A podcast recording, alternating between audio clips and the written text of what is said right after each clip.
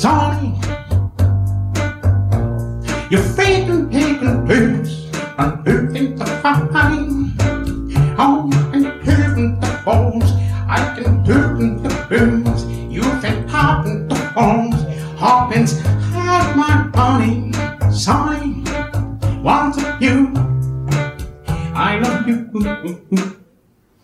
Toutes et à tous et bienvenue dans le 20e épisode de Super Cover Battle, le podcast qui classe les reprises musicales à la manière de Super Ciné Battle.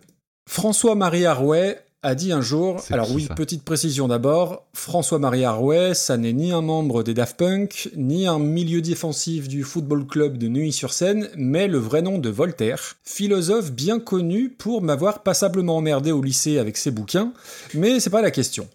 Et donc Voltaire aurait dit un jour, je crois que c'était un mardi, je ne suis pas d'accord avec ce que vous dites, mais je me battrai pour que vous ayez le droit de le dire. Mhm. C'est quelque part un peu les retours que l'on avait de nos auditeurs et de nos auditrices qui jusque-là avouaient ne pas toujours être d'accord avec nos choix et nos classements, mais qui continuaient de nous écouter malgré tout. Oui, mais voilà, ça, C'était avant. c'était avant le drame. Damien qui fait son outing sur Dave, Demis Rousseau, Avril Lavigne, Adamo et tous les vieux chanteurs morts depuis 72, Ça, ça passe. crème. Ouais. Maxime et Damien qui bitch sur Bob Dylan, Neil Young, Leonard Cohen, Bruce Springsteen, ça passe comme dans du beurre. Mais lorsque ces deux mêmes connards ouvrent leur cœur, et pour un des deux, Dieu sait que c'était pas gagné, donc quand ces deux connards font 20 minutes sur l'extraordinaire reprise de Beck, oui parce qu'elle est extraordinaire, Oui. et 40 minutes sur ce monument musical qui est Hurt par Johnny Cash, eh bien, quand ils font autant de temps, c'est pour se prendre une volée de bois vert, pas piqué des hannetons. Ça, c'est pour le bingo du Discord qui entretient la, la légende selon laquelle j'utiliserais des expressions périmées depuis mai 86. Du coup, plus du tout de retour bienveillant ce coup-ci, mais des réactions scandalisées et surtout, mesdames et messieurs, des menaces et des intimidations. Certains mugs écoute ça ont été fracassés, Oui. lapidés en place publique, et pire encore, certains y auraient mis dedans de la bonne bière de qualité, fraîche de surcroît, comme un pied de nez, une défiance ultime au chef de la Team 36. Le Tipeee d'écoute ça a tellement baissé que c'est Damien maintenant qui doit de l'argent à chaque tipeur. Et de mon côté, les conséquences de notre bon goût et de notre extrême bonne foi sont pires puisque mon hébergeur de podcast a été hacké. Et tous les épisodes de reconversion où les noms d'Anneke van Giersbergen et John Frusciante apparaissent ont été purement et simplement supprimés et remplacés par des versions a cappella d'Envole-moi chantées par Max Rabeux. C'est moche. Et donc, moi qui voulais nous auto-congratuler sur le fait d'être parvenu à faire 20 épisodes de Super Cover Battle, malgré la pandémie, euh, malgré la chaleur, malgré la distance, malgré ma connexion est-allemande, malgré Jean-Michel Blanquer, bref, malgré tous ces obstacles, il faut donc qu'on rajoute désormais un dernier obstacle à tout ça, messieurs, dames, votre affreux mauvais goût. Votre affreux mauvais goût de ne pas voir apprécier à leur juste valeur Johnny Cash, Beck ou Charlotte Gainsbourg, parce qu'on ne touche pas à Chacha, et qui m'oblige donc à faire une intro pour vous vanner vous au lieu de Damien, et c'est peut-être finalement ça le plus dur à encaisser, je pense. Qu'est-ce que t'en penses? Moi, je... Ils ont pas de goût Non, non, ils ont pas de goût. euh, J'étais, j'étais outré euh, de, devant, tant de, devant tant de mauvais goût. euh. C'est l'épisode du schisme, mais entre pas entre toi et moi, mais entre eux et nous. c'est ça, fallait que ça arrive. Mais 20 épisodes pour un podcast qui fait du classement, c'était, c'était un record. C'était une anomalie en fait. Il faut, il faut l'accepter. c'est ça. Euh, comment ça va? Bah écoute, ça va, ça, ça va plutôt bien, si ce n'est bon, bah évidemment ce, ce côté notre communauté qui dépérit, qui, qui vieillit peut-être aussi. C'est- C'est c'est ça. Euh, Alors c'est une minorité, je pense, qui n'ont pas aimé euh, Beck et qui n'ont pas aimé Johnny Cash, mais c'est une minorité qui a fait pas mal de c'est bruit. ça, quand c'est une minorité ça bruyante, ça. ouais. Ouais, c'est ça. c'est très français. Euh, du coup, du coup, donc c'est le 20e épisode. Euh, on va rappeler le classement et les règles après. Qu'est-ce que t'en penses? Avec grand plaisir. Alors, au niveau du classement, je m'occupe du haut. Donc en cinquième place, on a Alléluia de Jeff Buckley qui était premier à une, à une époque, hein, faut, faut s'en rappeler. Mm, mm. En quatrième, on a Sinead O'Connor qui reprenait Nothing Il était deuxième, hein. Qui a Il était oui, deuxième, exactement. Avec- En troisième, donc troisième euh, sur la marge du podium, on a Beck qui reprend la fabuleuse Everybody's Got Alone Sometimes des Corgis. En deuxième, Imagine par Upper Fuck Circle qui a trusté la première place pendant des mois et des mois. Et fièrement, notre petit Johnny Cash et sa reprise de Nine Inch Nails. Et bah clairement, je suis très très très content de ce quintet. Je sais pas ce que tu en penses, mais ça a fière allure. Bah oui, et puis en plus de ça, il y a quand même deux morceaux, euh, on va dire un petit peu plus confidentiels qu'on voit pas forcément popper Oui. partout. Donc euh, moi je trouve que ça, ça a de la gueule. C'est pas mal. Euh, le- remarque, notre classement du fond, il est pas mal non plus. hein. Et- ah bah, je, je pense que ça vaut sur un pesant de cacahuètes, Je m'en ouais, clairement. Vas-y, je te laisse l'annoncer. Alors, le numéro, enfin le 196e, donc euh, cinquième avant la fin, c'est Final Countdown repris par Ellie Bruna. Comme tu le disais la dernière fois, euh, qui voit des pénis partout. hein. On vous à réécouter cette chanson qui est quand même pas mal. Euh, la Corrida ensuite repris par Trio, Hotel California par Eddie Fitzroy and Big Star, les fameux Corons, le collectif métissé. Eh oui. Voilà ce morceau qui nous a accompagnés pendant tant d'épisodes avant de céder sa place au Furious Zoo et le fameux. Rono Hanson et sa reprise de Into the Groove, Outside the Outside Groove, the Groove. de Bah, Madonna. Euh, on vous mettra de toute façon le petit medley euh, à la fin. Alors, je sais pas si aujourd'hui on aura autant de révolutions en haut du, du classement. On va dire que les épisodes se suivent, mais ne se ressemblent pas forcément, mais encore que. Euh, du coup, la dernière fois, c'est moi qui me suis coltiné l'explication technique et tactique des règles. C'est ton tour. Alors le principe est très simple, vous nous envoyez donc une liste de reprises qui vous plaisent, trois dans l'idéal par mail, avec si possible un, un titre. Et puis nous, ben, on fait le tri parmi tout ça, on choisit neuf morceaux par épisode qu'on classe à la manière du podcast Super Ciné Battle. Donc les critères sont divers, Euh, on, généralement s'intéresse surtout à l'éloignement avec la version originale, si la chanson a été euh, réappropriée dans un style particulier par exemple, ou si on lui fait dire autre chose. On s'interroge aussi sur euh, l'intention, euh, qui peut être euh, commerciale purement, et- ou voire pire. Euh, et puis voilà, en faisant un petit peu tout ça, plus notre histoire personnelle, ça nous permet de la classer de façon tout à fait euh, honnête. Ça va Honnête, sans dire. exactement. Et pourquoi neuf morceaux? Parce qu'il y en a un dixième, c'est le Pins Auditeur. Et donc le Pins Auditeur, à chaque épisode, Damien prend un piano, une flûte, des congas ou je ne sais quoi encore, il joue un morceau, faut reconnaître, et il y a un petit jeu que donc vous envoyez votre réponse à reconversionpodcast@gmail.com. Celui ou celle qui devine euh, le morceau joué et qui gagne le tirage au sort voit son titre qui euh, bah, rejoindre la prochaine playlist.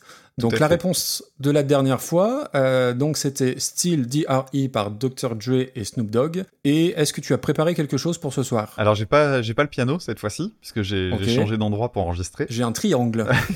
Alors non, j'ai ça, eh ben très bien. Mais, mais, mais non, ce sera pas avec ça que je vais faire la reprise. Ah, c'est juste que j'ai vu ça traîner. Merci Vincent, hein, je, je squatte ton harmonica, désolé. C'est un harmonico vide maintenant du coup. Euh, et, euh, et donc euh, non, j'ai j'ai repris mon flûte Maasai aujourd'hui. Ok, très bien. Et, et donc du coup, on retrouve ce, bah, le, le morceau à deviner en fin d'épisode, comme d'habitude pour les habitués. Avant de commencer, il y a quand même une règle supplémentaire qui est celle du, euh, du devinage de moi-même ou de toi-même. Tout à fait. Donc à fait. aujourd'hui, c'est mon tour d'essayer de deviner quelle sera la chanson que Maxime a gardée pour son pins final. Donc euh, à chaque, fin d'épisode, on garde un morceau qu'on se met de côté pour en discuter tout à la fin. Alors, généralement parce que soit ça nous fait marrer, soit parce que c'est un coup de cœur. Et donc là, le but du jeu pour moi, c'est de regarder notre liste du jour et d'essayer de deviner quelle est la chanson que Maxime va choisir.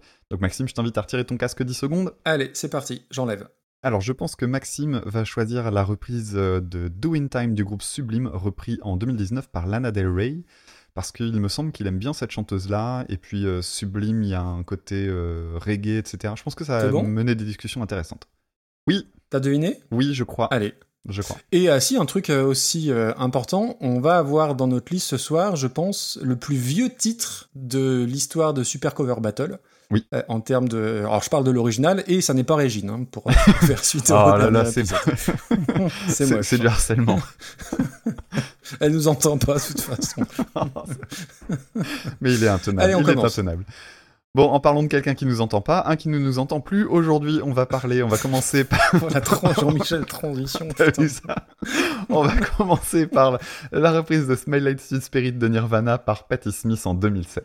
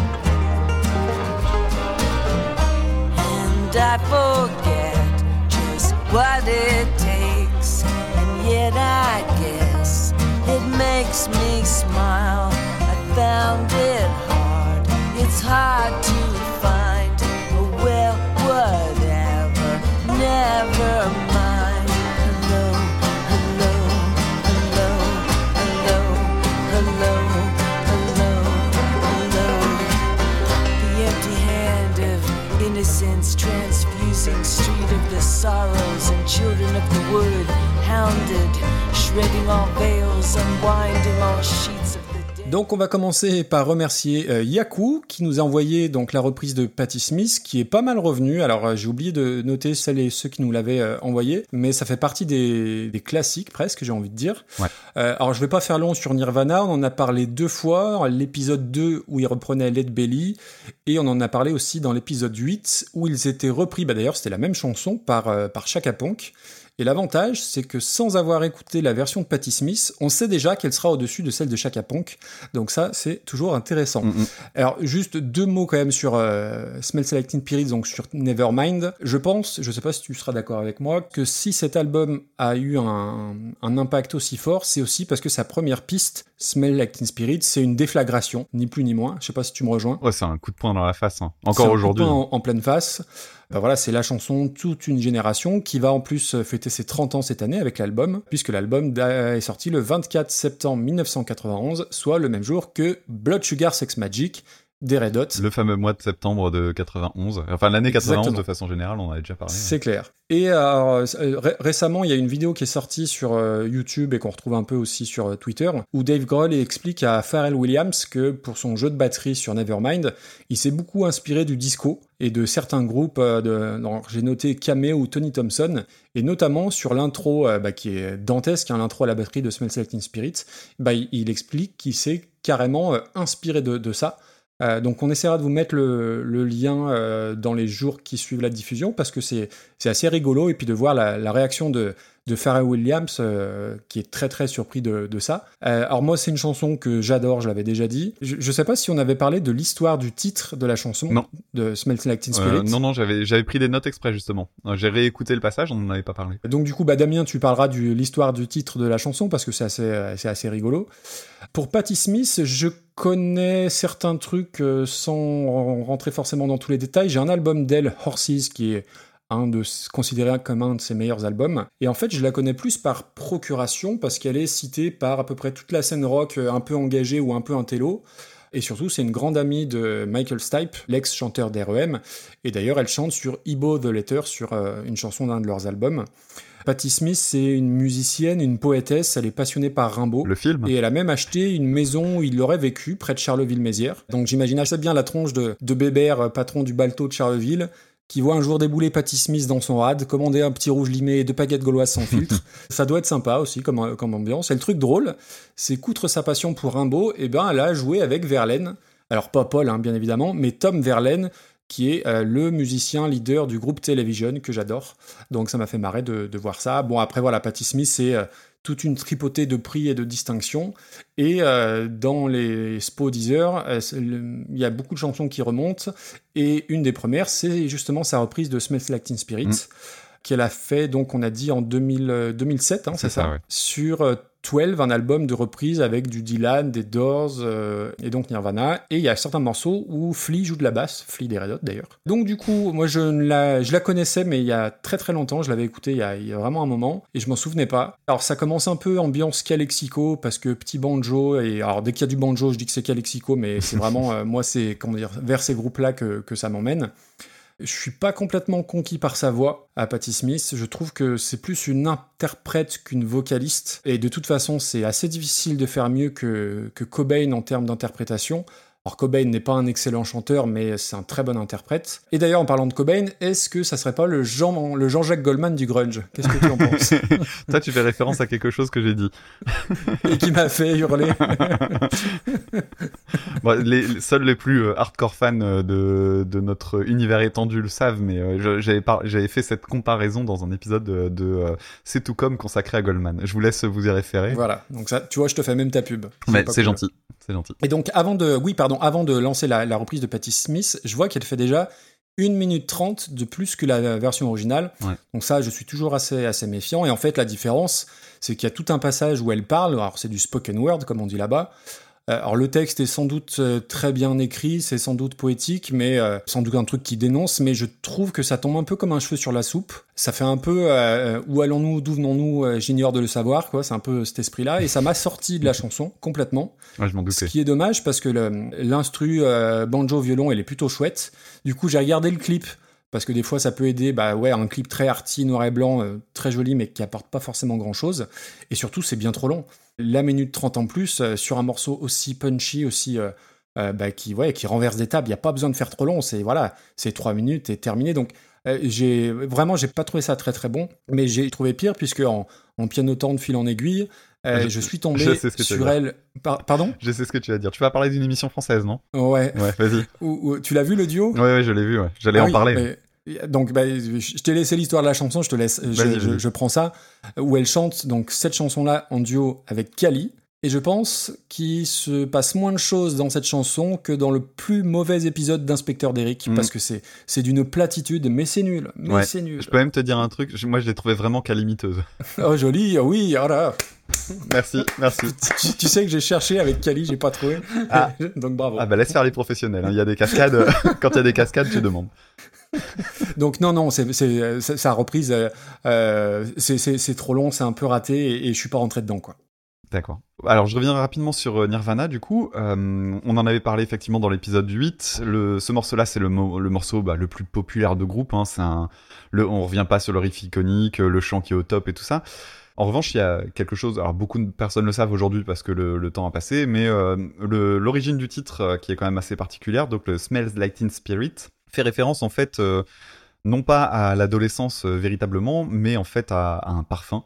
À l'époque, Kurt Cobain était en, couple avec Toby Vale, qui était la batteuse des Bikini Kill. Donc les Bikini Kill, c'est un groupe du mouvement Riot Girl. Et c'est une des membres du groupe qui avait fait un graffiti écrivant Kurt Smells Like Teen Spirit. Et lui, il s'était dit que, euh, en fait, c'était genre euh, Kurt, il, dégage l'adolescence, quoi. et il s'était dit que c'était cool, que ça sonnait bien. Et en fait, l'ai joué, quoi. il- ouais, et en fait, il l'a mal compris et il l'a apparemment mal pris quand il a compris que ben non, c'était pas vraiment ça. Bon, ça n'empêche qu'il en a fait un, un- un titre euh, emblématique et que les paroles, une fois qu'on a en tête la version, la vision de Kurt Cobain de la chose, en fait, ça explique beaucoup de choses sur euh, les, les paroles les plus énigmatiques, on va dire, de la, de la chanson. Mais c'est quand même drôle d'imaginer s'il avait été en France, euh, la chanson se serait appelée Smells Like Ocean ou. Smells Like Axe, laissez le charme c'est c'est carrément ça. C'est carrément ça. Et en fait, Kurt Cobain, ce qu'il y a de marrant, c'est que euh, pour cette chanson-là, il faut savoir que le groupe, en fait, l'a, l'a, l'a trouvé euh, un peu ridicule au final. Euh, notamment, c'était Chris Novoselic, au moment où Kurt Cobain a présenté ce riff-là au groupe, il a dit, je cite, hein, entre guillemets, That's so ridiculous. Parce qu'en fait, le, le riff est ultra bête quand on le regarde harmoniquement. Et en fait, Kurt Cobain essayait pour lui de faire la chanson pop par excellence, mais version Pixies. Et en fait, pour lui, ce que ça veut dire version Pixies, c'est euh, mélanger des moments euh, ultra doux pour euh, faire émerger en fait très fort la, la puissance quand on va aller dans le refrain où ça va attaquer très fort. Et Ouais. là, en l'occurrence, il a quand même écrasé le game parce que c'est vrai que dans le genre chanson à contraste, elle est quand même pas mal. Alors, je vous invite, si, si vous avez l'occasion de le faire, à lire euh, une interview qui est accessible sur le site Rolling Stone. Et en fait, il y y, a une euh, très très grosse interview en, deux, en 94, si je dis pas de bêtises, pour le, magazine Rolling Stone. Et en fait, c'est hyper intéressant parce que le journaliste revient sur euh, la réception de Nevermind, sur l'état d'esprit de Kurt Cobain, euh, sur la question de l'argent aussi, de façon assez frontale, vraiment en mode euh, mais est-ce que t'es riche? C'est vraiment, euh, enfin, et, et elle, est, elle est hyper intéressante parce que c'est une vraie conversation. Il y a des réponses euh, très étendues, euh, ça, c'est hyper fluide à lire. Et en fait, c'est assez euh, bizarre parce que ben assez rapidement, ils en viennent à parler d'armes, ils en viennent à parler de questions de suicide, etc. Et quand on connaît la suite, c'est ça fait un peu bizarre de, Ouais, de lire ouais. ce genre de questions. Alors que bah au moment de l'interview, il est très très sain, très serein, il a l'air d'aller plutôt bien. Et en fait, bah, seulement quelques mois après, euh, on arrive ce qui, ce qui devait arriver. Et euh, bah, en tout cas, je vous invite à la, à la lire, cette interview euh, Rolling Stone. Je la mettrai euh, peut-être en, co- en commentaire si j'oublie pas. Et c'est hyper intéressant. Pour compléter sur ce que tu dis sur Cobain, parce que on, je, je disais que c'était pas forcément un très bon chanteur. Par contre, Nirvana, c'est quand même excessivement difficile à chanter. Ouais. Euh, je suis tombé euh, un peu par hasard il y a, il y a deux trois jours sur le, le, le Rock and Roll Hall of Fame quand ils ont été introduits euh, justement Nirvana, où euh, il y a Joan Jett et d'autres qui, ont, qui, Oui. qui, qui chantaient Nirvana, eh ben, faut s'accrocher pour, euh, pour être aussi bon que, que Cobain, en fait. Bien sûr, en vrai, il dégage, un, fou, il dégage fou. un truc, il a une voix qui sature hyper Ah bien. ouais, ouais, ouais. Et en fait, c'est c'est ça, c'est le fameux truc, la fameuse différence entre euh, est-ce que c'est un bon chanteur ou est-ce que c'est quelqu'un qui fait juste très bien ce qu'il fait. Bah euh, ouais, c'est peut-être pas un excellent chanteur, hein, mais euh, le, mais par contre, euh, il est assez inimitable en fait. Je- oui, je suis d'accord. Il y, a- il y a des personnes qui, qui limitent malgré tout. euh, Tu vois, c'est, on va penser à Puddle of Mud par exemple, qui était une espèce de Ah bah, bien. de, oui. de, de Nirvana. Tu peux avoir le même timbre, par contre après, il faut avoir le même charisme, le même groupe derrière, les mêmes compos quoi. Et C'est bon, ça. voilà. Et là, c'est pas gagné. Mm, mm. Alors pour ce qui est de, de Patti Smith, bah, un, un, un des nombreux noms de, de, de notre méga liste, un des grands noms de l'histoire du rock que finalement je connais que très peu. Je, en gros, tu m'enlèves People Have the Power, euh, j'ai, je suis perdu. Euh, J'ai regardé euh, un peu l'article Wikipédia, alors je l'ai parcouru. Alors les articles Wikipédia, Ah oui, généralement, je les aborde en anglais parce qu'ils sont généralement beaucoup plus Mm. riches. Sauf que là, ben, c'est un peu l'article Too Long to Read. C'est énormissime et puis elle a une carrière longue. Il y a eu deux pauses dans les années 80-90, donc après on s'étale sur euh, pourquoi elle s'est arrêtée, machin. C'est incompréhensible. Donc moi je m'en suis arrêté à ce que je connaissais d'elle. C'était une référence de Sanseverino dans la chanson Un ticket, qui est sur les Sénégalaises en 2004, où il dit juste euh, Tu es plutôt jolie comme Patti Smith jeune. Voilà, c'est la seule chose que j'avais. Bon. euh, sur Patti On s'arrêtera là. Euh, après musicalement, bah t'as raison. hein, il y, a- il y a vraiment une- un travail de réorchestration euh, façon. C'est un mélange entre de la musique country et une musique d'inspiration, d'inspiration un peu amérindienne. Alors ça, moi, c'est le gros plus de la chanson, je trouve, ce côté réappropriation. Ça va être la thématique du soir, le côté amérindien d'ailleurs. Ouais, ouais, ouais, c'est vrai. et là, là, là, c'est vraiment une, une vraie réappropriation. Alors ça, moi, j'aime bien en général dans les reprises. Bon, les deux banjos, la guitare acoustique, le violon, la contrebasse.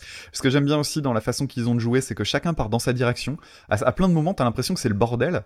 Et euh, si tu l'oreille en fait sur un instrument, tu te rends compte que euh, bah, le, le- le gars ou la nana qui joue, euh, en fait, euh, bah, part un petit peu dans son sens, mais bon, finalement, tout le monde est à peu près synchrone et tout.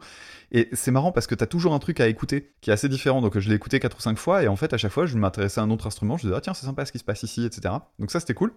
Et il y a un autre truc que je trouve vraiment bien dans la dans l'instrumentation, c'est que t'as l'impression qu'il y a des percussions alors qu'il n'y a pas un seul instrument de percussion. Oui, je vois Parce ce que tous les instruments à, euh, à cordes donnent de la dynamique. Euh, le strumming de la guitare, c'est-à-dire le grattement euh, sur, avec le médiator, va donner l'impression d'avoir une caisse claire. La contrebasse, qui est jouée euh, vraiment de façon très pluckée, donc c'est-à-dire en, faisant vraiment sonner la, la percussion, et ben ça va donner l'impression d'avoir un kick comme un kick de batterie. Et pendant ce temps-là, le banjo dans les aigus, ça va donner un peu l'impression d'avoir des hi-hats en fait, donc des, des, des coups de sur la fermée. Et en fait, ça, je trouvais que c'était vraiment intéressant.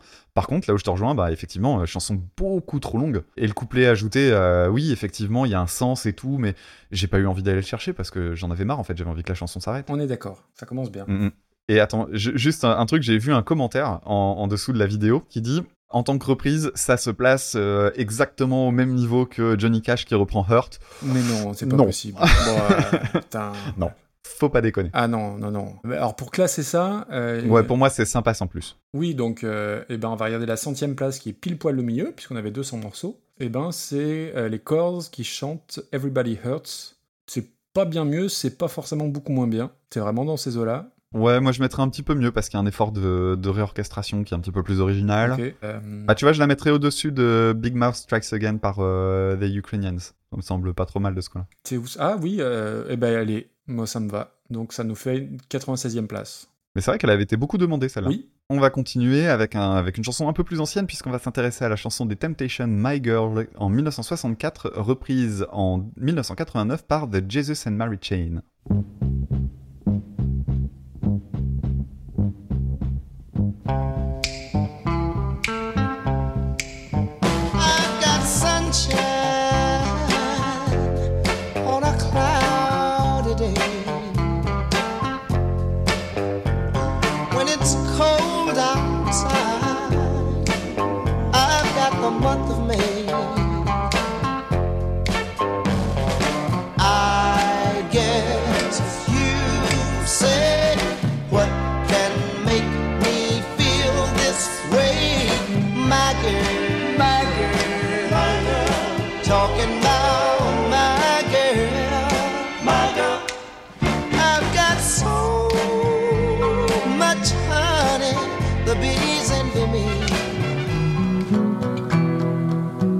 I got a sweeter song than the birds in the tree.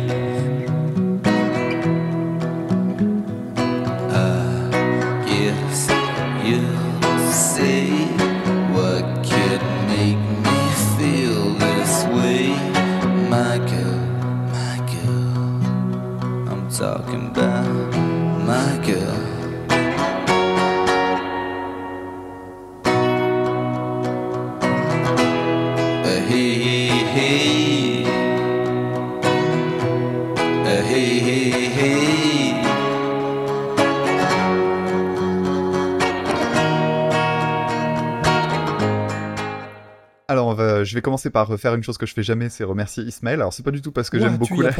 c'est juste que, voilà, en le faisant, j'y ai pensé pour une fois, donc profitons-en. Alors, les Temptations, groupe de la Motown, euh, style euh, rhythm and blues, euh, soul. C'est un groupe de cinq membres avec un chanteur euh, qui s'est fait euh, particulièrement remarquer qui s'appelle David Ruffin, euh, qui a une voix de malade. C'est un groupe sur lequel je connais pas grand chose, hein, j'ai juste euh, regardé un petit peu euh, vite fait. Je me suis, je me suis- en fait, j'ai cherché des vidéos live de cette chanson-là en particulier parce que j'avais lu qu'ils avaient euh, tout un truc sur la mise en scène physique parce qu'ils jouent en faisant des chorégraphies, etc. Et c'était assez Ouais. inédit à l'époque. Et j'ai voulu retrouver des vidéos d'époque. Alors, il y a des vidéos d'époque, mais c'est pas le son de la prise de, de ce Oui. moment-là. Donc, c'est un peu dommage, ça gâche un peu les choses. Mais ça a été l'occasion de me rendre compte qu'en fait le groupe est encore actif, mais avec un seul membre vivant. Donc il y a quatre euh, remplaçants, on va dire, euh, qui sont euh, tous assez âgés aujourd'hui. On va donner son nom. Il s'appelle Otis Williams, donc le, le chanteur actuel.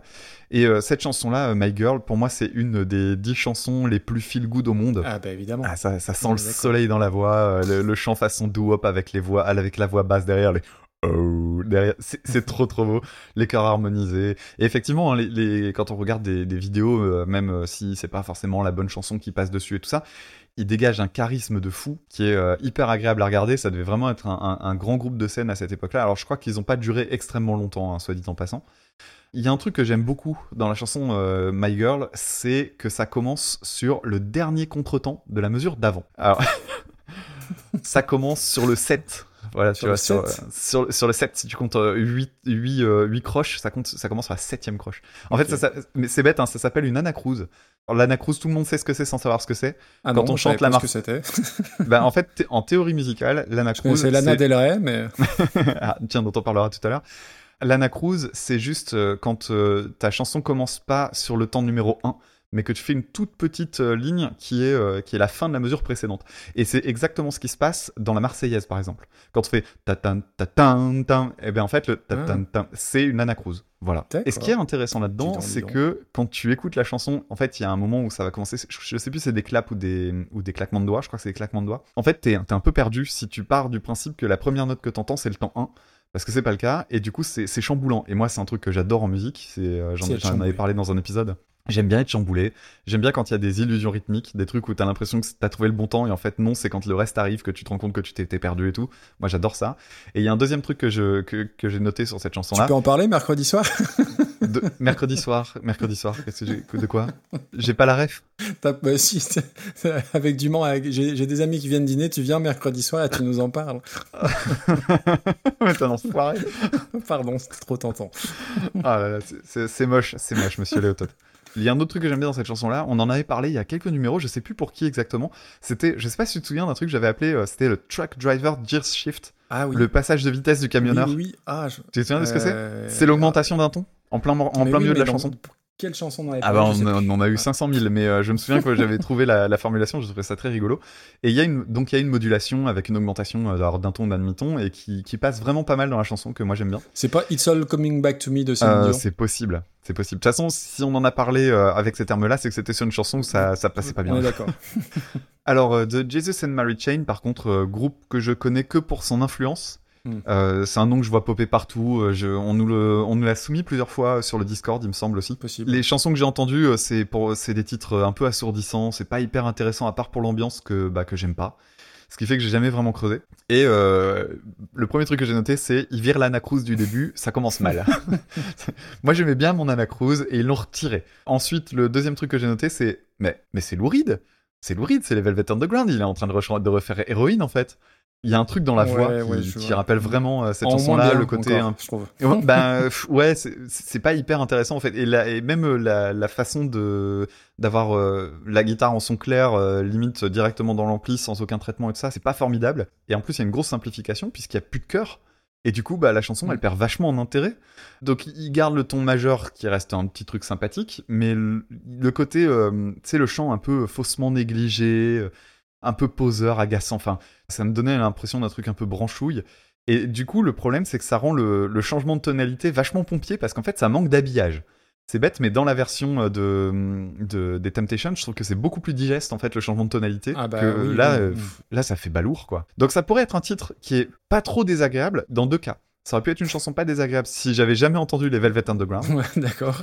et ça aurait été une chanson agréable si ça avait pas été une reprise en fait. Oui, je peux comprendre. Mais comparativement, bah, je trouve que c'est pas une bonne reprise parce que ça enlève des, des, des trucs qui étaient bien dans la version d'origine. Bah, il faut dire que la version d'origine, elle est tellement, elle est tellement fantastique Ouais. que c'est, c'est- c'est- dé- déjà c'est, c'est compliqué. C'est 1964, hein, donc euh, c'est quand même, Ouais. euh, c'est quand même très très vieux. Euh, Du, du coup, j'enchaîne. Tu as terminé, c'est bon? Oui. Euh, donc euh, je reviens pas sur les Temptations. euh, Je suis, je, te rejoins assez. On connaît, en fait, on connaît le nom, mais pas forcément toutes les chansons. Et en fait, quand on met les chansons, ah bah si, je connais forcément. Cela dit, la chanson, elle a été écrite non pas par les Temptations, mais par Smokey Robinson, qui est un immense chanteur américain, une figure de proue de la Tamla Motown, repris par à peu près tout le monde. Il a été aussi producteur de Marvin Gaye, entre autres, je crois. Et ce qui est drôle, c'est qu'il a écrit cette chanson un peu en miroir à celle qu'il avait écrite l'année d'avant, qui s'appelle My Guy, que vous avez entendu dans tout plein de films, notamment Sister Act, qui était chan- chanté par Mary Wells et qui fait euh, Nothing you could say could tear me away from my guy. Et ben voilà, il a, il a écrit My Girl en, en réponse à, à sa propre chanson. Et euh, oui, je te rejoins sur le, le fait que ça soit un morceau feel good. Et d'ailleurs, euh, qui est utilisé dans le film du même nom, donc My Girl, que je croyais être un film feel good à l'époque, puisque bah, c'est avec Macaulay Culkin. Ah oui. Et à l'époque, Macaulay Culkin, bah, on était dans, en plein dans l'exploitation de Maman, j'ai raté l'avion. Et forcément, un film avec Macaulay Culkin, ça devait être un film rigolo pour euh, moi et mes, mes 13 ans. Non, c'est son Ciao Pantin. Et en fait, pas du tout. Alors, c'est un film que j'adore, alors que j'ai pas revu depuis, peut-être que ça a très très mal vieilli, mais il y a Dan Aykroyd, il y a Jamie Lee Curtis. Et des guêpes. Et, et, et ouais, mais ça là, tu, ça spoil, donc euh, tu le couperas. Euh, et ce que j'ignorais, et c'est en regardant bah, justement dans la fiche Wikipédia, la gamine qui a 10-12 ans, qui joue donc l'amoureuse de Macaulay Culkin, elle est doublée en français par Ludivine Sagné à l'époque, donc qui devait pas être bien grande.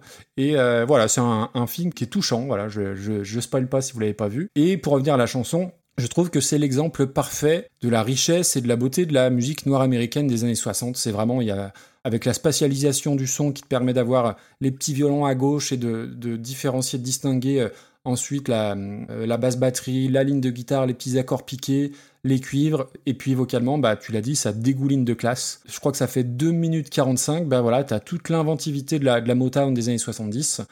Et t'as, je crois, 200 reprises officielles, donc les Stones, Michael Jackson l'a chanté, Stevie Wonder l'a chanté, Marvin Gaye, Manu Dibango qui boit du banga toujours, et Garou l'a chanté. Alors j'ai pas poussé le vice jusqu'à écouter la version de Garou parce que bah, fallait écouter celle de de Jesus and Mary Chain. Donc là, on change d'époque, on change de registre. Moi, voilà, bah, comme toi, c'est un nom que j'avais, que je connaissais en fait surtout parce que le, c'est le premier groupe de Bobby Gillespie qui jouait de la batterie dans Jesus and Mary Chain. Et Bobby Gillespie, il est devenu chanteur et le leader de Primal Scream, qui est un groupe que j'aime bien. C'est deux Écossais, deux frères qui tiennent le groupe Jesus and Mary Chain et qui ont été découverts et lancés par le même gars qui a lancé entre autres Oasis et les Libertines, Alan McGee. Et c'est un groupe qui était déjà à l'époque plus connu pour ses concerts que pour ses disques, parce que réputation de groupe dangereux, euh, un peu boosté euh, au LSD, et avec des concerts euh, interdits dans certaines villes d'Angleterre, parce que ça finissait toujours en, tape en baston, en émeute, etc. etc. Et donc leur, leur reprise, eh ben, les minimalistes, hein, puisque c'est c'est guitare-voix et pas grand-chose d'autre, donc aux antipodes de la VO et, et de, de- de la richesse des arrangements, alors ça sent la spontanéité ou ça sent la drogue, peut-être aussi. En tout cas, j'espère que ça a été ni trop travaillé ni trop réfléchi, parce que je trouve que ça donne vraiment le, le côté, euh, on enregistre ça à 5 heures du mat et on a 4 grammes dans chaque poche, mais on aime bien cette chanson, on va le faire Ouais. Parce que euh, la, prod elle est quand même pas quand même pas terrible. Le chant euh, géniard feignasse euh, comme souvent un peu dans ce genre de groupe on va dire alternatif anglais moyen moyen. Alors oui c'est spontané mais du coup t'entends tous les défauts notamment sur le sur le jeu de guitare. Ça ça joue pas ça joue quand même pas très très bien. Après ce qu'on ne peut pas leur enlever je pense c'est la sincérité dans le fait qu'ils aiment cette chanson Je pense qu'il y a une, il y a, il y a pas de, comment dire, d'intention putassière derrière, mais euh, ça suffit pas pour en faire une bonne reprise, quoi. Mm. Bah moi j'aime pas ce genre de reprise. Et ben moi j'aime J'ai l'impression d'écouter un groupe de lycéens et ça me. Ouais, ouais, non, mais je comprends. Donc écoute, on va classer ça à, à une place euh, assez méritée. Du coup, du coup, Oh, on en a déjà eu en plus des reprises dans ce, dans ce goût-là, je crois. putain, oui, ça va pas où Ah non, non, bah, ça va en dessous des 100 en tout cas. Oui, oui, on est d'accord. Ah moi le côté euh, tu sais euh, rock à rock à perfecto euh, genre ouais je suis camé mais laisse-moi tranquille. euh. Ouais, vas-y, j'attends la suite. Pour moi c'est du c'est du rock à la Philippe Manœuvre, Euh, bah oui, tu vois. carrément. Ah, ouais. Iggy Pop les Stooges et puis les, Jesus c'est Marie Et Led Chain. Zeppelin, parce qu'il dit Led Mais oui mais lui il le sait parce qu'il était là. Ah, bref, euh, ça c'était les points du bingo, les points imitation. C'est dire que je complexe sur mon accent anglais, putain. C'est dire que je complexe sur alors. mes connaissances en musique. Euh, je te propose une belle. euh, Psychic TV, euh, Sid Barrett de shit. Ouais, attends, ah oui, oui, oui. bah, Ouais, C'est très bas. hein, alors mais- attends, bah, je, je le vois pas. Ouais, c'est 175e. Ah oui, euh, ok, donc c'est vraiment très très bas. Ça peut être un peu plus haut. J'allais dire près de Papayou. mais si, c'est- je rigole parce c'est que je relis ce titre et, et ça me fait marrer. Euh, écoute, mets-la en dessous de Papayou. Très En dessous de Papayou. Elle est officiellement moins bien qu'une reprise de Carlos. C'est- vache, mais bon. Et donc juste au-dessus de Des loups sont entrés dans Paris par Juliette. Ça, c'était l'épisode 12. Mm, mm. Ça ne nous rajeunit pas. On peut le dire maintenant, l'épisode 20. Et je suis désolé Ismaël hein, si tu aimes cette chanson. Ah, peut-être qu'il aimait pas la chanson Hmm, Peut-être. Je- suis pas sûr. J'ai un doute. On continue avec un, petit groupe qui a fait un peu parler de lui dans les années 60 également, puisqu'on va parler de Helter Skelter des Beatles, repris en 1991 par Aerosmith.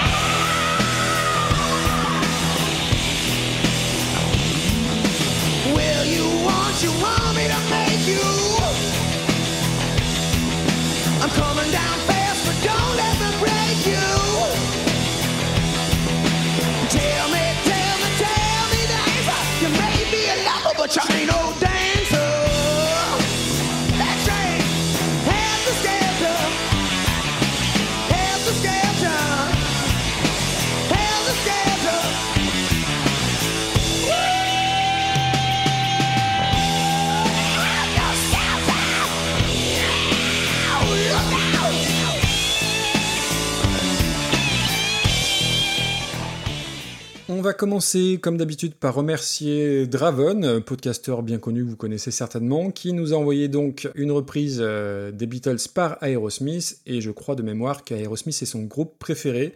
Je crois qu'il est assez intéressable sur le sujet, donc j'espère qu'on va pas dire de grosses saucisses, mais il nous corrigera. Il y a Dodoy à l'affût aussi en plus. Et il y a Dodoy à l'affût, exactement. Donc les Beatles, euh, c'est le mot, je pense, qu'on a le plus cité dans l'histoire de Super Cover Battle avec Jongli. Jonglo, à savoir 57 fois depuis le premier épisode. Non, je plaisante, j'ai pas noté, j'ai pas compté. Par contre, il nous reste, après celle-ci, il nous restera 49 reprises des Beatles dans notre master list. Euh, donc bon, on risque d'en reparler euh, tôt, tôt ou tard. Euh, bon, je reviens pas sur le fait que ça soit le plus grand groupe de, de l'histoire de la musique. Euh, c'est pas forcément mon préféré, mais indéniablement c'est le plus important et c'est le plus grand. Et si vous ne l'avez pas fait, euh, vous pouvez réécouter notre épisode qu'on avait fait justement avec Dodoy pour Podren, qui s'appelait Super Cover Beatles, et on s'était bien marré, donc c'est Mhm. l'occasion de refaire un petit peu de pub et pour Dodoy et pour ce- cet épisode-là. Donc Helter Skelter euh, sur le White Album, alors elle est créditée comme beaucoup Lennon McCartney, mais c'est une chanson qui appartient presque complètement à, à, McCartney, à Apollo, à, à McCartney, et qui est souvent considéré comme le premier morceau hard rock ou heavy metal. Alors je sais pas si c'est exact, mais on va acter que oui, parce que c'est c'est plus simple, et surtout compte tenu du, du nombre de, de groupes clairement étiquetés heavy metal ou hard rock qui l'ont reprise, ça va de Pat Benatar à euh, Foo Fighters, euh, Motley Crue, Andreas Kisser, Soundgarden. Donc indéniablement, c'est un des premiers morceaux euh, heavy metal. Alors du coup, je vais faire l'histoire de la chanson euh, ce coup-ci, je sais pas si tu l'avais vu. Vas-y, je. En fait, euh, elle a été inspirée par à McCartney lorsqu'il a lu une interview des Who où Pete Townshend, le guitariste, disait que leur morceau I Can See For Miles était à ce jour le morceau le plus dur, le plus lourd que les Who aient enregistré. Suite à ça, McCartney, il écoute le morceau et il se dit bah ouais, ouais, je suis un peu déçu et en réponse, bim, il te pond Helter Skelter. Et ce qui va aussi contribuer euh, à casser un peu son image de Beatle un peu lisse, un peu gentillet. Parce que au-delà de, de la grosse guitare et de l'énorme basse à gauche, alors c'est une basse, euh, t'as l'impression d'entendre Maiden tellement elle est en avant. D'ailleurs, elle est Mhm. jouée par John Lennon. Ce qui rend le morceau euh, tellement euh, hard rock, je trouve, c'est la voix de le chant de, de McCartney Qui va la rendre très très agressif. C'est assez assez ouf de l'entendre comme ça. On est loin de Penny Lane et compagnie. Et puis je trouve que le, le gimmick de gratte après le, le refrain, le il est tellement moderne pour 68 et c'est super efficace. Alors après, je suis un peu plus partagé sur le pont où euh, bah, c'est un mélange euh, un peu entre le hard rock naissant et leurs expérimentations dont ils avaient déjà l'habitude. Et puis surtout, je déteste la fausse fin. Donc c'est une vraie fausse fin. Tu penses que le morceau est fini, ça part en gros fade out et ça repart de façon. je trouve que c'est un peu inutile. Euh, après, c'est plus des anecdotes, mais le, saxo qui joué à la fin, bah, c'est John Lennon qui le joue. Et puis on entend Ringo crier I got blisters on my fingers, donc j'ai des ampoules aux doigts, puisqu'en fait la prise initiale c'était une version qui durait 20 minutes, et du coup ils ont et c'est à ce moment-là qu'il a dit qu'il avait des ampoules, et ils ont gardé cette prise là. Malgré tout, tu retrouves quand même euh, ce qui fait un peu les, les Beatles. euh, Il y a une vraie mélodie, il y a des chœurs euh, wouh wouh, ya ya ya. C'est pas une chanson des Beatles que je mets euh, par plaisir, que je vais écouter. Je trouve même que c'est une chanson mineure des Beatles, mais c'est une chanson qui est importantissime pour le, pour le hard rock. Exactement. Donc ça, ça pose l'importance du, du, du groupe dans le paysage musical, clairement. Mhm. Donc voilà pour les Beatles.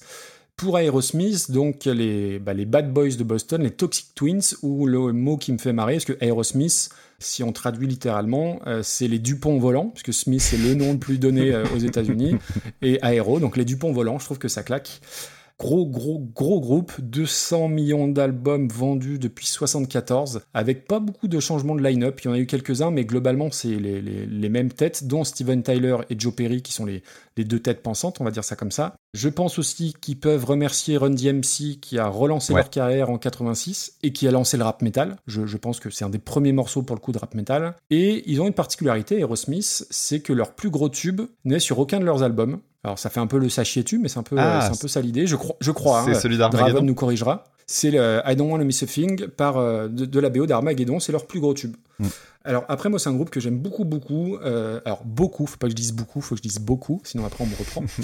et euh, je sais pas si tu te souviens du, du pote dont je t'avais parlé qui euh, ne jurait que par Tool et par Downot Spiral de Nine Inch Nails. Et ben son groupe préféré, c'était Aerosmith. Donc j'en ai bouffé à l'époque de l'internat.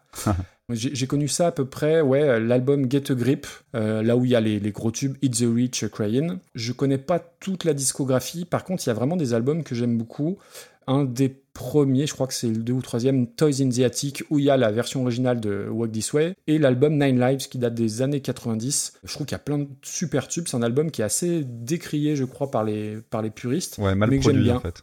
Mal produit, bah ouais, bah écoute, moi c'est un album que j'aime bien. Alors vraiment, Aerosmith, c'est un groupe que j'aime vraiment sans tout connaître parce qu'il y a beaucoup de choses, il y a certainement un petit peu de déchets. Et puis, bah, c'est un groupe qui existe toujours. Ah, Bon, ils ont fait des- des annonces d'adieu et puis en fait ils sont revenus, etc. Mais ils ont encore une grosse, grosse influence sur toute une scène. Ils ont influencé les, les Guns, euh, ne, ne serait-ce que ça déjà. Donc voilà, groupe que, où, où j'ai beaucoup de, de- j'ai beaucoup de sympathie pour ce groupe-là. Et leur reprise, donc, elle date de 91 sur un gros coffret qui regroupait euh, des raretés, des reprises, des B-sides. Mais l'enregistrement date de 75, si je dis pas de C'est bêtises. ça. C'est extrêmement fidèle à la version des, des Beatles. Tu retrouves la même grosse ligne de basse. Alors, j'ai dit beaucoup de bien de- du chant de, de Paul McCartney, mais je pense que Steven Tyler est un chanteur meilleur vocalement, je parle techniquement, hein, que, que Paul McCartney. Euh, je trouve qu'il la propulse vraiment, euh, il, amène un truc euh, encore un peu plus de, de luxure, de folie. On monte d'un ton sur ce côté-là. Il y, a, vraiment un côté crade dans le bon sens du terme. Et surtout, alors après, je vais pas dire que c'est du copier-coller, mais presque. Ce qui la rend, moi je trouve supérieure, c'est qu'il n'y a pas cette fausse fin et que du coup, c'est encore plus condensé. Et je trouve que l'énergie déployée est encore plus efficace, même si euh, la version originale marche. Mais je préfère la version d'Aerosmith. Alors, il y a un truc que t'as pas fait, par contre, c'est euh, ce que je vais faire maintenant. Donc, euh, Alors les Beatles, euh, c'est un, un groupe anglais, donc de quatre membres, avec. D'accord. Ah bon, ok. oui, oui. Tu savais qu'ils avaient un, un, un, un des membres, le, le guitariste et chanteur, qui était d'ailleurs qui composait beaucoup.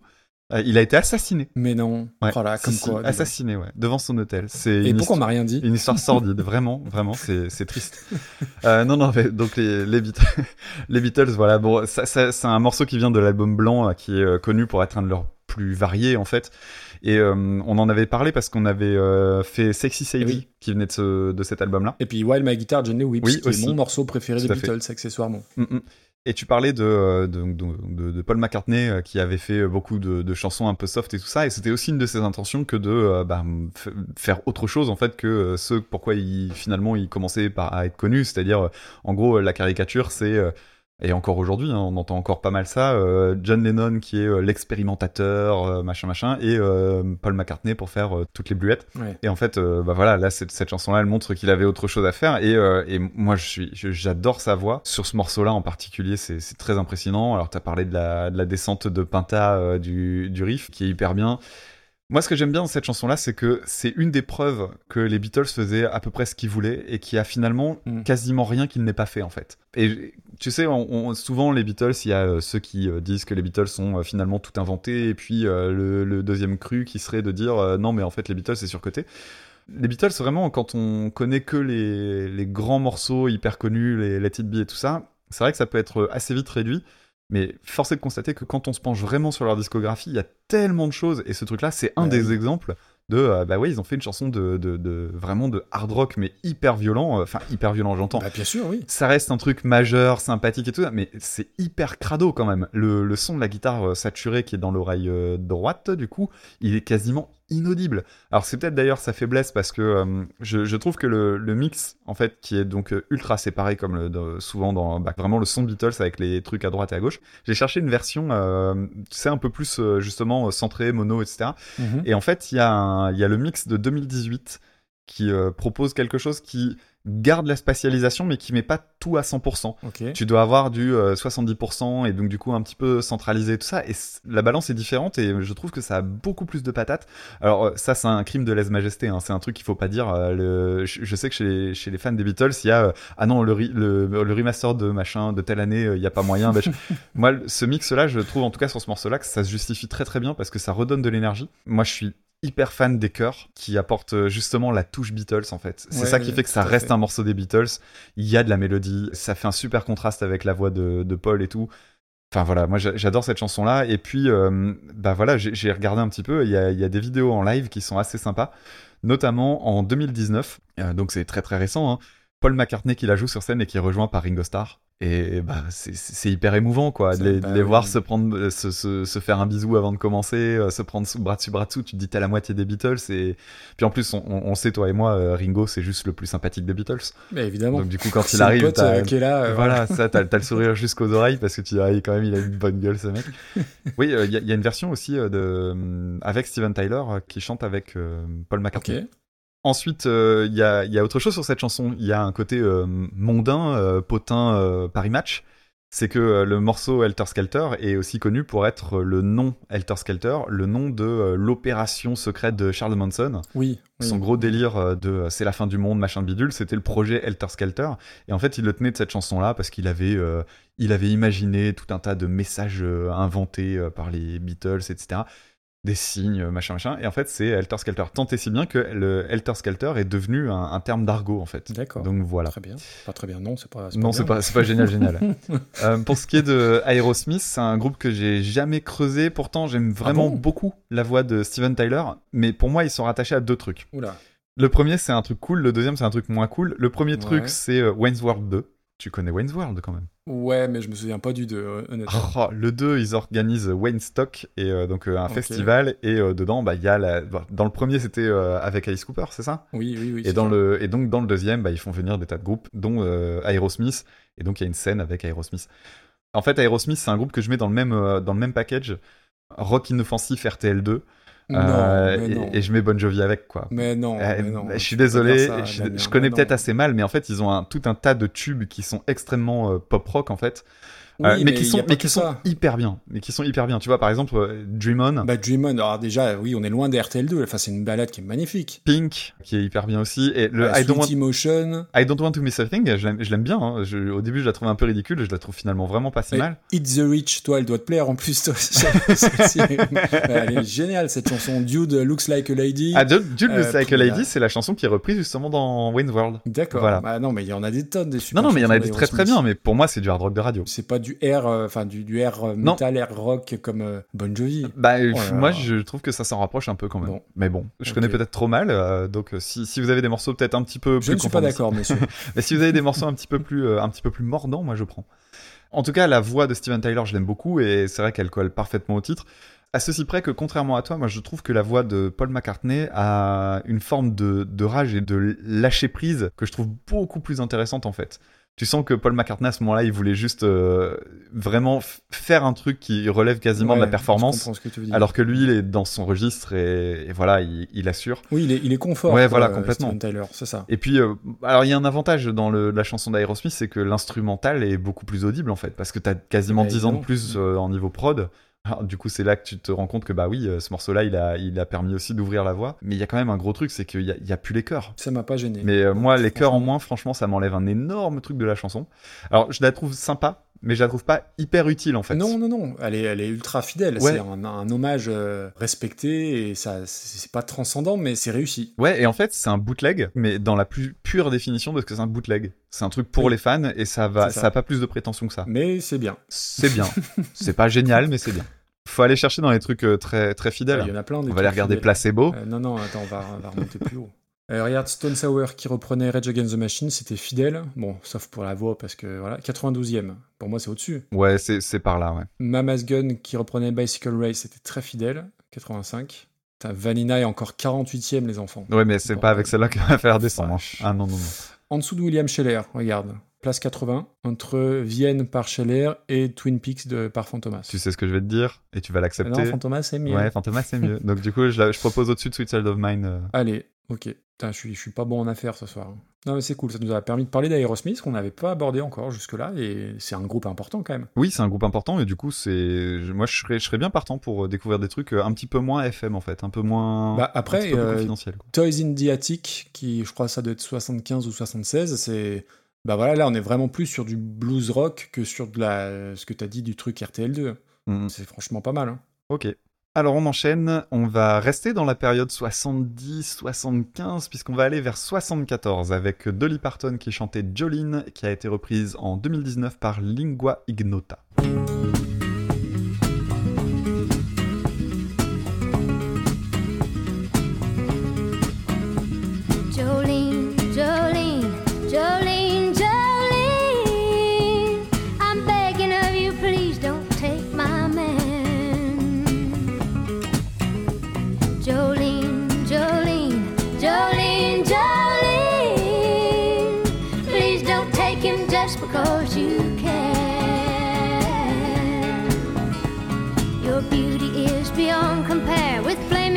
Of auburn hair, with ivory skin and eyes of emerald green.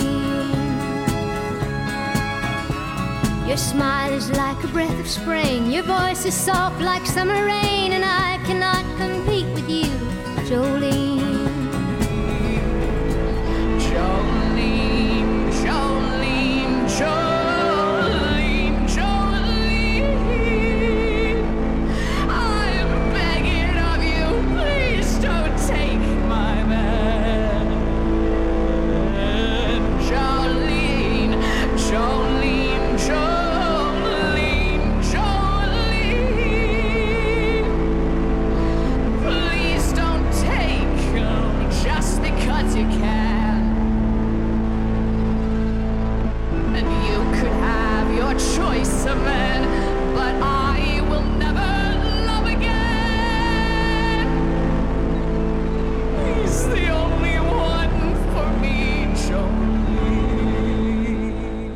Bon alors Dolly Parton on en avait déjà parlé, ça remonte vachement loin puisque c'était dans le premier Super Cover Battle, on Tout avait classé euh, I Will Always Love You, repris par Whitney Houston.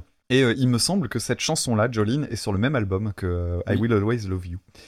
Je te laisserai revenir sur la carrière de Dolly Parton si tu le souhaites. Voilà, ok. Mais euh, moi, j'ai pas fait vraiment plus de recherches que ça. Si ce n'est que dernièrement, elle, a fait parler d'elle parce que, enfin, parler d'elle, non, faut pas déconner, mais il y a une petite vidéo qui a tourné un peu, euh, notamment reprise par le Huffington Post. euh, elle se fait vacciner et elle, euh, elle a rechanté Jolene en faisant vaccine, vaccine, vaccine. D'accord, j'avais pas vu. Bon, c'était pour l'anecdote, une anecdote pas piquée des N'est-ce pas? Pour parler à la Maxime Léoto. Un geste technique réalisé avec beaucoup de technique. Alors le thème de la chanson, c'est une, euh, c'est une certaine Jolene qui fait tourner la tête euh, du mec de, de Dolly Parton et qui en fait tirée du- d'une histoire vraie puisqu'elle était euh, en couple à ce moment-là. Il y avait une. En plus, je crois qu'elle reprend même la description physique, une rousse, une petite jeune, etc. Tant et si bien que je parlais tout à l'heure de Helter Skelter qui était entré dans le langage. Le terme une Jolene en anglais, ça fait partie de l'argot aussi. Ah bon? Ouais.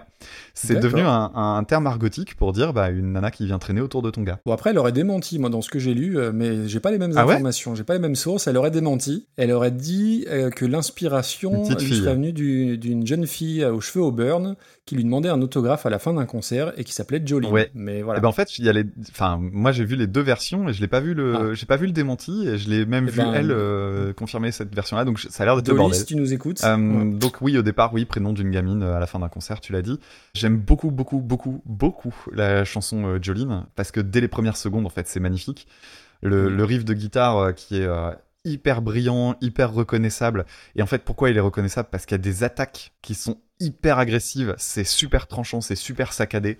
J'adore la, tonalité, la façon que ça a d'être joué, en fait, ce riff-là. Et ça se mélange super bien. Il y a une deuxième guitare qui arrive, qui joue pas de la même manière. Et donc, du coup, tu, tu, ça se mélange hyper bien. Alors, elle reste dans l'oreille droite, euh, la, la guitare euh, très, très saccadée. Et euh, c'est un titre parfait pour les personnes qui disent qu'ils n'aiment pas la country. Oui. Parce que, pour la peine, c'est un vrai morceau de country. Derrière, t'entends euh, de la style guitare et tout ça. Et les, même les thématiques, euh, le, bah, faut voir aussi ce qu'est euh, Dolly Parton et comment elle était euh, euh, vêtue, etc. C'est- une icône country, donc euh, c'est un morceau country et c'est un morceau parfait justement pour le découvrir peut-être.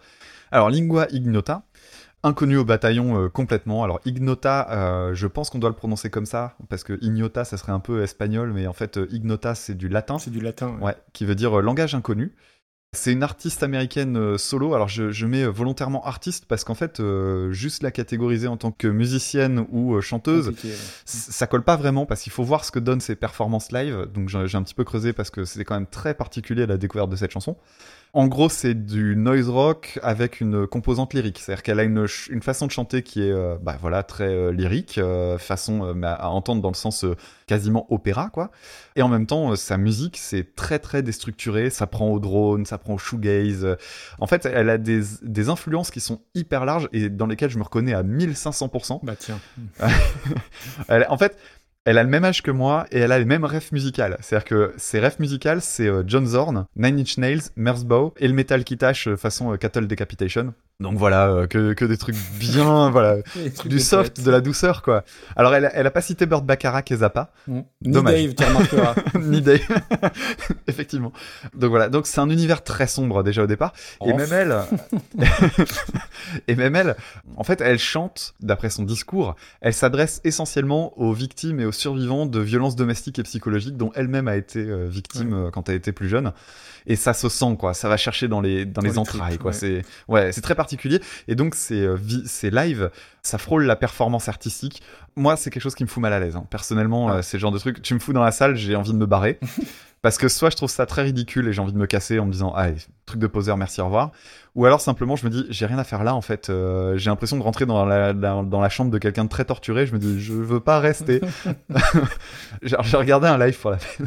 Un, un petit live qui durait 20 minutes. Ouais. C'était douloureux. Et euh, il y a un truc très rigolo. Donc, ah, faut- pour un live, il faut, faut figurer un peu les choses. Elle est donc devant un clavier. Et elle chante ses trucs. euh, Elle, vraiment, t'as l'impression qu'elle est toute seule dans son monde. Et en fait, les gens sont vraiment autour de son clavier à, À moins d'un mètre. Oui, oui, bah on a vu le même truc. Voilà, c'est ça. Et en fait, un truc très drôle, c'est que le, le live dure 20 minutes. Et le premier commentaire, c'est un, commentaire qui dit The guy yawning at euh, 19, euh, 19 minutes, priceless. Et en fait, effectivement, à 10 il y a un mec qui est vraiment, euh, tu sais, qui, qui ferme les yeux, qui écoute, qui se dandine un petit peu, vraiment envoûté. euh. Sauf qu'au bout de 19 minutes, le mec, il te lâche le bâillement le plus colossal de, de l'univers. Et, et ça en dit long, en fait, parce que je, je, je je vois l'intérêt du truc et en même temps je dis heureusement que ça dure pas plus de 20 minutes. Moi, clairement, c'est compliqué Eh, qu'est-ce qu'on s'emmerde à Ouais. faire un podcast sur des chansons, des musiques? Faut qu'on fasse un podcast sur les premiers commentaires des vidéos YouTube.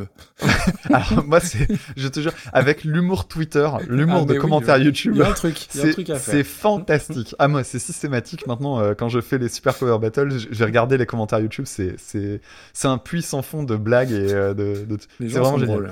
Ouais ouais carrément. Euh, elle a repris aussi euh, la chanson Kim d'Eminem dont on parlait la dernière fois. Moi, bah, ça m'étonne pas. Et, et en fait, bah, c'est quasiment la même chanson que celle qu'on a écoutée pour euh, ce, ce morceau-là. Non, non, c'est la Ah, même ouais, version. C'est quasiment la même que pour euh, Dolly Parton, en fait. C'est-à-dire que c'est la limite de l'exercice. C'est que euh, son univers est, est certes très personnel, etc. Sauf qu'en fait, ça se renouvelle pas véritablement. Enfin, c'est pas l'impression que ça m'a laissé. Et t'as aimé ou pas? Alors, ça commence bien. Grosse ambiance, surtout quand t'arrives, euh, les, les notes dans les graves. Quand euh, les, les premières notes vraiment dans les graves, t'as un truc qui te remplit le ventre. Moi, je trouve ça euh, vraiment chouette en termes de production et tout ça. En gros, c'est un piano avec une énorme fuzz. Il y a des violons avec des dissonances et tout. Et ça devient vraiment beaucoup plus gênant quand ça devient théâtral, en fait. Et en même temps, je suis partagé parce que ça a du sens avec les paroles. Parce que les paroles, donc, c'est vraiment une nana qui tourne autour de mon mec, il en parle pendant qu'il dort, etc., etc. Et à ce moment-là, tu sens qu'elle veut exprimer surtout de la souffrance. Je vois l'intérêt de l'intention. C'est beaucoup plus désespéré, mais en fait, dès le moment où ça devient théâtral, ça me gêne. Et tant qu'à écouter euh, des, des personnes torturées qui chantent en hurlant, je préfère écouter euh, Julie Christmas. Et si je veux écouter du lyrique euh, façon métal et tout ça, je préfère écouter Igor en fait. Ouais, ok. Donc je suis assez mal à l'aise en fait devant ce genre de chansons D'accord. Bon. T'as oublié de remercier Raoul qui nous a Oui. envoyé ça. qui dispersent, qui ventilent. Exactement.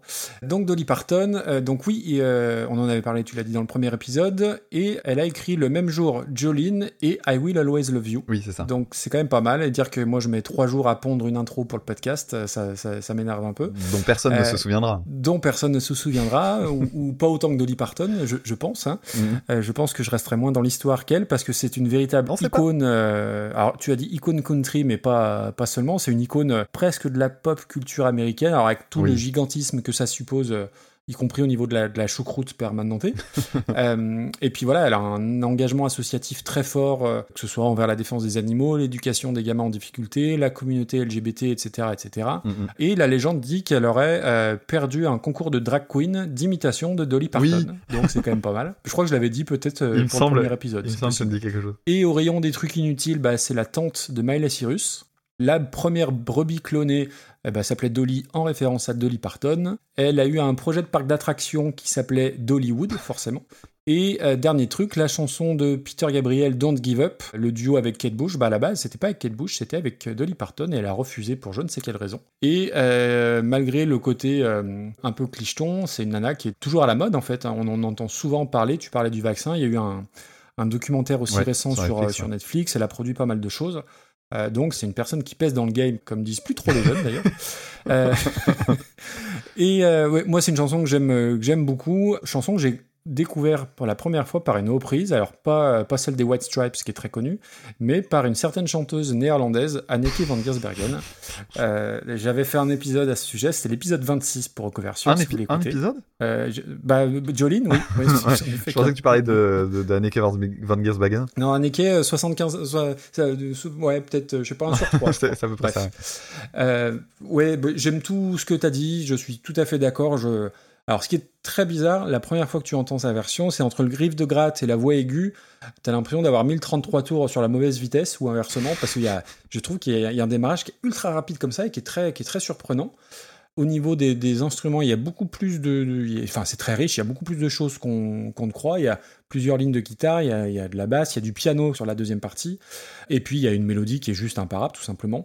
Euh, voilà, moi c'est vraiment une chanson que j'adore, euh, qui a été reprise très officiellement 158 fois, donc par White Stripe et Anneke, j'en ai parlé, par Olivia Newton-John, par Me First and the Gimme Gimmes, mais qui ont repris euh, toutes les chansons qui existent, donc c'est pas du jeu, et donc Lingua Ignota, dont j'avais beaucoup entendu parler, je crois que chez Album Rock on en a parlé un petit peu, et je crois même sur le Discord, il me semble avoir vu popper son nom, et j'avais mis un de ses albums dans ma liste de trucs à écouter que j'ai pas fait encore, c'est l'album Caligula, où on la voit, elle est, on voit son torse, on voit son visage, et avec un gros tatouage Caligula en haut du torse en lettres un peu gothiques.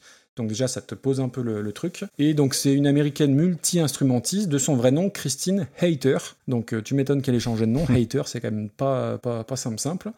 Donc tu l'as dit, une- un environnement assez particulier, une histoire assez particulière aussi, élevée dans la religion, harcelée à l'école, et puis euh, après c'est, elle a fait un, elle a un cursus universitaire assez fou, puisqu'elle a un master en art et en littérature, et elle, elle a fait une thèse sur Jean-Sébastien Bach, et une autre thèse qui s'appelle Burn Everything, Trust No One, Kill Yourself. voilà, ça vous donne une idée de, de l'ambiance. Et sa thèse approcherait les 10 000 pages.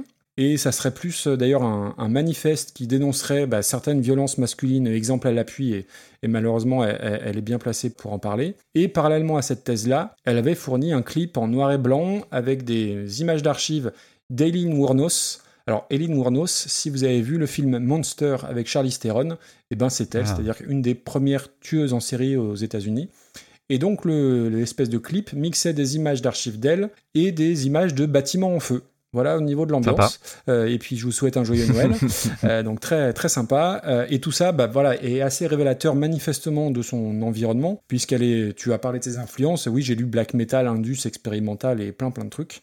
Euh, je suis pas très pas calé plus que ça sur sur elle, mais s'il y a des auditeurs et des auditrices qui, qui veulent compléter, que ce soit sur Twitter ou Discord, euh, il y a certainement des choses à rajouter. Donc, euh, sa reprise, j'étais assez impatient de découvrir ça depuis le temps que je lisais ce nom-là. Tu lances le truc, bon, les premières secondes, c'est PJ Harvey chez John Carpenter, c'est vraiment un film d'horreur. Je suis, contrairement à toi, pas fan du tout début où, euh, où il y a ces espèces de vocalises un peu arabisantes. Je, je trouve que c'est déjà un petit peu too much. Oui, il y a un gros travail sur, la, sur les textures notamment. Ouais. Après, il y a un truc qui se passe indéniablement, c'est que tu sais pas trop ce que t'écoutes. Tu sais pas trop ce qui est en train de se passer, mais dans un premier temps, tu as les oreilles bah, grandes ouvertes, parce que c'est assez inhabituel, en tout cas pour mes petites oreilles à moi. Tu espères qu'il y a une batterie qui arrive et qui défouraille tout, et en fait, tu es presque surpris que ça n'arrive pas, parce que ça aurait été peut-être un peu trop attendu. Bon, après, vocalement, on peut aimer, on peut ne pas aimer. Après, il y a une vraie interprétation, une vraie proposition. Je pense que c'est un peu trop long, un peu trop linéaire pour que ça me plaise réellement, mais en même temps c'est pas mal. Tu vois ce que, enfin, c'est typiquement le genre de truc à la fin, tu sais pas Ouais. si t'as aimé ou C'est détesté. une expérience. hein. C'est une expérience, exactement. Et du coup, euh, bah, pour euh, compléter ça, j'ai été sur YouTube et j'ai vu, alors je me suis pas coltiné les 20 minutes comme toi, j'ai vu une version live de cette chanson au Rodburn Festival, mais manifestement le, le même truc que t'as vu, où elle est toute seule au clavier avec euh, plein de barbus euh, vraiment à, à côté d'elle avec un éclairage façon projet Blair Witch. Et ce qui est sûr, c'est que si j'étais Jolene, eh ben, je serais pas franchement rassuré, parce que ça, fait quand même peur. Mais contrairement à toi, je, trouve que le, texte de la chanson va pas du tout. Et je pense que c'est ce qui me plaît pas, parce qu'il y avait un truc qui me dérangeait, mais que j'arrivais pas à déterminer. Pour moi, euh, Jolene, oui, c'est pas bien que la fille tourne autour de son mec, mais euh, d'en faire une version comme ça, hyper théâtralisée, euh, je, trouve ça un peu adolescent, quoi. Et du coup, je, je rentre pas plus que ça dans le, dans le décalage. Alors, je suis peut-être un peu dur ou je comprends peut-être rien, mais j'ai pas détesté. J'ai trouvé qu'il y avait indéniablement un truc, mais il y a un truc qui me gêne. Et je, je pense que c'est cette espèce de surjeu un peu, un peu tout le long, Mhm. ou qui dure trop longtemps. Peut-être, c'est, c'est peut-être la durée le problème. Ouais, on est, on est au même endroit sur le truc qui nous gêne en fait. Donc du coup, on est, bah, on n'est pas emmerdé pour classer ça, comme on dit. Bah ouais, dans ce Euh, cas-là, il faut revenir à des euh, critères un petit peu objectifs. C'est-à-dire que euh, faut, faut juste partir original. du principe que bah oui, c'est original. Ça propose autre chose. Ça peut pas être meilleur que l'original parce que euh, on est trop attaché peut-être à la chanson de Dolly Parton. Mais il y a, il y a un truc Il y a un truc. Hmm. Tu verrais ça où, toi? Dis-moi. par rapport à ce qu'on vient de mettre. Moi, pas, on a mis Alter. Skelter de Aerosmith et, euh, et, et Smile Ah, ouais, Teen Spirit. c'est On était, on- comparable, mais c'est tout le, le sel de, de, de ce podcast, en fait. Moi, je préfère Alter Skelter, mais indéniablement, Lingua Ignota, elle apporte quelque chose en plus par rapport à Aerosmith et la version des Beatles, c'est évident. Ouais. Donc peut-être qu'il faut mettre ça au-dessus, je, au-dessus, je sais pas. Alors, on peut, on peut l'envisager. Toi, Mhm. t'avais bien aimé euh, Deftones euh, Simple Man, euh, Oui, ah bah bien sûr, oui, oui. qui emmenait euh, dans un, dans un Ouais. truc un peu différent aussi. Mais je veux pas que ça aille au-dessus de... Sim- Enfin, non. Non, non, je, je, je vois bien que ça peut, ça peut s'arrêter là, Écoute, mais euh, non, regarde, tu sais ce qu'on va faire? On va le mettre entre Get Lucky de Ruskaya et Fantomas. Parce que Get Lucky s'éloignait extrêmement... Enfin, Ruskaya s'éloignait extrêmement des Daft Punk. et on est dans l'ambiance Et de. Fantomas, ça fait un peu peur. Ouais, Voilà, donc on- c'est raccord. ok, pas mal. Donc ça nous fait une 77e place. euh, pour une chanson où je sais pas trop quoi en penser, je trouve que c'est pas mal.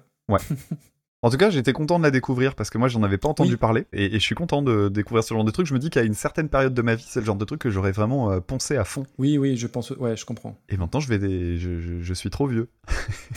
Mais non, il est jamais trop tard. Non, non, mais il faut être dans, une, euh, dans un état d'esprit très particulier oui, oui, pour euh, découvrir ce genre de truc. Je suis Et d'accord. je dis pas, euh, t'es pas obligé d'être à deux doigts d'aller chercher une corde hein, pour ça. Tu peux d'ailleurs même profiter de ce genre de truc en étant très très sain d'esprit, mais mais faut aller chercher quand même un, un type de, de, de mentalité, de, de, de mood que j'ai pas actuellement quoi. Eh bah tant mieux. bah ouais carrément. Bon bah changeons carrément d'ambiance dans ce cas-là. hein. Alors, Est-ce que ça te dirait de discuter un petit peu d'une chanson qui s'appelle Depuis que je fume plus de shit bah, il faut bien le faire, hein, faut y passer. hein. Donc Depuis que je fume plus de shit euh, en 2003 par Stupéflip, repris en 2017 par Carl Zero et Abdal Malik. Depuis que j'ai arrêté les joints, je me sens moins con, je me sens léger. Quatre pattes pour un bout de matos. J'ai la pêche Et l'abricot, et je suis plus sympa. Fini la drogue, scotché dans mon pyjama.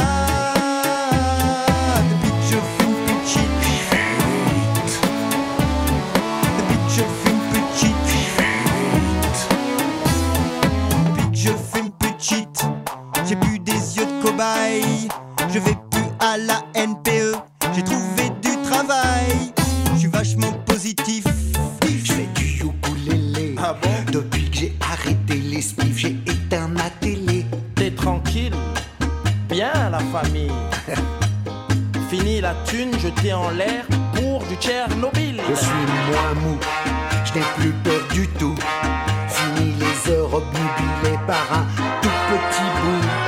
Depuis que je ne fume plus d'air, Ah ah, depuis que tu fumes plus de shit. depuis que je ne fume plus de shit. Ah depuis que tu fumes plus d'air. Ah ah, depuis je ne fume plus d'herbe, Depuis que tu fumes plus de shit. depuis que je fume plus d'herbe, Ah ah, depuis que tu fumes plus de shit. depuis que je fume du crack.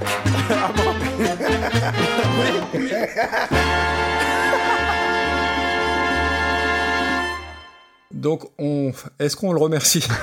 Moi oui. Oui, on remercie Nicolas. Paoli euh, qui nous a envoyé donc l'original c'est Stupéflip en 2003 et la reprise c'est Carl Zero et Abdel Malik en 2017 et alors euh, par le plus grand des hasards ça tombe en même temps que euh, ton épisode sur Stupéflip mais tu en parleras. Mhm. Euh, donc là on est dans le DJJMU c'est-à-dire le Damien Jongli Jonglo Music Universe hein, indéniablement et ce qui est ce qui est fou quand même alors je tu, tu vas dire je vis dans une grotte peut-être mais avant que tu en parles dans l'épisode de- que tu avais fait il y a un petit moment je n'avais jamais, jamais, jamais entendu parler de près ou de loin de stupéflip, ni lu quoi que ce soit, ni entendu ce terme, à jamais, jamais de la vie. J'ai découvert ça en même temps que toi.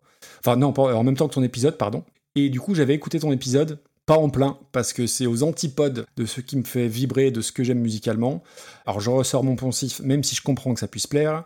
Alors, tu diras que c'est plus vaste que ça, mais on est un peu dans la lignée du punk alternatif, euh, Beru et compagnie et toute cette clique-là. Euh, truc que j'ai appris pour l'occasion et qui m'a qui m'a surpris, c'est qu'ils ont fait un financement participatif pour Stupvirus, Ah oui. euh, qu'ils avaient un objectif à 40 000 euros et que la Mhm. cagnotte est grimpée à 420 000. C'est Donc ça. c'est quand même assez dingue.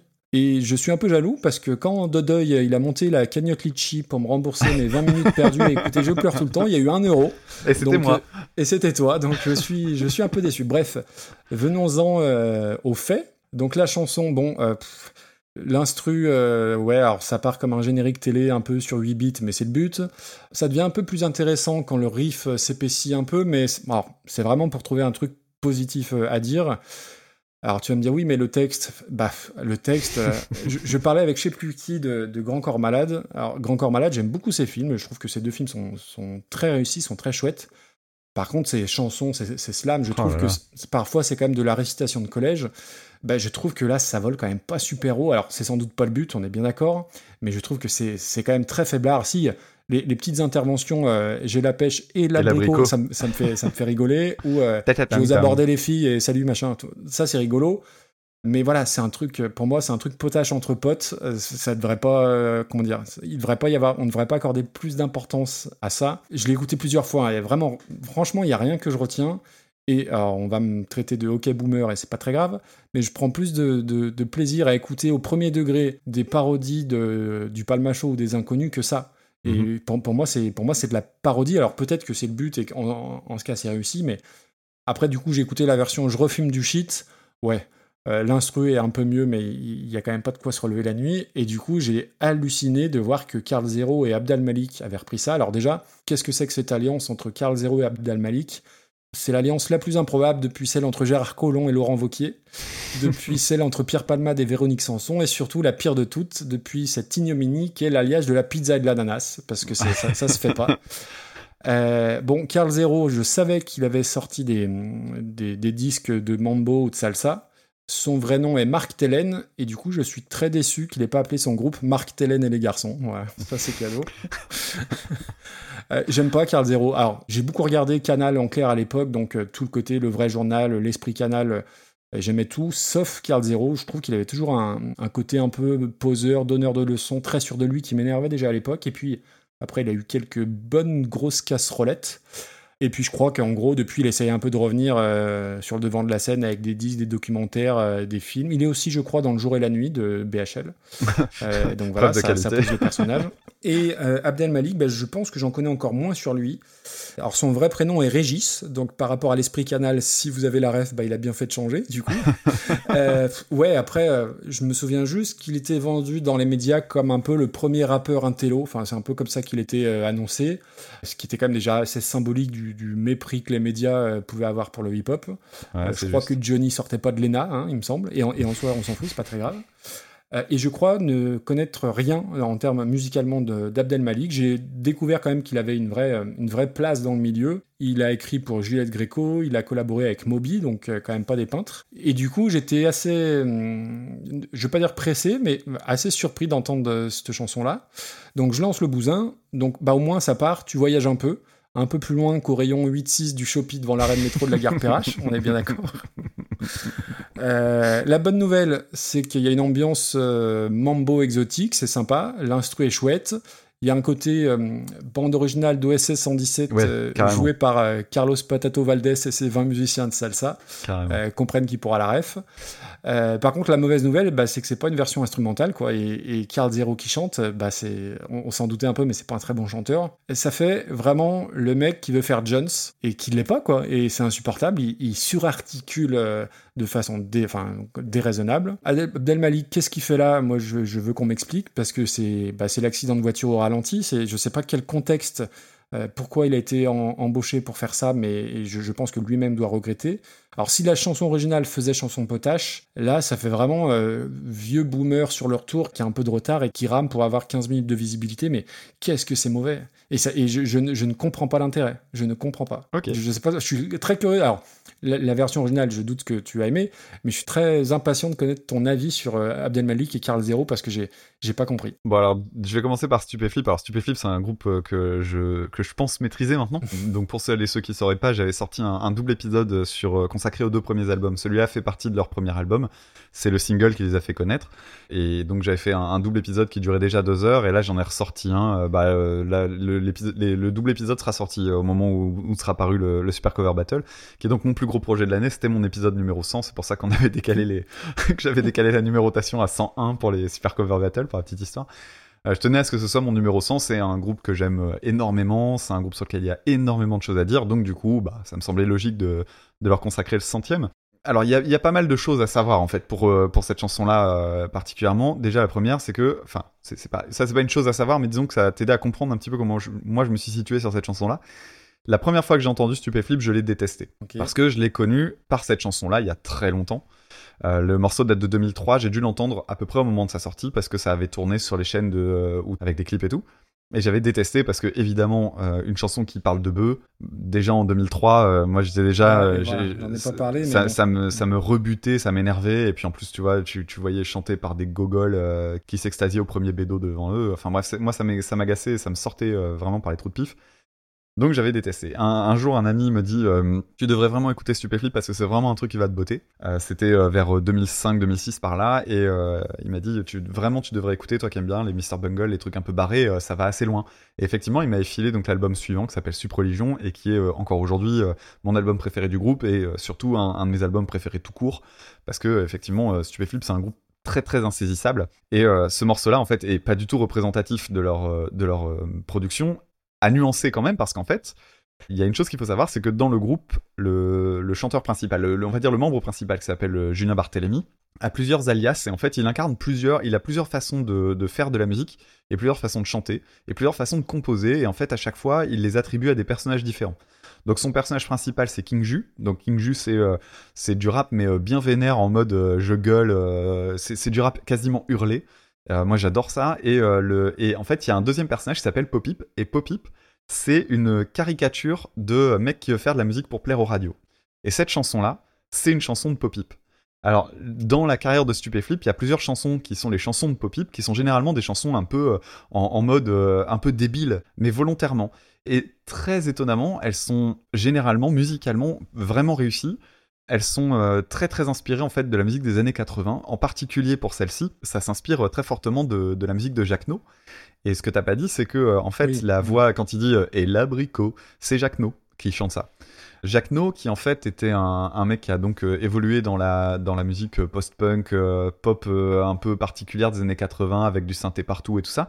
Et ce mec-là a été produit par un monsieur qui s'appelle Michel Placier. Et Michel Placier, c'est qui? Ben, En fait, c'est le producteur de Stupéflip. Et donc, euh, il y, a- une espèce de familiarité euh, de tout ça. Et donc, euh, Jacques No fait partie du morceau. Et tu l'as dit, le, morceau, c'est moi qui t'avais dit de, continuer.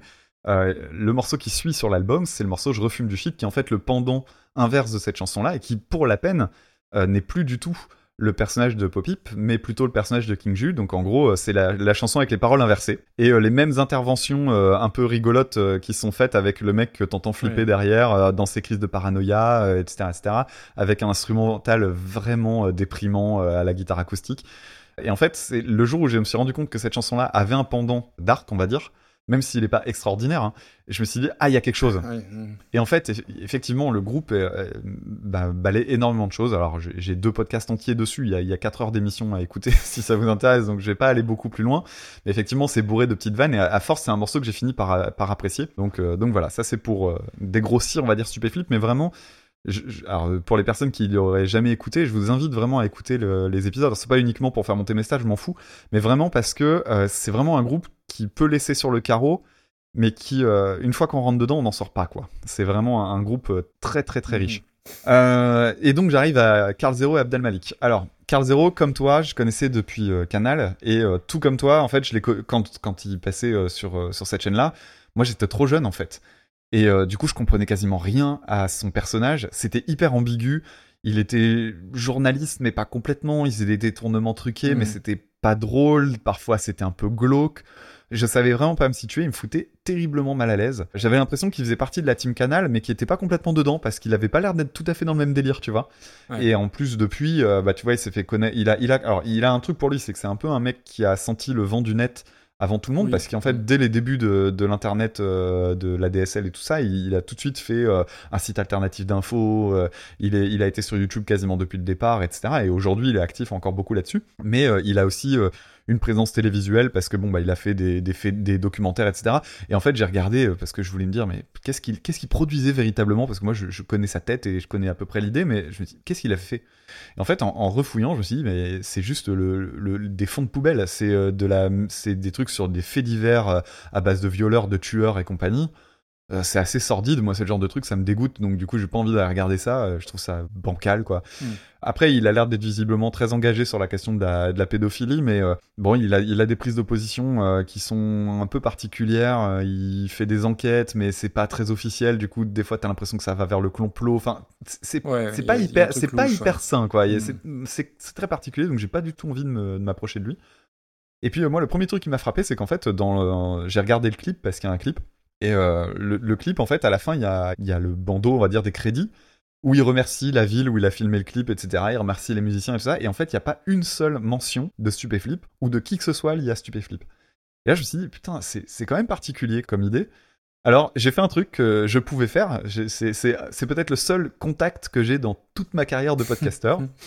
j'ai appelé Michel Placier, donc le producteur de Stupéflip, qui m'avait recontacté après le premier épisode, avec qui j'ai pu poser des questions pour faire le nouvel épisode. Donc je l'ai appelé, j'ai laissé un message, j'ai dit euh, Écoute, euh, faut que tu me dises, qu'est-ce que vous avez pensé de la sortie de la, de la chanson de Carl Zero et d'Abdel Malik. Donc il m'a rappelé et donc il m'a expliqué. On a, on a été assez court hein, sur ce, sur ce sujet-là, mais il me disait bah, que euh, il lui avait pas demandé en fait. Ah ouais. Donc bah, Carl Zero et Abdel. Malik n'ont pas du tout demandé d'autorisation. Et en fait, il y a même un truc très emmerdant, c'est que à la fin de la chanson, il rajoute. Alors déjà, il y a plein de phrases qui sont changées. Oui, exact. Et et il y a beaucoup, ça perd énormément. Alors c'est très bête, mais dans Stupéflip, ça, même si euh, les paroles, il y en a beaucoup qui, critiquent parce que euh, c'est plus de l'ordre du jeu de mots, euh, de- du jeu sur les sonorités, etc. Et donc du coup, des fois, il n'y a pas vraiment de fond. Mais quand tu entends depuis que je fume plus de shit, il y a une volonté sur l'allitération qui Oui. est, qui est Mm. claire et nette, quoi. C'est depuis que je fume plus de shit. Depuis que je fume plus d'herbe, ça marche moins. Mm. Voilà. Et quand tu dis depuis que, depuis que je ne fume plus de weed, depuis que je ne fume plus d'herbe, ça, ça pète Eh oui. toute l'intention en fait. Et, et d'un seul coup, tu perds quasiment tout l'intérêt, même si c'est pas un intérêt extraordinaire, bah tu perds une dynamique quand même. Et surtout, il y a un truc beaucoup plus emmerdant, c'est que la fin de la chanson, il finit par euh, depuis que je fume plus de shit, depuis que je fume plus d'herbe, et il dit depuis que je fume du crack. Oui. Et ça, et ça, ça n'a pas plu en fait à, ni à ni à Julien Attends, ni et à... ça les fait marrer. euh, Oui, mais il y a une différence fondamentale qui a pas plu à, à l'entourage du groupe, c'est que euh, le crack, c'est un dérivé de la cocaïne. Et là, on n'est plus du tout dans le, dans, la même, dans le même délire, en mm, fait. Bien sûr. Parce que là où le cannabis, même si moi j'en pense que du mal, c'est considéré comme une drogue récréative, c'est-à-dire qu'elle elle provoque moins d'accoutumance et des choses moins graves que euh, la cocaïne et tout le reste, le crack, c'est quand Ah même crack, une, une- une immonde saloperie. Il y a qu'à voir euh, les, documentaires sur le, ce, qui se passe, ce qui se passe aux États-Unis, parce que euh, le, crack c'est quelque chose qui vraiment euh, mais bute des gens, mais euh, c'est une drogue en fait qui a comme particularité d'être très très bon marché, très facilement accessible et, de, et qui provoque surtout une accoutumance dès la première prise.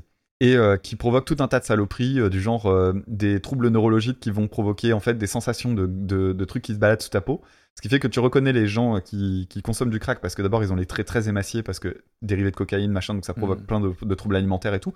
Et en plus de ça c'est des gens qui se grattent tout le temps. Donc en fait ils ont plein de blessures qui sont liées au fait de se gratter tout le temps.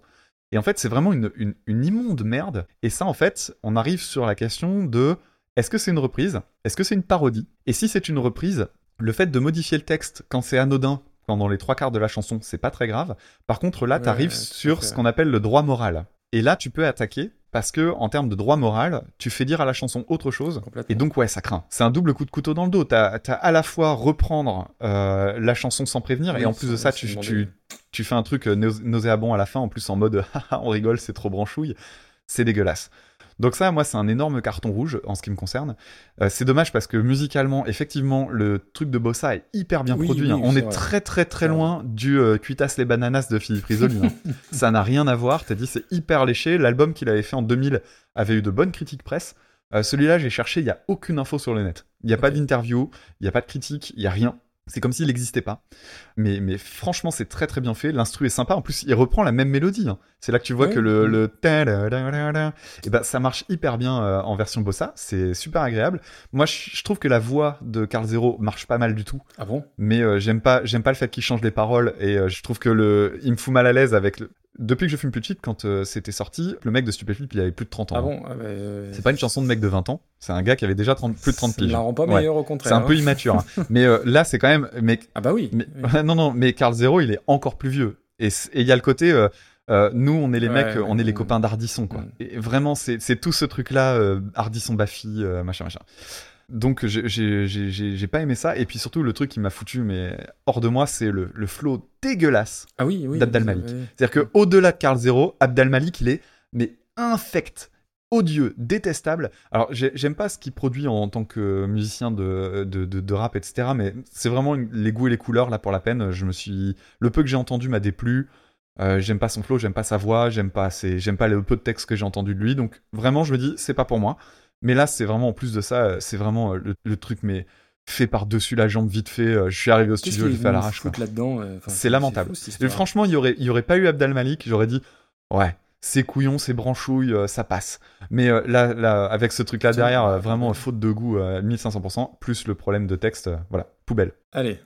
Donc du coup, une place indifférente. Ouais, même une place poubelle, moi, euh, je mets euh, place poubelle. Ouais, mais poubelle, ça donne de l'importance. Faut pas trop. non, donner, bah non, justement, donc on va remonter, on va pas aller dans le top, dans le worst five. Hein. Le worst five, c'est Euh, nos, c'est ceux qu'on aime bien ne pas aimer. C'est nos chouchous, bah Ouais. oui. Mais je suis content parce Euh, que merci euh, Nicolas d'avoir euh, donné l'occasion de parler de Stupéflip parce que Stupéflip n'a pas fait de reprise et des reprises de Stupéflip, il n'y en aura pas lourd. hein. C'est pas très grave. Euh, moi, je te propose une belle euh, 192e place, c'est-à-dire qu'on met ça entre les To Be Free et Ludwig von 88. Ah, bah tiens, c'est rigolo que tu parles de Ludwig von 88. Tout à l'heure, en arrivant chez mon pote, puisque j'enregistre pas chez moi, euh, j'ai suivi une camionnette avec un autocollant euh, Ludwig von 88. Ah, il y en existe encore. Eh oui. Ok. Eh oui, oui, oui. Comme quoi. Putain, mais en fait, elle est vachement haute, je pleure tout le temps, je suis en train de voir. tu rigoles ou quoi Euh, non, mais elle est, il y a 2, 4, 6, 8. Il y a 20 morceaux euh, plus mauvais. Non, mais déjà, elle a, elle a rien à foutre. beaucoup, Elle a rien à foutre là, elle pourrait être largement au-dessus. Et d'ailleurs, je, Ouais, je ouais. tiens à préciser, il y a quelqu'un qui est arrivé sur le Discord il y a pas longtemps en disant que, euh, qu'il aimait bien euh, Je pleure tout le temps. Ah bon? Et oui. Et tu l'as pas vu passer. C'est ton frère Non. Ah, les, gens, les, les- les gens sont bizarres. Les gens sont bizarres. Bah, il y a des gens qui n'aiment pas Hurt de Johnny Cash, donc après, Peut-être. faut, faut, faut s'étonner de rien. Eh bien, j'allais dire, on continue avec, Out- avec Into the Groove, mais non, j'étais pas du tout sur la bonne non, non, c'est bon, c'est bon. Ça ira, merci, on a déjà donné. Alors, la reprise suivante, c'est la chanson Hey Joe de Jimi Hendrix en 1966, reprise par Willie DeVille Eh en Eh 1992. non. C'est ton non. pins. C'est mon pins. Du coup, t'as le bon ou pas? T'as le bon pins? Non, non, j'ai pas du tout le bon pins. J'étais pas là-dessus. Ah merde bah, du coup, je vais remplacer par celle que je pensais être ton pins. Ok. On va donc maintenant s'intéresser à la chanson Do in Time de Sublime en 1996, reprise par Lana Del Rey en 2019. I love her so bad, but she treats me like a on lockdown like a penitentiary. She spreads her loving all over, and when she gets home, Summertime,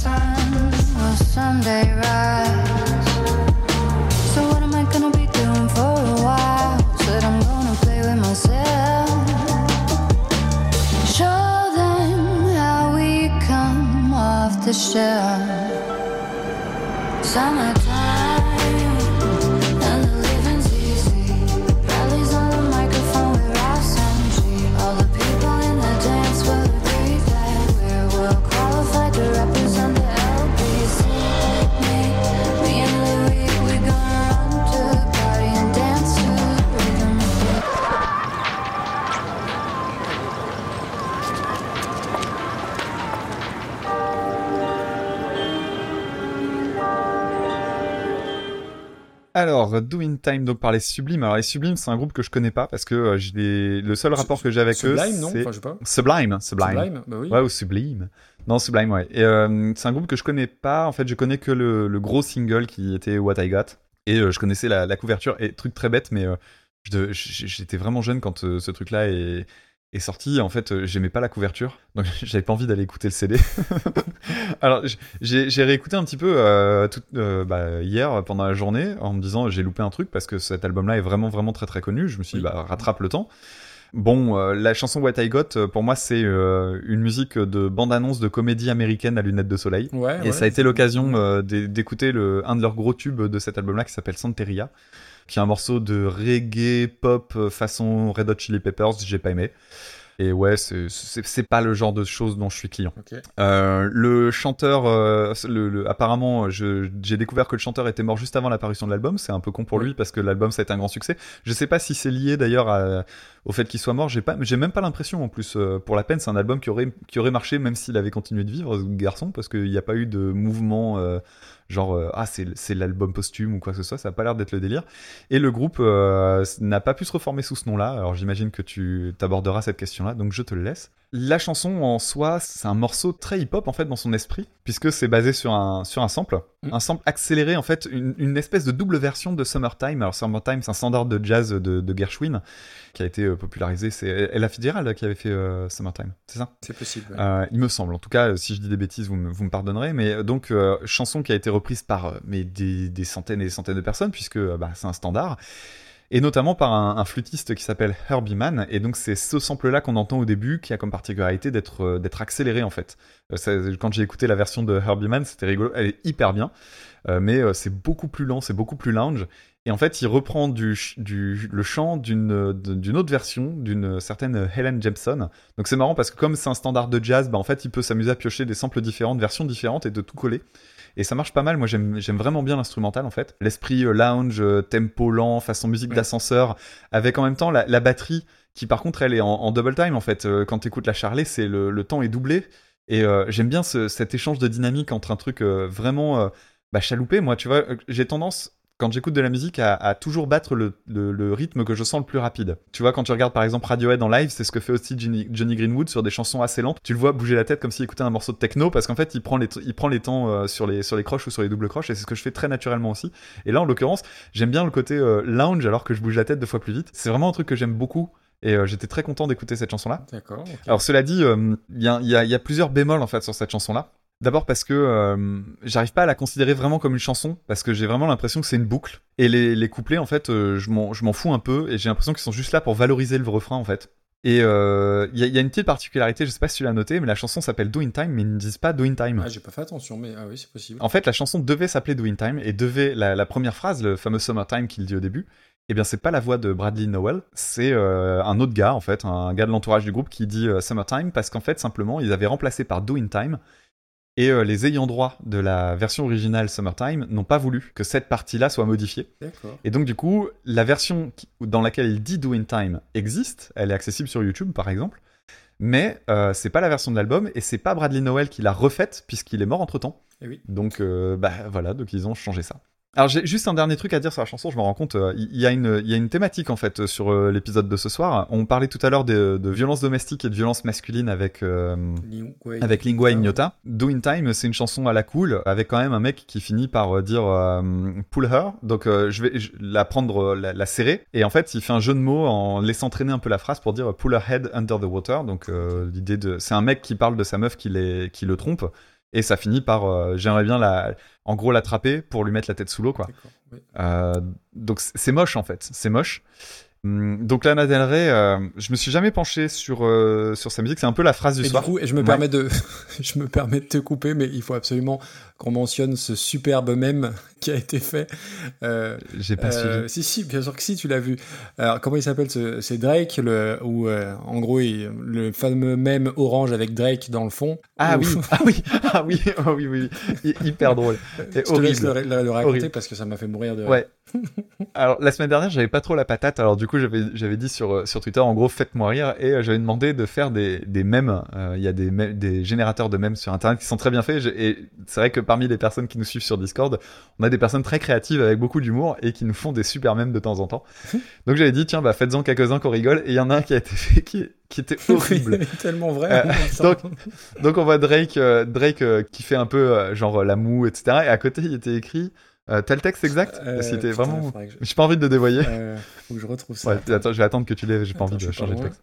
Donc déjà c'est Vi- euh, Victor Oscar Victor qui l'a envoyé. Et donc voilà, euh, Drake qui fait la mousse et qui, enfin, qui avec la main qui repousse les sous-textes un poil misogyne. Ouais. Et en dessous le Drake avec le grand sourire avec le doigt en avant, Eminem qui tue sa, qui tue sa femme. Et c'est horrible en même temps, c'est un peu vrai. Oui. C'est vrai que euh, Em- Eminem, on a, on a quand même insisté euh, lourdement sur le fait que, le, que la chanson Kim était absolument nauséabonde, mais euh, visiblement pas assez. Mais là, là, par, là, pour la peine, je me dis, il y a vraiment un truc sur le, le, le thème des, des violences domestiques euh, et des violences masculines, parce que bah, tout à l'heure, Lingua Ignota, elle a cette fois-ci cette chanson-là, et on verra qu'il y en a une autre après, même deux. C'est euh, ah oui, deux, deux, deux. Et ouais, euh, peut-être une qui va te surprendre. Ne fais pas de recherche, je Ah, te bah, le dirai. Pas tout alors. Donc, euh, donc voilà, un, un sujet visiblement cool pour la musique. Lana Del Rey, donc je me suis jamais intéressé véritablement à elle. Alors j'ai- j'ai- j'aime beaucoup la chanson Video Games qui l'avait vraiment fait exploser. Mhm. Euh, la chanson Summertime Sadness qui est sur le premier album aussi. Mais en fait, j'ai eu un tort, c'est que j'ai découvert cet album-là au même moment que j'ai découvert London Grammar. Ah oui. oui. Et les voix sont assez proches en fait. Et London Grammar m'a gonflé, mais d'une force telle. En fait, en gros, je pense que à cette époque-là, j'aurais mieux fait d'écouter l'album de Lana Del Rey. Parce que l'album de London Grammar, j'ai vachement aimé la première écoute, puis après, ça m'a tapé sur le système. Et du coup, je me suis éloigné très fort de ce groupe. Et euh, j'aurais mieux fait d'écouter Lana Del Rey, qui, à mon avis, a plus à offrir. Mais euh, je les ai un peu mis dans le même paquet, et c'est un tort sans doute. Donc, je, sais qu'il y a plein de choses à aller chercher. Donc, j'étais très content, en fait, de tomber sur, euh, sur une reprise d'elle. En plus, je me demandais qu'est-ce qu'on peut faire d'un morceau hip-hop, en fait. Et euh, l'arrangement derrière euh, refait, euh, donc c'est une version trip-hop avec une super ligne de basse bien profonde, un son de harpe hyper aérien, des jolis, des jolis arrangements de voix avec des chœurs hyper présents sans en faire trop. Moi j'ai adoré l'instrumental. Apparemment c'est très fidèle à ce qu'elle fait habituellement, mais je te laisserai en juger parce que j'imagine que tu la connais bien mieux que moi. Je préfère celle-là à l'original, même si j'aime plutôt bien l'original euh, en musicalement. Euh, Je préfère cette version-là euh, pour euh, son côté reposant en fait. J'ai- J'aime bien ce genre de truc très posé. Et en fait, ce que j'aime bien aussi, c'est que dans par rapport à cette fameuse phrase de Pull her head under the water, au moment où elle chante cette chanson-là, elle fait une variation dans sa ligne de chant. Et la, la ligne de chant qu'elle choisit de faire, elle est, euh, j'ai pas cherché la gamme ni rien, mais ça doit être, ça doit aller chercher du côté mineur. Et en fait, ça crée un contraste qui lui donne du coup un, un- un côté plus dramatique. Et du coup, la chanson, ce passage-là précis de la chanson devient beaucoup moins anodin. Et euh, je, je trouve que euh, bah, ça, ça a au moins le mérite bah, de pas laisser passer ce truc-là un peu, euh, un peu sous les radars en fait. Et, ouais, j'ai plutôt bien aimé cette, euh, cette reprise. Ok.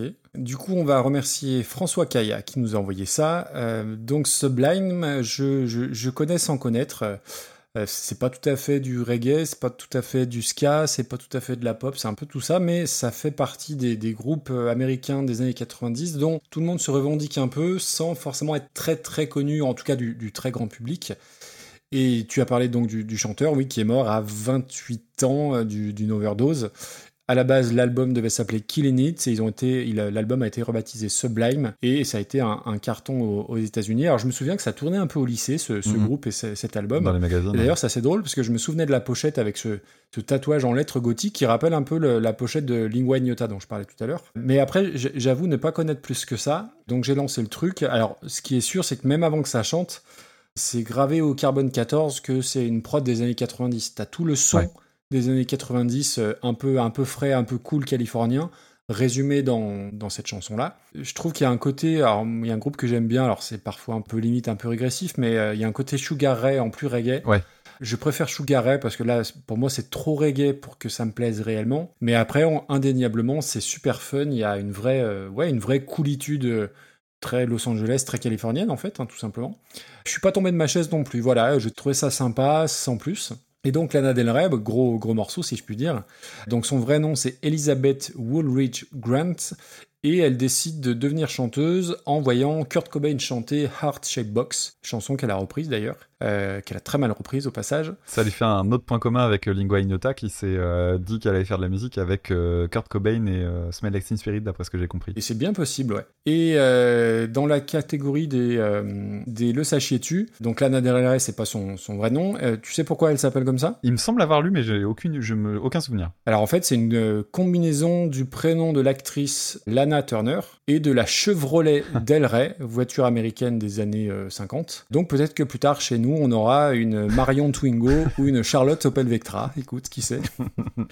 Euh, Bref, euh, c'est une chanteuse qui est assez clivante en fait, Lana Del Rey, et je, je suis perdu. C'est-à-dire que Video Games, j'avais trouvé ça sympa. Euh, Il y a d'autres chansons que j'avais trouvé sympas et, et d'autres un peu moins. Et je sais pas si c'est une poseuse bobo qui en fait des, des, des turbo-caisses et mais qui a la carte et voilà. Euh, des tétracaisses pardon. Et, et j'apprécie certaines de ces chansons mais des fois je me dis est-ce que c'est est-ce que c'est une vraie artiste talentueuse ou est-ce que c'est pas un- une espèce de, de, de coup marketing? Alors après en plus il y a eu euh, et une période elle en a pris plein la tête Bichette parce que euh, elle aurait fait de la chirurgie esthétique et ça en- en soi on s'en fout euh, mais je suis un peu, un peu partagé. Alors après, en bossant l'épisode, j'ai découvert qu'elle avait euh, créé le genre le sadcore, enfin qu'elle était une digne représentante du genre sadcore. Alors j'ignorais, euh, tu, tu connaissais? Non mais je vois tout à fait ce que ça veut dire. ouais. Il n'y a pas de, y a pas de vanne. Je vous lis le truc Wikipédia. hein.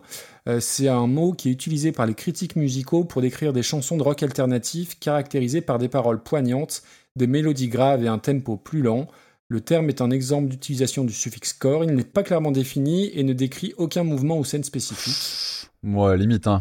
Parce que euh, core, ça, ça, ça sous-tend quand même euh, l'origine hardcore, euh, Bah, type ouais, punk donc, et euh, bref. Euh, là, on est loin. mais on même. peut pas enlever que bah, chaque album qu'elle sort, c'est c'est un événement. Elle, elle a vendu, je crois, 20 millions d'albums. Elle a fait 8, 8 albums, ce qui est quand même pas mal en, en l'espace de 10 ans.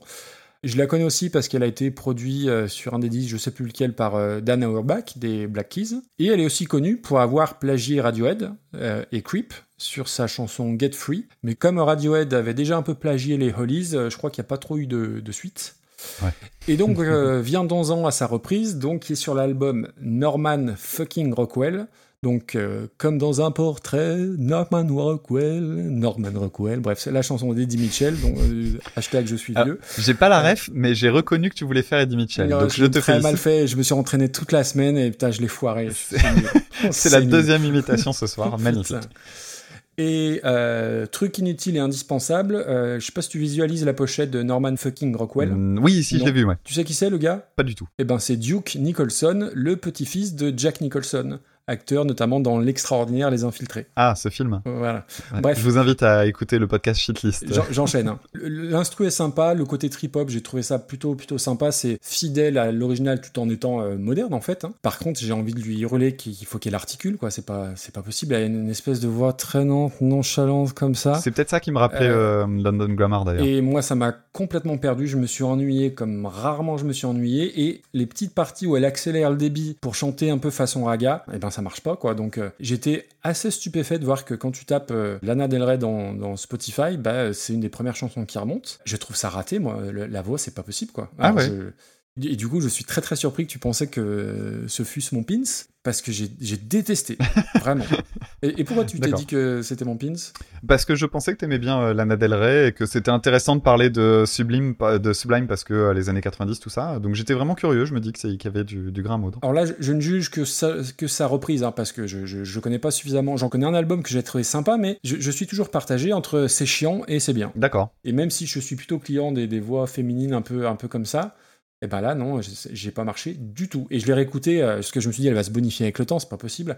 J'avais envie d'aimer, et, et ben non, ça a pas marché. Bah, moi, je la mettrais pas très bas parce que, enfin, pas trop bas parce que euh, je, la, je la trouve plutôt pas désagréable en fait, moi. Tu vois, si on juge euh, My Girl par les drogués écossais, là, pour moi, ça va pas beaucoup, beaucoup plus haut. hein. Mais ça ira plus haut que ça. Hein. Et il était combien euh, notre drogué écossais là? 174e. Non, non, c'est très, très, très, très bas ça. Ouais, bah franchement, euh, Clairement, je la mets pas en dessous de Killing Me Softly des... par les Fujis. elle est où Killing Me Softly? 120. Wow, c'est vachement haut ça, Damien. Ouais, mais les, les Fujis, c'était juste euh, faire euh, Pumchak Pumchak avec euh, Lauryn Hill qui faisait des, qui en faisait des tétraquesses. euh, Et je suis pas d'accord, ça, ça- ça- je ne suis pas d'accord. Bah, de toute façon, ce sera euh, jusque entre 120 et 135, quoi, quelque chose comme ça. Bah, 135. Non, non, parce qu'en fait, je regarde d'autres trucs. C'est parce que c'est la fenêtre de tir que j'ai devant moi. Maintenant, euh... Franchement, dans le côté, j'ai préféré Ma Benz par les Brigitte. hein. Ouais, bah à la limite, euh, en dessous de ça, si ça te va. En dessous de Manson. Ok, et ben voilà, donc ça nous fait une 132e place et ça mérite pas plus. En dessous de Marine Manson avec euh, Tainted Love. C'est bien de parfois redonner les, les morceaux qui sont autour parce qu'il y en a certains dont on ne parle plus Bah en fait. oui, on a un peu 208, euh, 208 morceaux. Alors on va parler maintenant de la chanson Gloria de Umberto Tozzi en 1979, reprise en 1982 par Sheila sous le titre Glory Gloria. Gloria,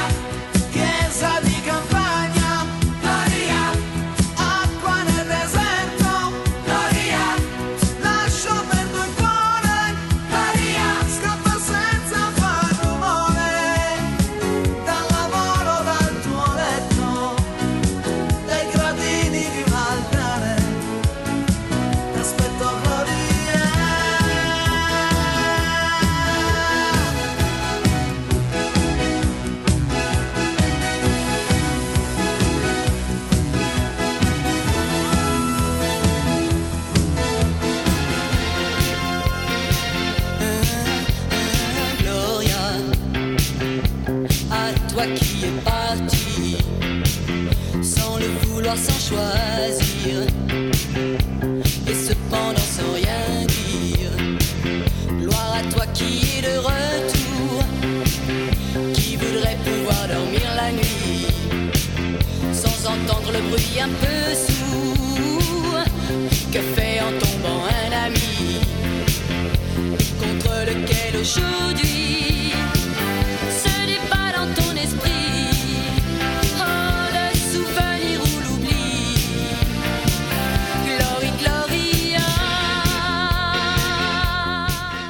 Alors, on va remercier Brian qui nous a envoyé donc Gloria, chanson d'Umberto Tozzi en 1978. Comme tu le prononces bien. Ben, je prononce mieux l'italien que, que l'anglais, oui.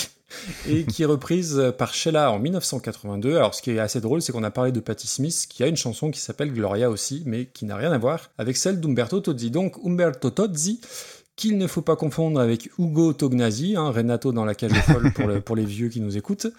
Et donc, bah, Tozzi, c'est le chanteur italien dans la pure tradition des chanteurs de charme italiens euh, stéréotypés, euh, avec Toto Cutugno, entre autres, et qui sont presque, j'ai l'impression, plus connus en France qu'en Italie. Alors, Umberto Tozzi, on le connaît surtout pour Ti Amo, qui est une chanson qu'on Ouais. a entendue dans 8000 films, 257 sketchs, etc., etc. Astérix, notamment. Euh, exact, exactement. Et qui avait fait quand même 7 mois en première place des ventes en France à sa sortie. Donc la France, l'autre pays de la variétoche. Mhm. Et c'est une chanson euh, qui sera adaptée, comme tous les tubes de l'époque, par Dalida, dont on a déjà parlé sans avoir traité euh, aucune de ses chansons. Bref, depuis, enfin voilà, Umberto Tozzi, à part, euh, enfin à part, je suis un peu, un peu vache, mais hormis Tiamo et donc Gloria, euh, c'est quand même assez, assez limité. Il a gagné le festival de San Remo, qui est un, un truc euh, juste énorme. C'est un méga événement en Italie, donc c'est pas rien. Alors, je sais plus en quelle année. Depuis, plus grand chose. Il a fait un Olympia en 2008. Il a sorti un best-of en 2012 avec, euh, je pense, quatre versions alternatives de Tiamo, et huit versions orchestrales semi-instrumentales de Gloria, pas et un hein. duo avec Francis Cabrel sur Petite Marie. Je n'en dis pas plus parce qu'elle est dans notre master list, donc peut-être qu'un jour on, on en parlera. Et euh, j'ai vu sur Wikipédia qu'il n'avait jamais caché son admiration pour Paul McCartney, avec qui il aimerait bien faire un duo. Bah tu m'étonnes, moi aussi je n'ai jamais caché mon admiration pour Alessandro Del Piero, avec qui je ferais bien un five, mais bah, j'ai, bah, comme lui, j'ai pas le talent nécessaire. Bref, Euh, Gloria, première, première mauvaise nouvelle, euh, mes parents avaient vraiment des coups de chiottes parce qu'on avait le, Le 45, 45 tours. Le 45 tours, figure-toi. Alors il y a deux pochettes. Il y a une pochette façon Richard Klederman à contre-jour et une pochette où il saute au-dessus de l'eau avec, le, avec un jogging rouge et un Marcel bleu. C'est celle-ci qu'on avait. Bon, la chanson, c'est la variété typique de ces années-là. Piano, la mélodie principale au faux violon, des effets laser, une guitare électrique qui débarque comme un cheveu sur le minestrone. Bref, c'est franchement pas ouf. Et pour le texte, il y a certains passages, c'est quand même du niveau d'Herbert Léonard et, de son triangle d'or. Je sais pas si tu as, si tu as la rêve de, de cette chanson-là. Je suis trop jeune. Euh, euh, je n'ai qu'un pays, celui de ton corps. Je n'ai qu'un péché, ton triangle d'or. Voilà. Ça chante beaucoup ce soir. hein. Bref, voilà. Donc les paroles, t'as as tout compris. Ouais, c'est moche. C'est moche. Mais bizarrement, c'est pas aussi qui attaque dans mes souvenirs, la, la version originale. Et surtout, c'est pas aussi clicheton que Tiamo, qui est pénible. Bon, la chanson est un peu longue, bref. Et donc, il y a eu quand même pas mal de, de reprises. Et pour reprendre une, une telle chanson qui baigne dans le jus des années 70, il fallait une chanteuse adéquate. Et ça tombe bien, puisqu'elle est en adéquate. Ah, voilà, c'est ça. La phrase de Coluche. Mais oui. Bah voilà. Mais oui. Non, c'est donc j'ai Euh, autre chose. J'en ai une autre qui arrive plus tard. Ah, merde. je sais pas si. Ouais, bref. Euh, Qu'est-ce qu'on va dire sur Sheila Euh, Je connais bah, les gros tubes évidemment, et surtout, et j'arrive pas à, à me souvenir pourquoi, j'ai souvenir que c'était la tête de turc des humoristes des années 90. Alors je sais plus trop pourquoi. Alors j'ai fouillé un peu dans sa bio, dans son parcours, il y a quand même des trucs de dingue. Ouais. Euh, elle Des signe son tristes, premier hein. contrat à l'âge de 17 ans, et c'est un contrat de 10 ans hein, avec la maison de disques.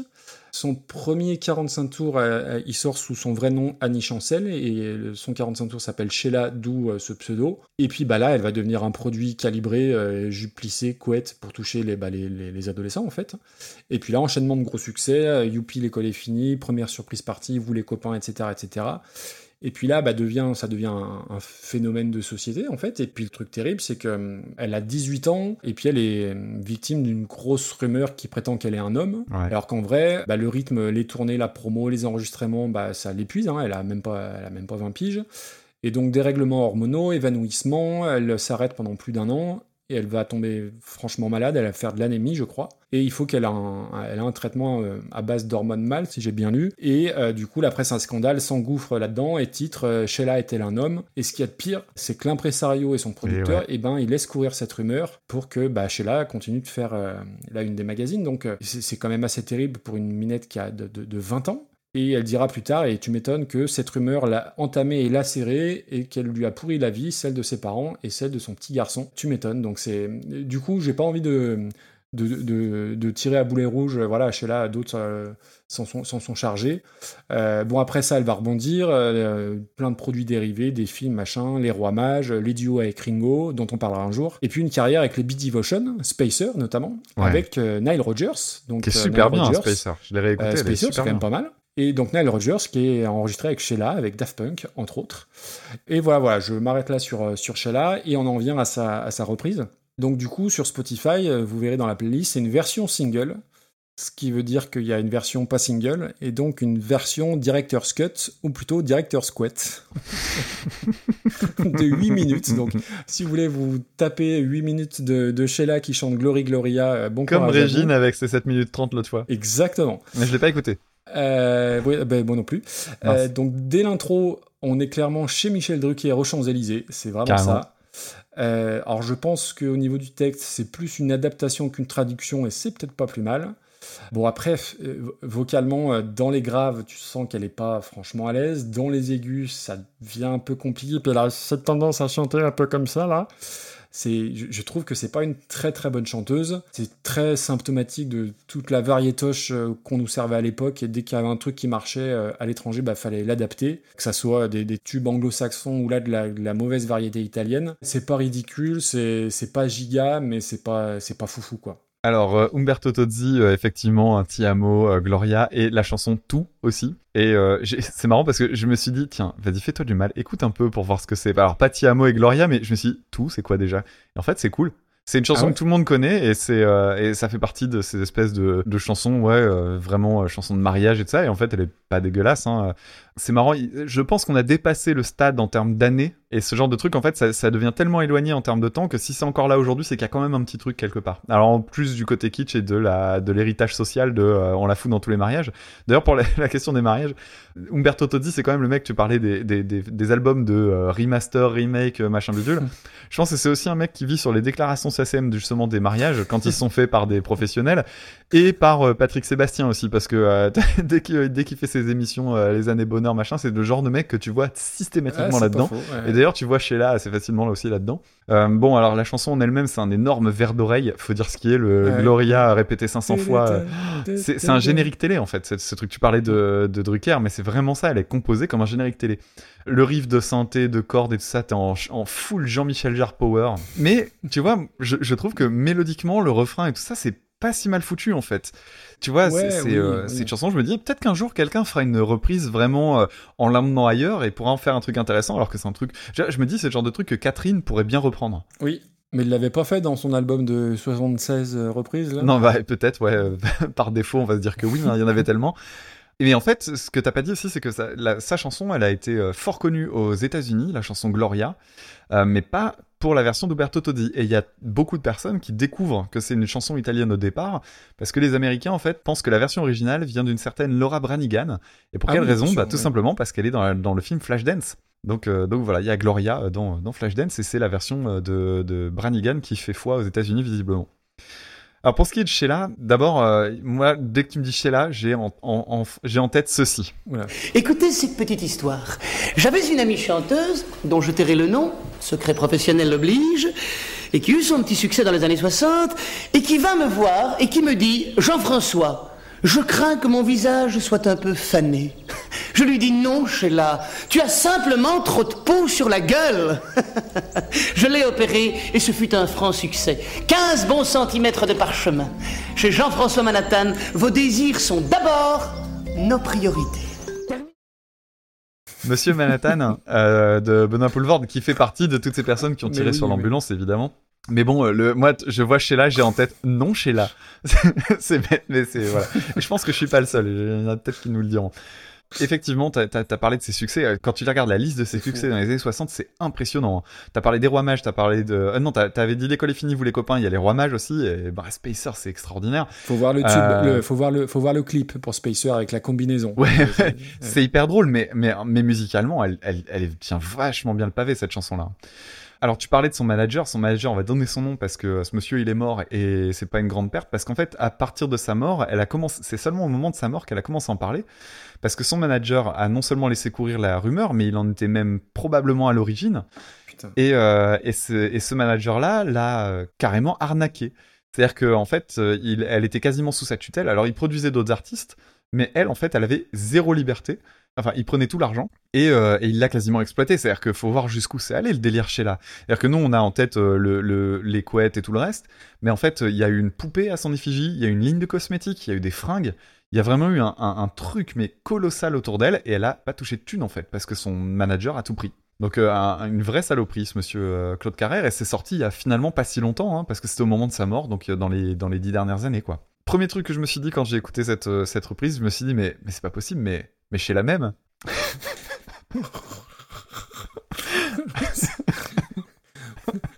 c'est hyper, c'est hyper fidèle. C'est hyper fidèle. Euh, vraiment, euh, c'est le genre de truc euh, reprise en mode copier-coller. Et, et tu l'as dit, hein, c'est même pas naze parce que c'est très fidèle. Donc, en gros, la version du Maître Toti, même si elle est un, un peu kitschouille, c'est pas une chanson catastrophique. C'est même pas des paroles mal refaites façon déprime euh, par Véronique Sanson. Oui, oui, oui. Donc euh, bah c'est juste c'est juste balèque quoi. C'est c'est c'est fait pour l'exportation en mode tiens bah on va te filer cette chanson là, tu vas la faire parce qu'elle marche ailleurs.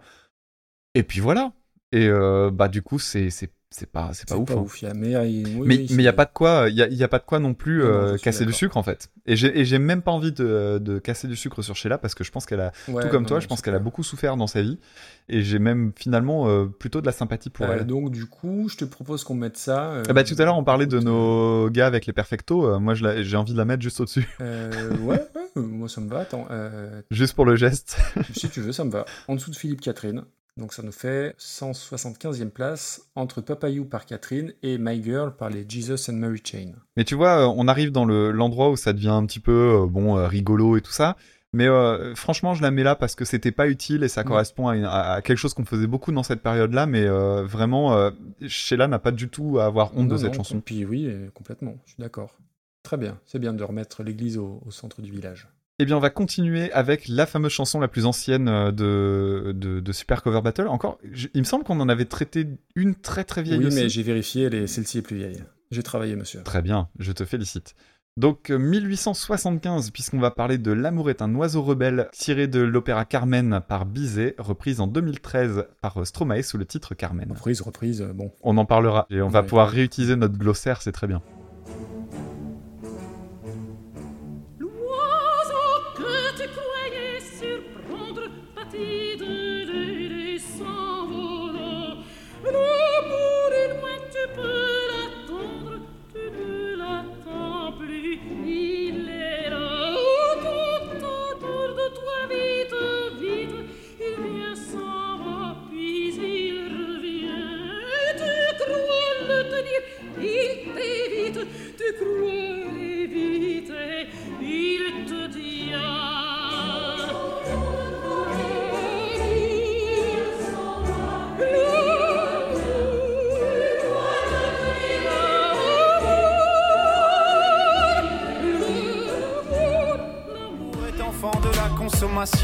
Il voudra toujours, toujours, toujours plus de choix. Voulez, voulez-vous des sentiments tombés du camion? L'offre et la demande pour unique et seule loi. Regarde à toi. Mais j'en connais déjà les dangers. Moi j'ai gardé mon ticket. Et S'il le faut, je vais les changer, moi. Et s'il le faut, j'irai me venger, moi. Cet oiseau de malheur, je le mets en cage, je le fais chanter, moi. Regarde à toi.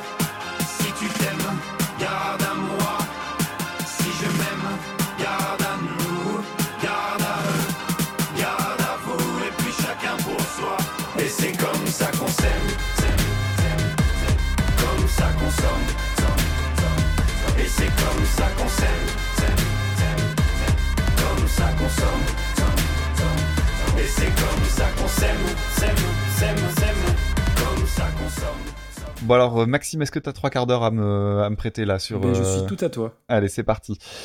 Alors, la version euh, de, de l'opéra, en fait, c'est hyper intéressant pour plein de choses. D'abord, Carmen, faut savoir que c'est euh, un opéra donc composé en, so- en 1875 par Bizot, euh, par, par Bizet, par, et non pas par Bizu.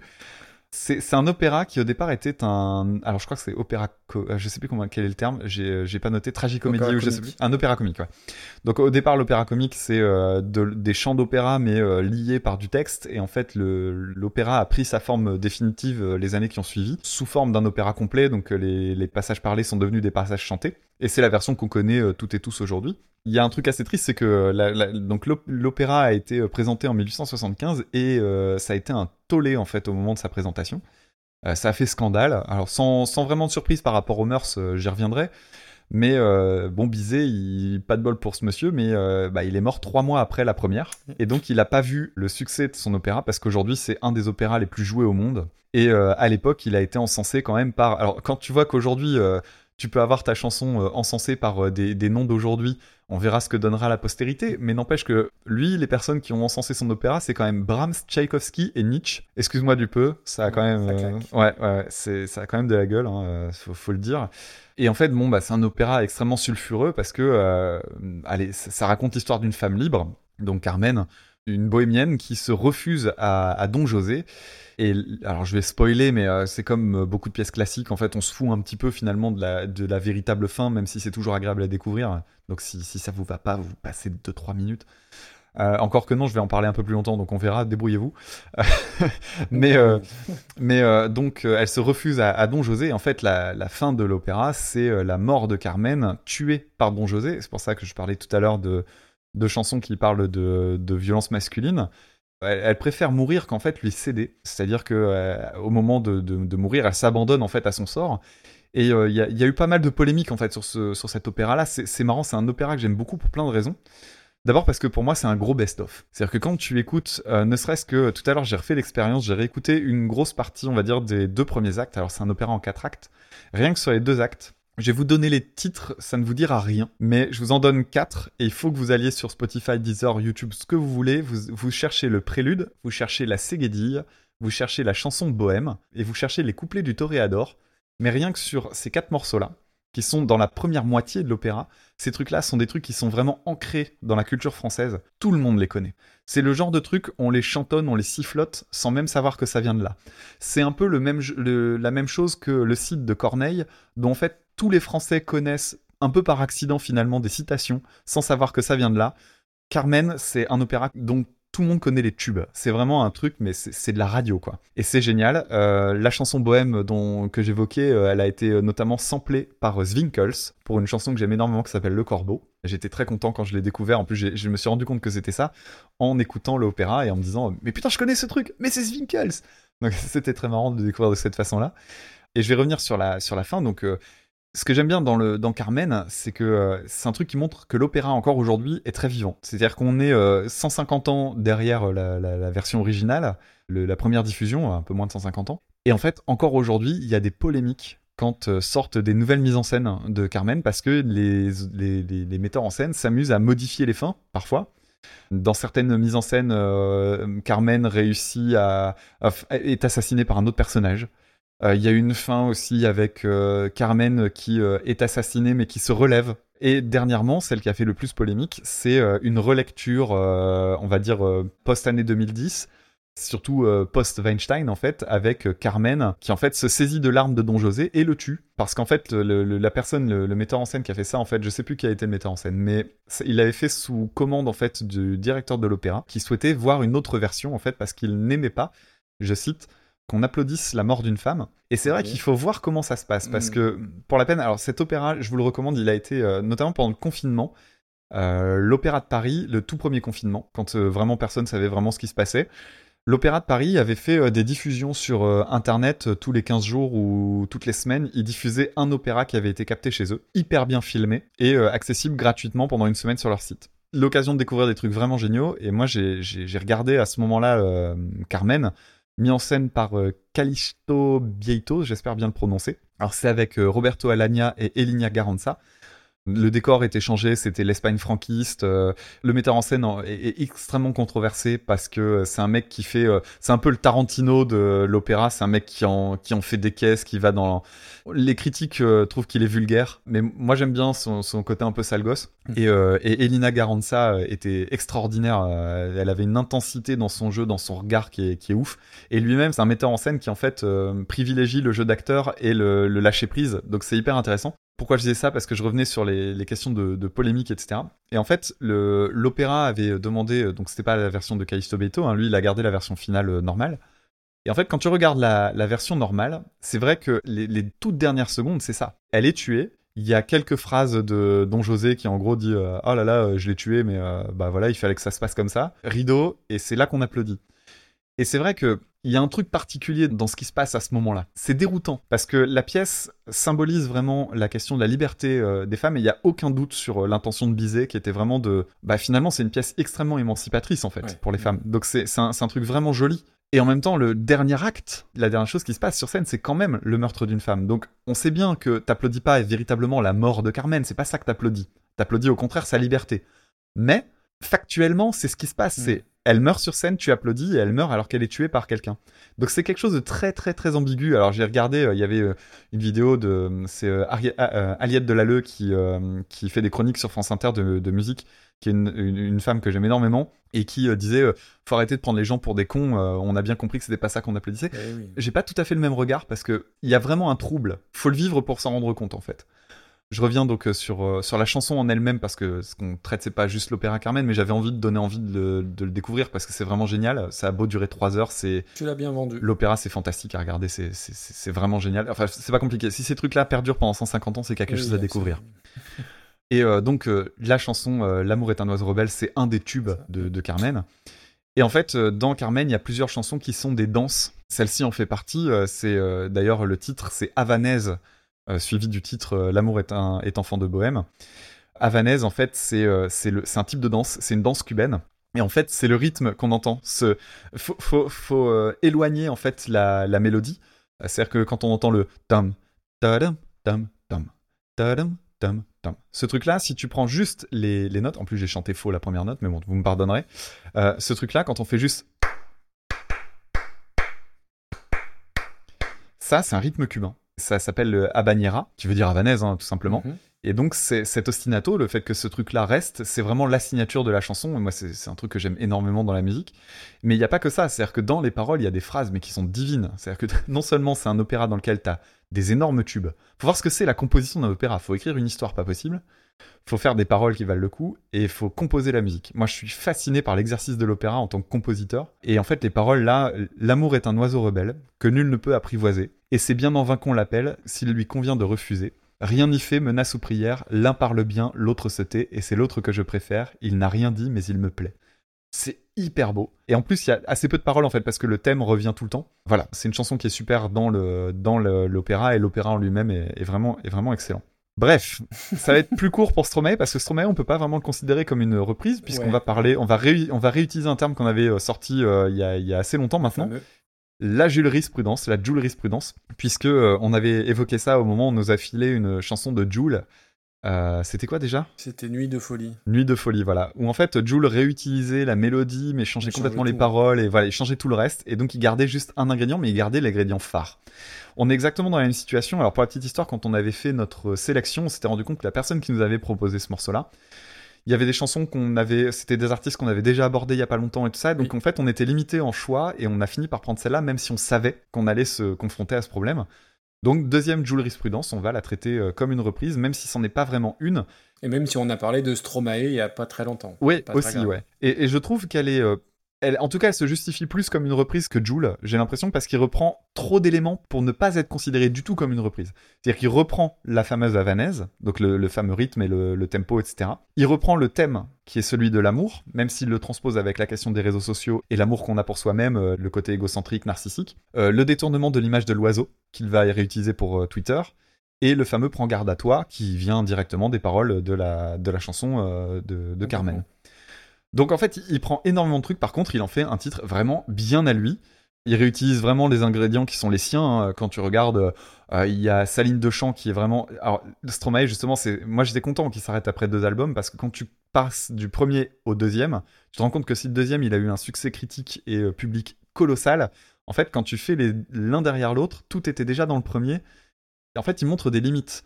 Même dans ses lignes de chant, elles se ressemblent très très fort. Mais il est pas censé revenir avec un nouvel album, là? C'est pas ce Si, si, apparemment, j'ai cru comprendre qu'il allait revenir bientôt, ouais. On verra, parce qu'après, il a laissé beaucoup de temps aussi Oui, euh, derrière, lui, donc euh, il y a peut-être quelque chose qu'il a à aller chercher. Mais dans les ingrédients, euh, la ligne de chant, le son aigu en boucle, qui est quelque chose qui fait beaucoup, l'expérimentation de la voix comme percussion. Il y a un moment où les, les voix, les, euh, euh, c'est Ouais. réutilisé comme des percussions. Alors on peut aimer ou pas aimer, je trouve que c'est intéressant, même si moi j'aime pas. Il utilise un bruit d'aboiement euh, qui vient d'un chien en jouet, je crois, ou quelque chose comme ça. Chose que qu'on entendait déjà sur Alors on danse, en fait, qui était déjà un truc un peu, un peu bricolé dans ce goût-là. Bon voilà, c'est pas mon morceau préféré de l'album, loin de là même. D'abord parce que l'album est excellent et qu'il y a plein de trucs, on en avait déjà parlé. Malgré tout, je trouve que, comme souvent avec Stromae, il y a toujours des trucs intéressants à les regarder. Et en fait, même dans l'écriture, il y a des choses hyper malines. C'est rempli de jeux de mots, c'est rempli de jeux sur les sons. Alors même si euh, le plus évident, euh, c'est comme ça qu'on s'aime, c'est comme ça qu'on somme, ça, ça pisse pas loin, mais euh, Ouais, mais ça marche. mais ça marche et il y a, y plein de petites trouvailles. En fait, il y a des doubles sens même là-dedans. Tu vois, mais c'est comme ça qu'on somme. Tu vois, il y a le, le, le, le- le verbe sommer, il existe et tu peux le comprendre aussi dans ce contexte-là. C'est pas juste consommer, tu vois. Mm. Il y a vraiment plein de trucs à aller chercher dedans. En plus, je, je pense que son discours anticonsumériste est très sincère. Ce qui peut le prouver, c'est simplement le fait qu'il n'ait pas abusé euh, bah, de sa célébrité, etc. C'est un mec qui s'est barré dès qu'il a réussi parce qu'il se sentait plus euh, continuer dans ce, dans ce truc-là pour le moment. Il avait besoin de faire un break et il l'a fait. C'est un mec qui a l'air très très intègre. C'est pas une chanson que j'aime bien, c'est pas une vraie reprise non plus, mais ça reste un truc intéressant et voilà, ça lui ressemble quoi. Eh ben, on va merci- remercier Sébastien qui nous a envoyé ça. Je suis assez nul en, en Bizet, hormis, hormis Jacqueline, c'est tout ce que je connais de Bizet.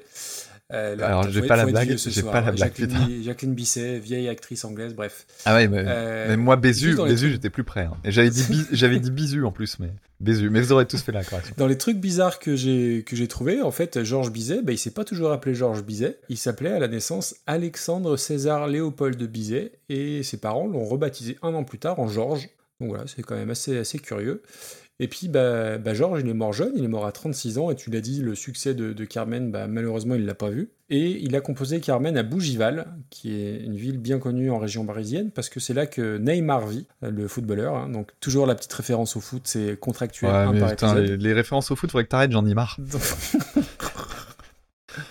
Ouais, double blague, hein, parce que je peux la faire avec le guitariste des Smiths. Johnny Marr, tout à fait. Donc voilà, Bougival, c'est là que Neymar vit dans sa petite coquette studette de 900 mètres carrés, parce que j'ai vérifié, c'est 900 mètres carrés, on, on est premier sur l'info. Une paille. Une Euh, et surtout, bah, en fait, Carmen, c'était une commande donc, de, de l'opéra comique qui voulait une petite chose facile et gaie dans le goût de notre public, avec surtout une fin heureuse. Fermez les guillemets. et ben, c'est raté. Et le mec a dit non. Et voilà, euh, c'est 1200 pages de partition, Carmen. Donc prends ça, salut à toi et tes deux, a- et tes deux accords et demi. Euh, bon voilà, alors, la, la version qu'on mettra, je pense que c'est la version avec l'Opéra de Paris et Maria Callas. Donc euh, excusez du peu quand même. Et moi, la chanson, eh ben, pour moi, donc l'amour est un oiseau rebelle, ça évoque surtout ça. Laissez-nous faire les 120 baignoires, pas de problème avec Ajax expert. C'était la pub Ajax euh, dans les années 90, donc là aussi, je suis vieux et je vous emmerde. Je pensais, j'avais peur que tu me dises, pour moi, Carmen, c'est Toréador, ton cul n'est pas en or ni en argent. Non, euh, ouais, euh, il y a un peu plus, il y a un Ah bah un c'est vachement mieux. c'est vachement mieux. Euh, voilà, alors je, je- je suis nul en opéra. En plus, je crois que c'est inspiré d'une œuvre, euh, d'une œuvre espagnole dont j'ai bouffé le nom. C'est c'est très beau, mais euh, avant de savoir toutes ces magnifiques explications que tu nous as apportées, ça, ça me touche pas beaucoup plus, mais euh, j'entends bien tout ce que tu as dit. Donc du coup, pour Stromae, je vous rappelle l'épisode 16 où on en a parlé un petit peu. Euh, on a dit beaucoup de bien d'ailleurs. Et en fait, bah moi, je, je connaissais quelques morceaux de Racine Carrée, l'album, mais je ne connaissais pas cette chanson. Et en fait, je pense que ça fait partie des chansons où il faut euh, regarder le clip, parce que ça appuie quand même pas mal le, le propos. Alors, au niveau de, de- de- on va dire, de l'arrangement de la musique, moi, j'aime beaucoup. Je trouve que le, le riff de base, euh, c'est quoi C'est un violoncelle électrique C'est quoi le... Euh, je sais pas ce qu'il a utilisé, mais j'aime beaucoup la texture. Et puis, je, je- je- avec le petit gimmick bourdon derrière, je trouve que ça rajoute un côté euh, grinçant et, et ça étaye l'aspect cynique du texte, hein, en fait, hein, tout simplement. Euh, moi, les, percus à la voix, euh, je suis très client, je trouve que ça marche complètement. Et bah voilà, surtout, c'est un morceau qui prend tout son sens avec le clip. Alors, du coup, euh, je suis nul en clip, donc je ne le connaissais pas. Donc, il est réalisé par Sylvain Chaumet, qui était le réalisateur des Triplettes de Belleville, donc dans le côté animation, c'est quand même pas rien. Et il est coécrit avec quelqu'un que j'aime pas et que je crois que tu n'aimes pas, c'est Aurel San, mais bon, voilà, il, fallait, le citer. Et le, bah, le, clip, je le trouve vraiment très très bien foutu, ça raconte une, vraie histoire, c'est assez, euh, le constat est assez, euh, assez glauque, assez amer sur... bah, tu en as parlé, l'égocentrisme et euh, le rapport à Twitter notamment. Alors après, euh, si on fait une petite aparté, euh, moi, moi, je veux aussi réhabiliter un peu, on dit toujours Twitter, c'est le caniveau, c'est machin, tout, tout ça, c'est aussi Twitter, comment dire, si on borne bien et si on ne suit pas n'importe qui, c'est aussi, un, je trouve, un moyen de communication qui est extraordinaire, un moyen d'information qui est top et surtout un moyen d'échange. Toi et moi, on en est, je pense, la preuve, la preuve vivante. Et, et moi, je passe beaucoup de temps sur Twitter et j'ai jamais, enfin, j'ai jamais eu de soucis entre guillemets. Alors après, je me mêle pas forcément de sujets polémiques. Alors j'ai- j'ai beaucoup de, alors, ouais, je sais pas si des amis, mais euh, il y, a, il y a beaucoup de vraies belles saines relations sur Twitter.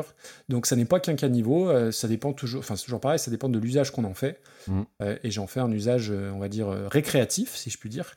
Et c'est cool. Voilà, bref. Donc du coup, je reviens à, à la chanson.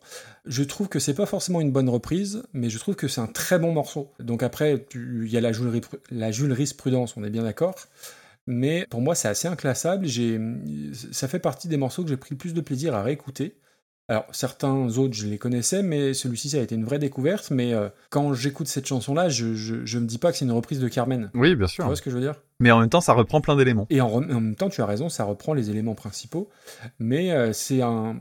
Je vais pas dire que ça aurait presque pu être mon pins, mais, euh, mais ouais, j'ai j'ai pris beaucoup de plaisir et à regarder le clip qui m'a ouais, qui m'a bien parlé. Et non, non, c'est un, c'est un très bon morceau, mais comment on classait ça comme une reprise, je, je sais pas. Il y a autre chose, moi, qui fait que je suis partagé. C'est que la, la- la chanson de Carmen, je la, je la contextualise immédiatement, en fait. C'est-à-dire que la, la chanson en elle-même, pour moi, elle fait partie d'un opéra. C'est-à-dire que quand tu me donnes euh, L'amour est un oiseau rebelle, j'ai en tête tout, tout, tout, le truc de Carmen. Ah oui. Donc je sais où elle se situe. Pour moi, c'est une partie d'une œuvre. Quand j'écoute ça, j'entends juste une chanson. Et en fait, ça les fait perdre cette, euh, cette Mm. espèce d'aura, en fait. Mais voilà, c'est bah, c'est aussi parce que c'est l'exercice. On l'avait mis où Ah non, j'ai. Oh non, en c'est très, très loin. Donc non, non, ça- non, non. Mais c'est vrai que c'est emmerdant, les jurisprudence, parce que, euh, voilà. Eh ben oui, mais on n'a pas eu le choix. Bah, dans le côté œuvre classique, on avait le vol du Bourdon en 115e place. Oui, c'est au-dessus de ça, hein. Pour moi, c'est au-dessus de. Enfin, ouais, si, pour moi, c'est au-dessus de Patti Smith. Ouais, j'étais en train de me dire la même Ouais. chose. Euh, après, on peut après- pas la faire monter trop, parce que Non, je suis. C'est une particularité. Bah, entre Helter Skelter et Smell Ouais. Spirit, faut aller taper là-dedans, donc on a une, un, un delta de 15. Euh, donc, on la met entre Mama's Gun et Janis Joplin.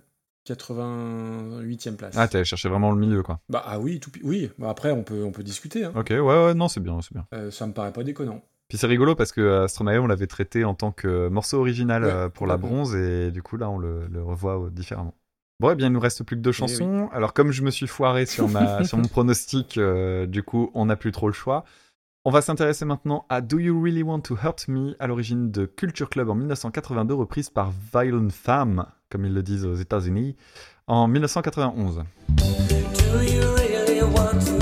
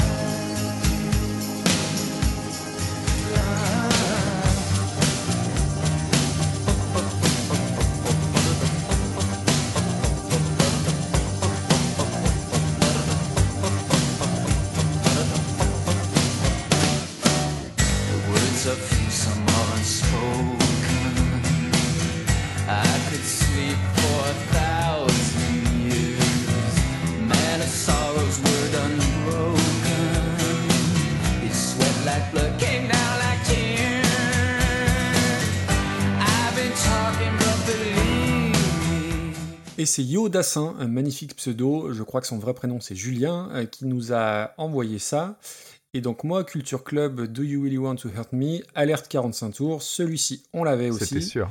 Euh, T'en étais sûr, c'est ça? Ouais, c'était certain. Et alors, c'est pas le morceau que je préfère. On avait aussi Karma Chameleon, forcément, et surtout The War Song. Je vous invite à écouter The War Song de Culture Club, qui est une chanson que j'adore. Donc voilà, Culture Club, bah, le groupe de Boy George, groupe de new wave, pop, reggae, très haut en couleur, on va dire ça comme ça. Un succès très rapide, très colossal, euh, une lente descente aux enfers euh, tout autour de Boy George, drogue, des concerts ratés, une affaire d'anciens musiciens du groupe retrouvés morts dans l'appartement de Boy George, donc des trucs très glauques. Et puis j'ai l'impression que la suite, sans, genre, je suis pas du tout un expert, hein, mais que la suite, c'est des tentatives de retour euh, un petit peu ratées, parce qu'on n'en entend pas beaucoup parler musicalement, en tout cas de, de, de Boy George ou de Culture Club.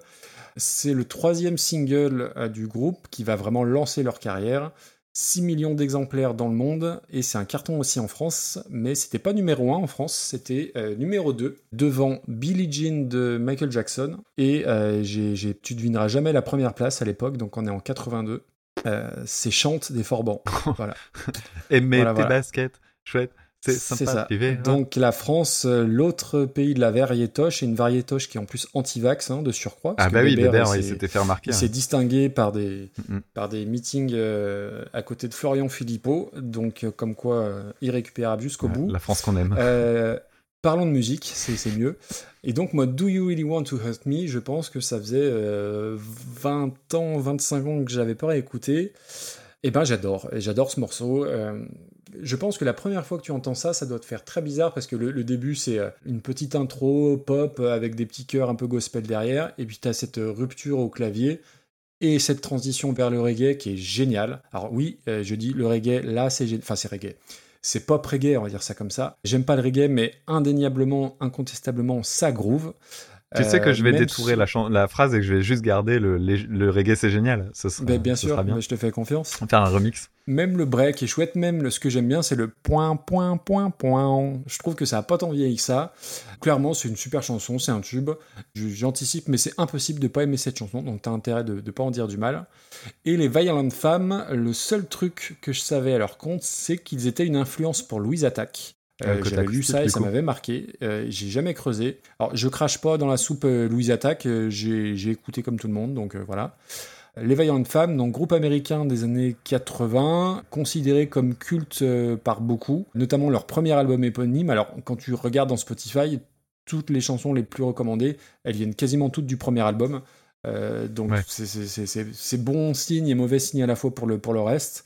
Je suis passé complètement à côté de ce groupe. euh, on va dire, on va les classer dans du rock un peu folk. Ils existent toujours. Ils ont joué à Coachella il y a pas très longtemps. Ils ont enregistré des albums récemment, mais euh, j'ai pas l'impression que c'est marché plus que ça. J'étais du coup impatient parce que c'est un nom que je voyais toper euh, pas mal de fois et j'avais jamais écouté. Et bah, la reprise, ça commence un peu comme une chanson d'ivrogne écossaise, qui est un pléonasme, certains diront.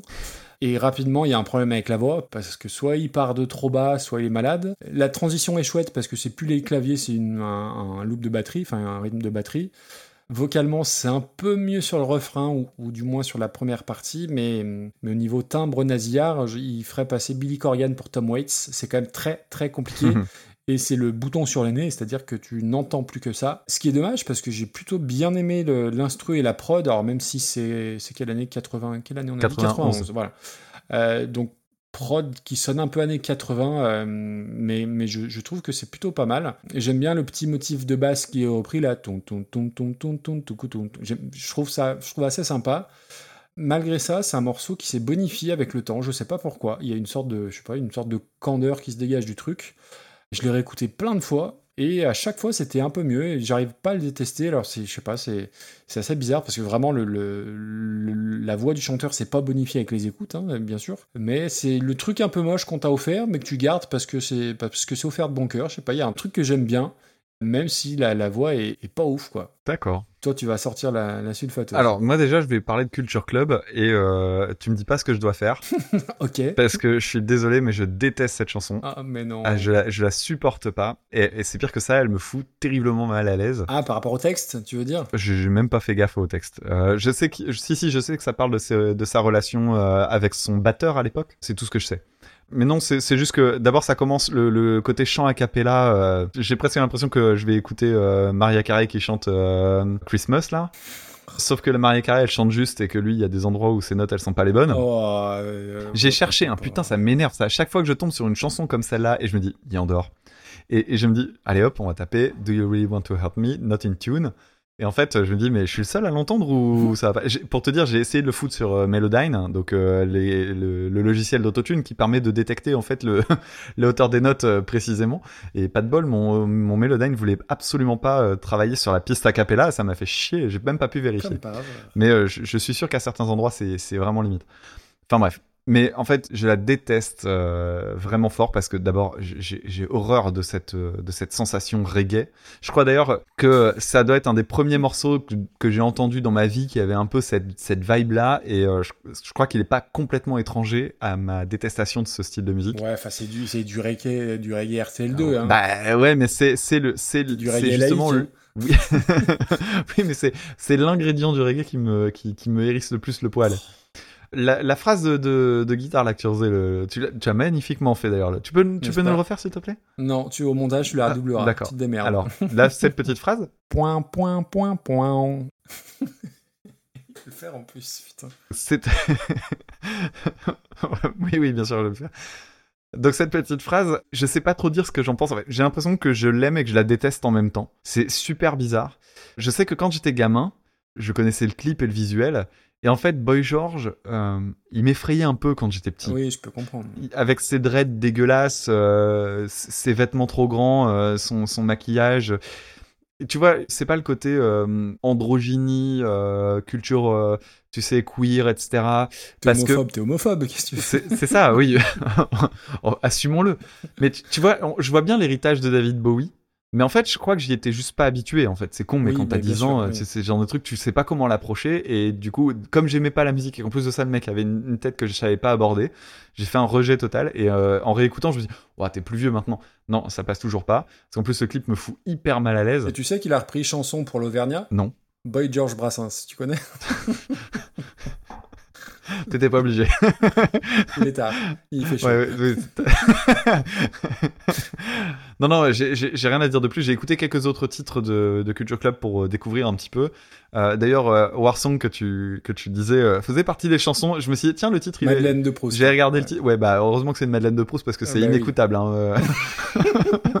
Wow, Non, non. we're stupid and people stupid and none. Franchement, Ah, c'est franchement c'est moche. Hein. Oh, c'est moche, c'est moche. Et j'ai écouté donc ouais les, les, les plus écoutés de Spotify, euh, je reconnaissais rien. Et les chansons de Boy George, bah même les, chansons les chansons de Boy George en solo, effectivement, je connaissais rien Ouais, non plus. Et je me suis dit, je me suis dit bordel, mais alors il est aussi devenu une figure euh, télévisuelle. Il a il a oui. accompagné des trucs euh, genre euh, l'équivalent des nouvelles stars et autres, je crois. hein. Euh, donc voilà, c'est une personnalité plus que c'est un, un, un artiste musicien euh, véritablement. C'est quasiment avec des gros guillemets du One Hit Wonder en fait. Ouais, oui, oui, ça s'en rapproche. On est là. Il y en a trois, enfin. Ouais, voilà, c'est ça. Hmm. Alors ensuite, euh, Violent Femmes. Euh, qu'est-ce que ça va être pour les Violent Femmes? bah, alors, je connais très très mal le groupe et tout ce que je connaissais du groupe, j'aimais pas. Ok. Donc il y y, a un côté punk. Alors ok, en fait c'est une espèce de punk rock and roll acoustique. Sauf qu'il y a un côté euh, enregistré à l'arrache que j'aime pas vraiment. J'ai l'impression d'écouter un groupe random, euh, bah, un peu comme tout à l'heure avec euh, avec nos copains Perfecto là. Non, il y a une chanson que j'ai trouvé sympa quand j'ai réécouté, que j'ai fait un petit peu de, de, la, prospection. C'était la chanson Gone Daddy Gone, parce que dedans il y a une partie de xylophone qui est assez étonnante et vachement mise en avant. Et il y, a plein de dissonances dedans. Celle-là, elle est vraiment intéressante. Mais j'ai pas été fou de ce que j'ai entendu. Malgré tout, je me disais, au moins, je vais peut-être écouter quelque chose de différent parce que j'aime pas la chanson de Boy George. Donc, voyons voir si ça donne quelque chose d'autre. Alors, il y a des changements dans les paroles parce que c'est en fait une, une sorte de réponse à la chanson de Boy George. Je t'avoue, j'ai vu que les paroles étaient différentes, mais je me suis pas amusé à aller chercher le sens véritable, etc. En plus, il n'y a pas l'air d'avoir de consensus, euh, donc, euh, donc laissons de côté, mais disons que c'est pas tout à fait une reprise à 100%. La, la prod, tu disais, c'était euh, façon années 80. Alors, je te rejoins. Euh, j'ai pas tout à fait le même regard. Moi, j'ai noté 1991, mais j'ai mais j'ai l'impression que ça a 7 ou 8 ans de Oui, retard. voilà, J'ai- oui. J'avais l'impression que ça aurait pu être mis euh, parmi certains morceaux de la bande originale de Donnie Darko, en fait. Sauf que bon, c'est pas assez bon pour ça. Et en dehors de la basse, que j'ai vraiment bien aimé comme toi, je trouve que l'arrangement est pas ouf. Et je trouve que la- le, pa- le passage de basse, en fait, qui est vraiment bien, il est gâché par le chanteur qui fait des popo Oui, oui, bobo, oui. là. Et je dis, mais tais-toi, mais laisse, ça c'était bien. Alors, la voix qui part dans tous les sens, j'ai noté exactement, saurais pas dire si j'aime bien ou pas. Bah, moi, je sais dire, c'est- c'est pas bien. Oh là là. Tu vois, et, et- et en fait, du coup, la chanson, bah, j'ai c'est- mis milieu alors, pas ouf sur Boy 20 George parce qui fait une, une- Ouais. un quart de fausse note, ça te pose prob- problème, mais l'autre euh, qui, qui chante. euh, Ah non, mais c'est tout, toute la- l'ambiguïté et le paradoxe, Ah tu bah, sais bien maintenant ouais, qu'on a enregistré quand même un certain nombre d'heures euh, ensemble. tu arrives malgré tout à me décevoir, même en te connaissant. Je peux adorer du punk à chien qui chante faux, et par contre, dès que ça essaie de chanter, mais que ça, que ça met un, un demi-coma de côté, ça me, ça, ça, ça me gêne. Moi, j'avais mis milieu pas ouf sur 20, parce que, en fait, je sais pas trop quoi en penser. Donc là, pour la peine, c'est plus toi qui va dire. Eh ben écoute, euh, on va regarder par rapport. Attends. Est-ce que j'ai préféré Lana Del Rey ou les Violent Femmes? Franchement. euh, Moi, j'ai préféré la Del Rey. Musicalement, il y a plus à bouffer. hein. Ouais. euh, attends, hop. Et après. euh, Ah, Tu vois, ah bah tiens, en mode reprise punk à chien, là, les VRP, le 137e, qui avait repris Flo- euh, Claude François, dont on en avait parlé dans l'épisode 5. Là, ça remonte, ça. Et t'avais bien aimé, euh, enfin, t'avais trouvé ça. euh, Ouais, j'avais trouvé ça pas si pire. Ouais. J'avais trouvé ça pas si pire, Et donc les ça va aller en c'était cool. dessous. Euh, oh purée, il y a Vive le Feu. euh, Eh Bah justement, moi tu me la mets pas au-dessus de Vive le Feu. Ok, bah, si tu veux, on va pas se battre là-dessus. Euh, non, on va descendre. hein. Euh, bah, moi, je préfère Limp Bizkit. euh, Je préfère Maniac par Marniva- Carnival Ouais. tu t'en doutes. Je préfère Limp Bizkit dans la version Faith. moi aussi. On arrive sur un petit, un petit plancher de verre là. euh, Ah bah Placebo, allez, hop, euh, reprenons comme euh, modèle Placebo qui reprenait les ok, Pixies. Placebo. Est-ce que je préfère placer. Bah, place. C'est-à-dire, ça chante juste. Bah, non, en fait, en l'occurrence, non. Ah, je préfère quand même euh, écouter un mec qui chante faux qu'un mec chanter en allemand. Donc, on va mettre ça au-dessus de Max Rabeux. Eh oui. Donc, ça nous fera une 157e place entre donc euh, Where is My Mind de Placebo et Sex Bomb de, de Max Rabeux und das Palast Orchester. Donc à, à bien t'écouter, euh, j'ai cru comprendre que tu préférais écouter euh, des punks à chiens bourrés façon Ludwig van 88 à Rammstein. Euh, pourquoi? Non, mais Rammstein, c'est Tu pas préfères pareil. écouter chanter faux que chanter allemand? Ça- non, mais à Max Rabeux, non, non, so- soyons sérieux, soyons sérieux. Pas possible. Sax, bomb, sax, bomb. Je tu vois, ça, ouais, l'épisode 6, mais je- ça m'a quand même profondément marqué, tu vois. C'est la soirée des imitations, hein, t'auras Ouais. remarqué Et, et- et du chant, parce que j'ai beaucoup chanté ce soir. C'est vrai, rien. c'est vrai, c'est vrai. C'était pas prévu, ça. Bah très bien. Bon alors tu vas nous sortir ta plus belle imitation de Jimi Hendrix puisqu'on va aborder la chanson Hey Joe en 1966 reprise par Willie DeVille en Mais non. 1992. Incroyable.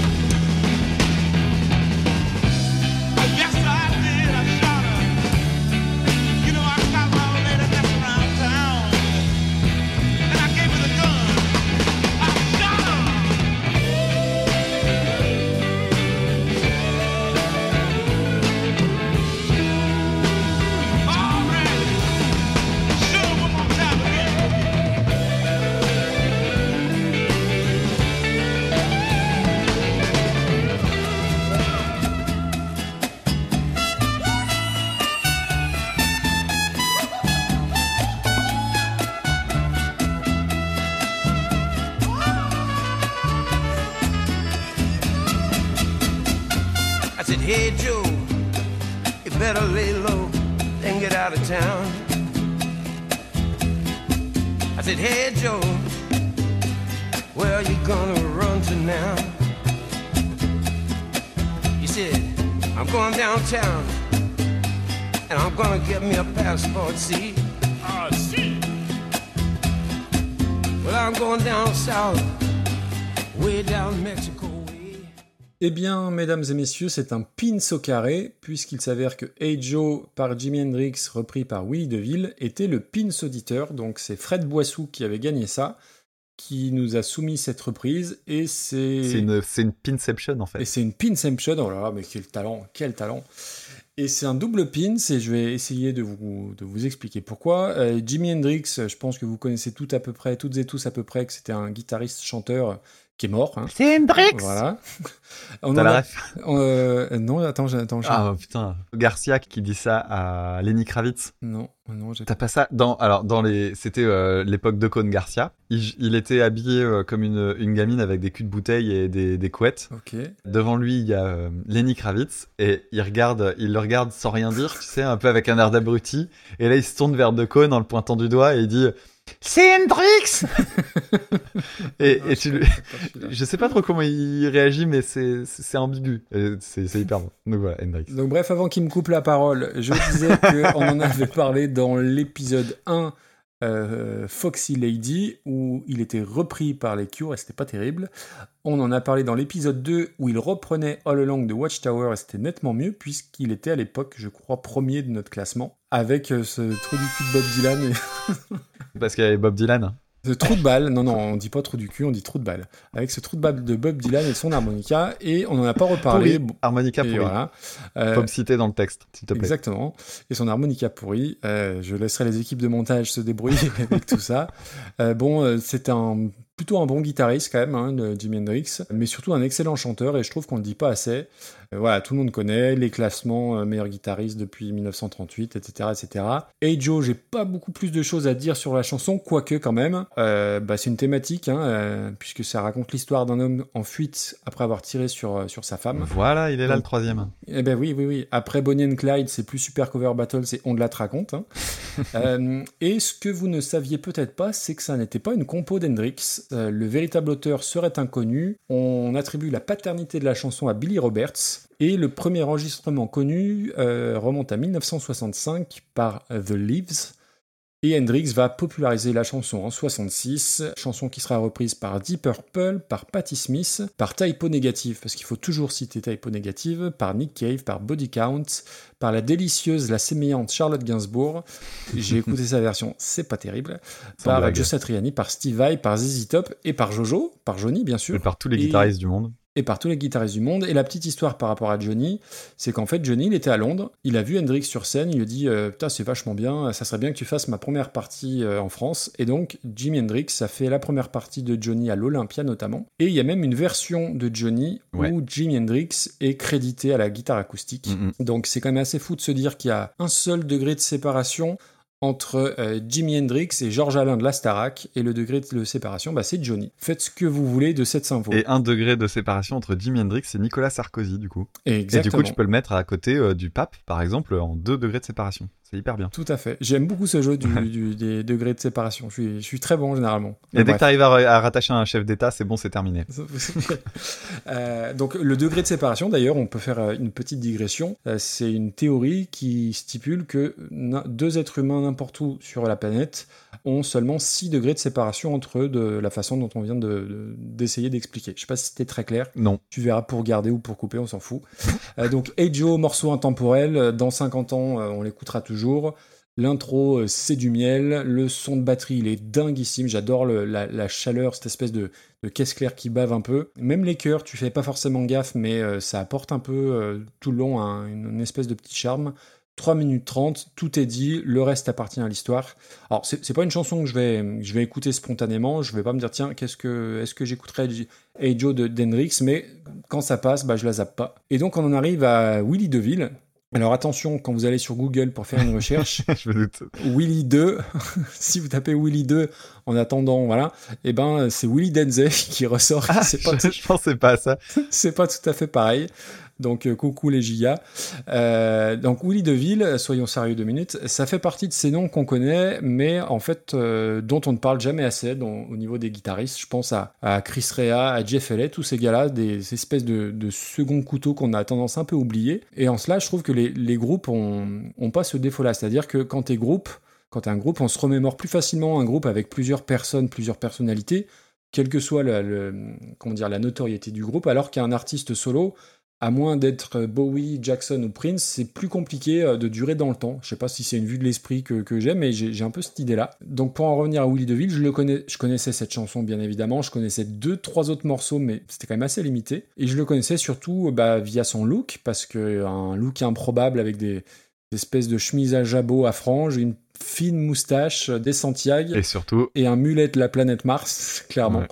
Donc vestimentairement et capillairement, c'est une sorte de croisement entre Cabrel et Francis Lalanne, c'est assez, assez particulier. Et surtout, j'étais persuadé qu'il était né dans les bayous louisianais. Pas du tout, il vient du Connecticut, aucun lien. Euh, son vrai nom c'est William Borey et euh, il a des origines amérindiennes, basques, figure-toi, et irlandaises. Et donc il s'est d'abord fait connaître par le groupe Mink de Ville, qui a eu d'abord un succès en Europe, après s'est lancé en solo, d'abord avec Mark Knopfler, je crois qu'il a produit son premier album solo. Et il va s'installer ensuite à la Nouvelle-Orléans. Il va adopter le look un peu cajun et, même dans sa musique, hein, il va mêler euh, du blues, des apports latinos, du cajun, etc. Et il est mort bah, dans l'indifférence générale, j'ai l'impression, en 2009, cancer du pancréas. Et ce que j'ignorais, c'est qu'il avait euh, composé quelques musiques de, films, notamment pour euh, Princess Bride, et il a fait la musique de fin. Et donc sa reprise, il y a un- charme dès le départ, mais dans les trois premières secondes, déjà entre le un, dos, un, dos, tres, déjà ça te met dans l'ambiance. Et surtout, ce que j'adore, c'est que la, alors je sais pas si c'est une basse ou une contrebasse, mais qui commence toute seule, et les autres, les autres instruments se greffent dessus, donc ça donne vraiment une sensation d'un d'un groupe de, de mariachi qui joue live en fait. Et en, ce- en 5 secondes, bah, t'es déjà transporté entre la Louisiane et le Nouveau-Mexique. La voix, bon, c'est pas un chanteur extraordinaire, il, assez- il a un chant assez linéaire, mais euh, t'es tout à fait dans ce trip euh, sous 40 degrés euh, au fin fond du, du désert du Nouveau-Mexique, c'est assez dingue. C'est frais, tu reconnais l'original, c'est insolite tout en étant très honnête. Et surtout, je trouve que c'est quand même méga euh, ambitieux, entre guillemets, et puis couillu de s'attaquer au mythe Hendrix euh, en se disant, bah, tiens, je vais rajouter des violons, je vais rajouter des cuivres façon mariachi, et ça va pas sonner à Speedy Gonzalez, parce que ça marche totalement. Euh, je trouve qu'il y a, une vraie grâce qui se dégage du morceau. Alors, ça, ça va pas aller dans le top 5, on est bien d'accord. Et si je la mets en pin, c'est déjà parce que, parce que déjà, c'est ma reprise préférée de toutes celles qu'on a abordées. Ça permet aussi de mettre en, en lumière, si je puis dire, à notre modeste euh, échelle, le, le nom de Willy DeVille. Et surtout, c'est un morceau où tu as envie de danser. Et ça, on n'a on n'a pas eu de morceau où tu as envie de danser comme ça. Alors après, c'est assez simple. Hein, À part chez là. à part chez là. T'as pas 35 accords ni 12 changements de rythme, c'est assez simple, mais c'est redoutablement efficace. Et puis le tin, tin, tin, tin. Alors là, je l'ai fait très très mal, mais il va vous rester en tête quand vous l'aurez euh, quand vous l'aurez entendu. Puis voilà, ça fait danser. C'est, bah, enfin, je, je trouve que c'est c'est une vraie une vraie petite bulle. C'est autre chose que sur un air latino de Laurie. Tu vois, nous on a on a ça dans les chansons euh, la- latino. Alors les Américains ils ont euh, ils ont euh, Willie DeVille. Nous on a Laurie ou Danny Briand. Donc euh, on a quand même pas de chance. Ou Elise Moon parce qu'Elise Moon a fait des, des, des disques de, de, salsa ou de, mambo, je sais plus trop quoi. Mais bref, non non, moi je ça ira pas dans le dans le top 5 euh, encore que. Mais vraiment, je l'ai réécouté tout à l'heure avec les enfants, ils ont bien aimé.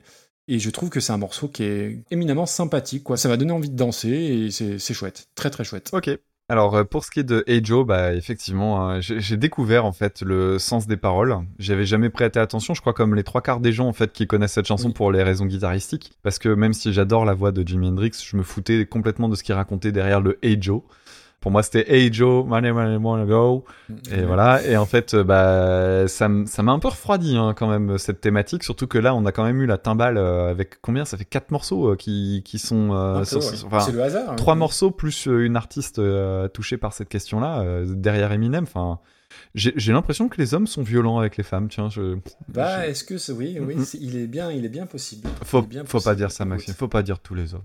Faut pas dire tous. Bon, Not all men. not all men. Bref. Donc ouais, ça m'a un peu refroidi euh, pour être tout à fait honnête, mais euh, bon, ça reste une une chanson qui est euh, bah, emblématique à plein d'endroits parce que euh, faut pas oublier non plus c'est la chanson qui a lancé en fait euh, Jimi Hendrix tout simplement parce que euh, Eh oui, c'est 66. voilà et, et en fait sa carrière elle a démarré parce qu'il a joué cette chanson là sur scène et dans le public il y avait Chas Chandler qui va devenir son producteur en fait et son manager qui est le bassiste des Animals et en fait c'est c'est cette chanson là qui va le convaincre dans- de faire quelque chose avec lui euh, tu parlais tout à l'heure de Johnny Hallyday. Ce qui est marrant, c'est que euh, dans les coulisses de cette fameuse vidéo à l'Oly- à l'Olympia, il y, a une- il y a une vidéo sur le net où tu le vois faire des ronds de fumée à table avec euh, Jimi Hendrix. Tu les vois sur la même table, en, chacun discute d'un côté, puis après ils jouent à faire des ronds de fumée. Enfin, c'est absurde. Jimi Hendrix et Johnny Hallyday qui font des ronds de fumée. Donc euh, oui, euh, la, chanson Hey Joe, euh, effectivement, c'est son origine, elle est un peu particulière parce que c'est, en fait, c'est un peu comme le blues, c'est le genre de, morceau euh, qui a pas vraiment d'origine, c'est des mélanges de trucs. Euh, le titre Hey Joe vient d'une chanson, la suite d'accords vient d'une autre chanson, la structure des paroles vient d'une troisième chanson, donc c'est un mélange de différents trucs. Et il y a un mec qui un jour est moins con que les autres et qui dit oh bah je vais mettre les droits sur ma gueule. et, et bah pour lui c'est bonnard parce qu'en fait Ah ce mec bah. là il a fait sa carrière tranquillou parce que tous les droits en fait euh, ont été déclarés très très tôt en fait et ce qui fait que la, la chanson Hey Joe a toujours été considérée comme une reprise et les droits de Jimi Hendrix vont directement dans la poche de, de ce monsieur dont tu parlais tout à l'heure. Donc euh, bah voilà, lui, bah Ça, carton pas pour lui, c'est très bien. Et, euh, et, et- et Joe, euh, bon, pour moi, euh, la saveur qu'elle a, c'est que bah, c'est une chanson que mon père jouait à la guitare avec cette, ce- cette fameuse montée de basse, le dung, dung, dung, dung, dung, dung, qui est génialissime. Oui. C'est aussi une scène de, Forrest Gump. On- ça faisait longtemps qu'on n'avait pas cité la BO de, de Forrest Gump, mais elle est pas sur la BO originale quand tu prends l'album, mais c'est la musique qui arrive sur la scène des Black Panthers en fait. Quand les Black Panthers se préparent à faire euh, une manif, etc., euh, lui, euh, bah, c'est cette chanson-là qui apparaît. Donc voilà, ouais, c'est une chanson qu'on ne peut que aimer en fait, j'ai l'impression, euh, Hey Joe. Oui. Alors pour ce qui est de Willie DeVille, je connaissais la chanson mais j'avais jamais entendu parler de lui. J'avais dû l'entendre et comme elle est un peu atypique, ça m'était resté dans l'oreille et je me disais oh tiens c'est marrant ce truc, ça me dit quelque chose et en fait au fur et à mesure de l'écouter je me disais mais oui je la, en fait je la connais. Oui, ça avait, oui, ça avait marché quand même. J'avais l'impression de l'avoir entendu dans un film. Euh, j'ai pas trouvé d'origine euh, de d'utilisation dans une BO. Enfin, si, mais de films que je connaissais pas, donc je me dis ça doit venir d'ailleurs. Elle a sans doute été utilisée dans des trucs culturels type euh, série, film, pub, j'en sais rien. Ouais, c'est possible. En tout cas, elle aurait carrément sa place dans un Tarantino. C'est Ah bah, évidemment. impressionnant. Évidemment. Alors, je trouve que c'est une très bonne reprise de Guantanamera, bien qu'un peu trop fidèle. Euh, Oui, mais là, c'est le, euh, le genre qui. C'est le genre et la ligne ça, mélodique en c'est- fait. La ligne mélodique, oui. elle emprunte un peu à ça, mais je pense qu'il y a un côté un peu traditionnel mariachi qui fait que euh, Mais ça se calque pas mal. Euh, L'esprit euh, mariachi, en fait, il est, il est utilisé pour coller à l'idée de la fuite en fait du personnage, Mm. parce que le personnage dans la chanson cherche à se barrer au Mexique, et euh, Willie DeVille euh, a admis s'est inspiré, avoir mis cette ambiance-là, bah, même si lui faisait déjà beaucoup de mélanges musicaux type origine Louisiane, etc. Là, en l'occurrence, c'est euh, le côté mexicain et bah, c'est pour coller thématiquement à la chanson. Alors, tu parlais de la basse, j'ai regardé rapidement. La basse, en fait, c'est cette espèce d'énorme guitare qu'ont les, les mariachis. Donc, c'est le guitaron, hein, ça s'appelle. C'est un truc gigantesque, le guitaron, c'est génial. C'est vraiment une guitare, mais sauf que c'est la basse, techniquement, dans le son, dans le, la longueur des cordes, etc. C'est bien une basse, mais euh, techniquement, c'est une guitare. C'est-à-dire qu'elle elle a six cordes, c'est un, un corps de guitare acoustique, sauf que pour faire de la, la résonance, ça devient un truc, mais gigantesque. Ça se joue à l'horizontale, parce que tu peux pas la jouer contre toi. Enfin, c'est vraiment super étonnant. Quand tu vois un groupe de mariachi, tu peux pas le louper. hein. C'est un instrument hyper atypique. Ce que j'aime bien dans cette chanson-là, c'est que dans cette version-là, c'est que ça permet de faire un peu plus attention au texte, parce que du coup, t'es moins distrait par le côté guitaristique, moins virtuose en fait. Mais ce qui me dérange un petit peu, c'est que euh, il y a un décalage avec entre les paroles et du coup le refrain qui est en majeur trop mignon. Aïe aïe aïe aïe aïe. Et Oui, oui, tu dis ouais, mais oh, voilà, oh, attends mais le mec il vient de te dire Hey Joe, qu'est-ce que tu fais avec ce flingue dans ta main? Puis après Hey Joe, mais du coup euh, t'as tué ta femme Ouais ouais. c'est le- Et, décalage. et là, du euh. Ouais, enfin, euh, c'est- bizarre. C'est une chanson qui a que, que, que j'ai plus aimé au fur et à mesure des réécoutes pour son ambiance, ouais. Euh, même s'il y a toujours ce décalage, euh, le côté euh, arriba arriba euh, sur euh, Hey, t'as tué ta femme, youhou Ouais, mais après, oui, je, je peux comprendre. Après, je trouve que ça, enfin, au-delà du texte, ça, ça, ça contribue à l'ambiance. en Et, fait. et c'est un- c'est une hyper bonne réappropriation. Et puis, je, je- fallait avoir l'idée, en fait. Enfin, à quel moment tu dis, bah tiens, je vais mettre, je vais mettre trois claves, des mariachis et ça va être super. Enfin, c'est. Et globalement, on n'écoute pas assez de musique de, ma- de mariachi, Mhm. euh, de mariachi, je sais jamais comment on dit. Et je, ouais, ouais, je trouve que des, des reprises dans cet ordre-là, euh, on n'en a pas des kilos, quoi. Ouais. Et euh, moi, rien que pour ça, j'ai bien envie de la mettre assez haut quand même. Ah ben mais ouais, ouais, je c'est fran- franchement ça elle a fait ma semaine parce qu'on a eu bah, parce qu'il faut le dire on a eu peu de temps pour préparer l'épisode parce qu'on a enregistré quoi il y a 15 jours? Ouais, il y a, y vraiment pas longtemps, ouais. l'épisode 19 il y a 15 jours donc du coup euh, bon on a on a bossé hein, comme vous comme vous le voyez comme vous l'e- l'entendez mais du coup je l'ai beaucoup beaucoup écouté et je l'ai eu dans la tête euh, littéralement toute la semaine et euh, et c'était un vrai plaisir donc pour moi ça va pour moi c'est au moins déjà top 30 Ouais. clairement Ouais, j'aurais été là-dedans aussi. ouais. et après et après on va Après, voir. dans le top 30, ça va être, ça, ça devient serré quand même. Ça devient serré. Oh, mon Changes qui est 24ème, si c'est pas scandaleux. Ah, attends, et tout ce qui est dans le top 50, euh, tout ce qui est, tout ce qui est avec Dave, euh, c'est, c'est, c'est top. Hein. Ah, bah, on- tu vois, on a un peu. Enfin, dans cet ordre-là, c'est pas tout à fait pareil, parce que c'était beaucoup moins joyeux, mais la non-demande en mariage de Rodrigo Amarante, on est, on est sur ces senteurs-là, si je puis Mhm. dire. Franchement, ça, dé- ça dénote pas là-dedans, hein, dans, dans ces coins-là. hein. Moi, je la mettrais. Autour de la 15e place. Ah, moi, je l'aurais mise un peu plus basse. Je t'avoue, j'ai en tête euh, List of Demons, que je trouvais vraiment, vraiment bien. Ouais, donc t'es ouais, t'es Vingt- vachement plus bas quand même. Bon, c'est euh, 21ème, 21e, quoi. Et en même temps, tu vois, je, je l'aurais pas mise en dessous de Dancing Queen. Mais euh, je peux écouter, hein, si tu, si Mm. tu souhaites la mettre euh, vers 15 et tout ça. Écoute, euh, je suis pas prêt à déloger Rodrigo Amarante. Ah oui, le 15ème, ouais. Je pense qu'au-dessus, non. Est-ce que je suis prêt à déloger Cla- Clara Luciani Et ton fameux Gathering qui est. Ouais, euh, mais celui-là, je l'ai survendu. Celui-là, c'est le prix psychologique, celui-là. c'est Euh, c'est ton Dave à toi, en fait. Ah, j'aurais bien aimé que ça rentre dans le top 15 pour euh, renouveler un petit peu le truc, mais bon, on l'a déjà bien renouvelé. euh. Écoute, mettons là, si tu es d'accord, au-dessus de Clara Luciani. C'est haut, mais c'est haut, mais c'est. C'est haut, mais si tu réfléchis, il y a beaucoup plus de d'originalité entre l'original et la reprise chez Willy DeVille que chez Clara Luciani. Tout à fait. Et pareil pour The Gathering. Ouais. ce que je veux dire? Ouais, 16ème place, c'est pas mal. Hein C'est vraiment bien. ah, c'est cool. Je suis content. Parfait. Alors, on va encore se faire euh, laminer euh, en disant ouais, c'est scandaleux, c'est nul et machin, et trucs de. Ouais, bref. On verra. On verra, on verra. Laisse dire, laisse dire. Et ben voilà, ça nous fait un beau, un beau classement, un bel épisode. Ouais, carrément. Carrément. Euh, du coup, il nous reste bah, le, le Flutio, le Flutio Massacre. Ouais. Tu veux le faire maintenant Euh, comme tu veux, ouais. Il nous reste les gens à- pour le prochain épisode. Ah, monsieur s'accorde. Ouais. Allez, on va, euh, on va faire le Flutio Massacre maintenant. Allez, c'est parti. Vends-nous du rêve. Alors on en arrive au pins auditeur, donc euh, je vais maintenant interpréter, parce que je pense que c'est le terme, C'est le euh, terme. c'est le terme adéquat. Euh, je vais interpréter euh, une chanson au flutio Maasai, donc euh, ma, ma fameuse flûte à coulisses qui sature et qui, qui, se, qui se désaccorde parce que c'est de très très mauvaise qualité. Faut que j'en commande un nouveau quand même. Et donc je vais, je vais interpréter un chef-d'œuvre de la musique et très curieusement, je peux vous donner un indice. L'artiste dont il est question a été cité au cours de cet épisode à mon immense surprise. Je ne m'y attendais pas. Ok. J'ai pouffé quand c'est arrivé, mais je l'ai coupé au montage.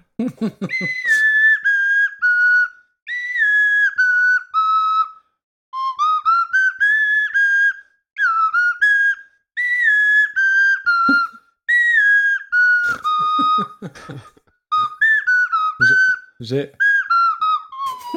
C'est insupportable. Voilà. ok, eh ben, Tu l'as moi je l'ai. euh, je sais pas si tout le monde l'aura, mais c'est c'est brillant une fois de plus. T'as t'as pas idée à quel point c'est difficile parce qu'en fait, quand t'es très aigu sur, sur la flûte à coulisses, alors pour les personnes qui savent pas de quoi je parle, j'ai j'ai, euh, d'abord allé sur le sur le compte Instagram d'écoute sa podcast, je l'ai je l'ai je l'ai mis le l'objet du, du crime. C'est une flûte toucan, donc une flûte pour enfants euh, sous forme d'un toucan, et c'est une flûte à coulisses, donc on souffle dedans et il y a une, une espèce de coulisse et voilà, et quand on l'active, ça va faire des notes plus ou moins aiguës. Le truc c'est que au plus t'es dans les aigus, au plus euh, le, le mouvement doit être précis. Et, et c'est l'enfer quand tu commences ta mélodie dans les aigus et que tu te dis, je dois bouger de à peine, à peine 3-4 mm et après t'as des écarts pas possibles. Enfin, c'est la merde. C'est aussi pour ça qu'on aime bien cet exercice, Et, mais- je pense que c'est un peu plus dur que la dernière fois, que le morceau de Dr. Dre qui était plus facilement C'est possible, c'est possible. Mais tu vois, j'avais raison sur Dr. Dre. Il y a des personnes qui nous ont contactés en disant Putain, je l'ai, j'ai déjà entendu ce truc, je sais ce que c'est, mais j'ai pas, j'ai pas le titre. Euh, oui, on a, moi j'ai eu, j'ai eu beaucoup de, on a eu beaucoup de bonnes réponses et on a eu une mauvaise réponse. Je crois que c'est, je crois que c'est Grincheux qui avait dit I need a dollar par Holloway Black et c'est vrai qu'il y avait une petite similitude dans l'utilisation un petit peu du clavier. Mais, euh, là, ça va être plus dur, je pense. En tout cas, si vous avez reconnu euh, cette chanson, vous envoyez un petit mail à reconversionpodcast@gmail.com ou en DM Twitter ou sur Discord. Et euh, si vous avez la bonne réponse, vous participerez au tirage au sort pour avoir votre titre dans l'épisode 21. Bravo. Et donc maintenant, on va annoncer les gens qui auront euh, un morceau dans le prochain épisode. Et on voit ça juste après ça.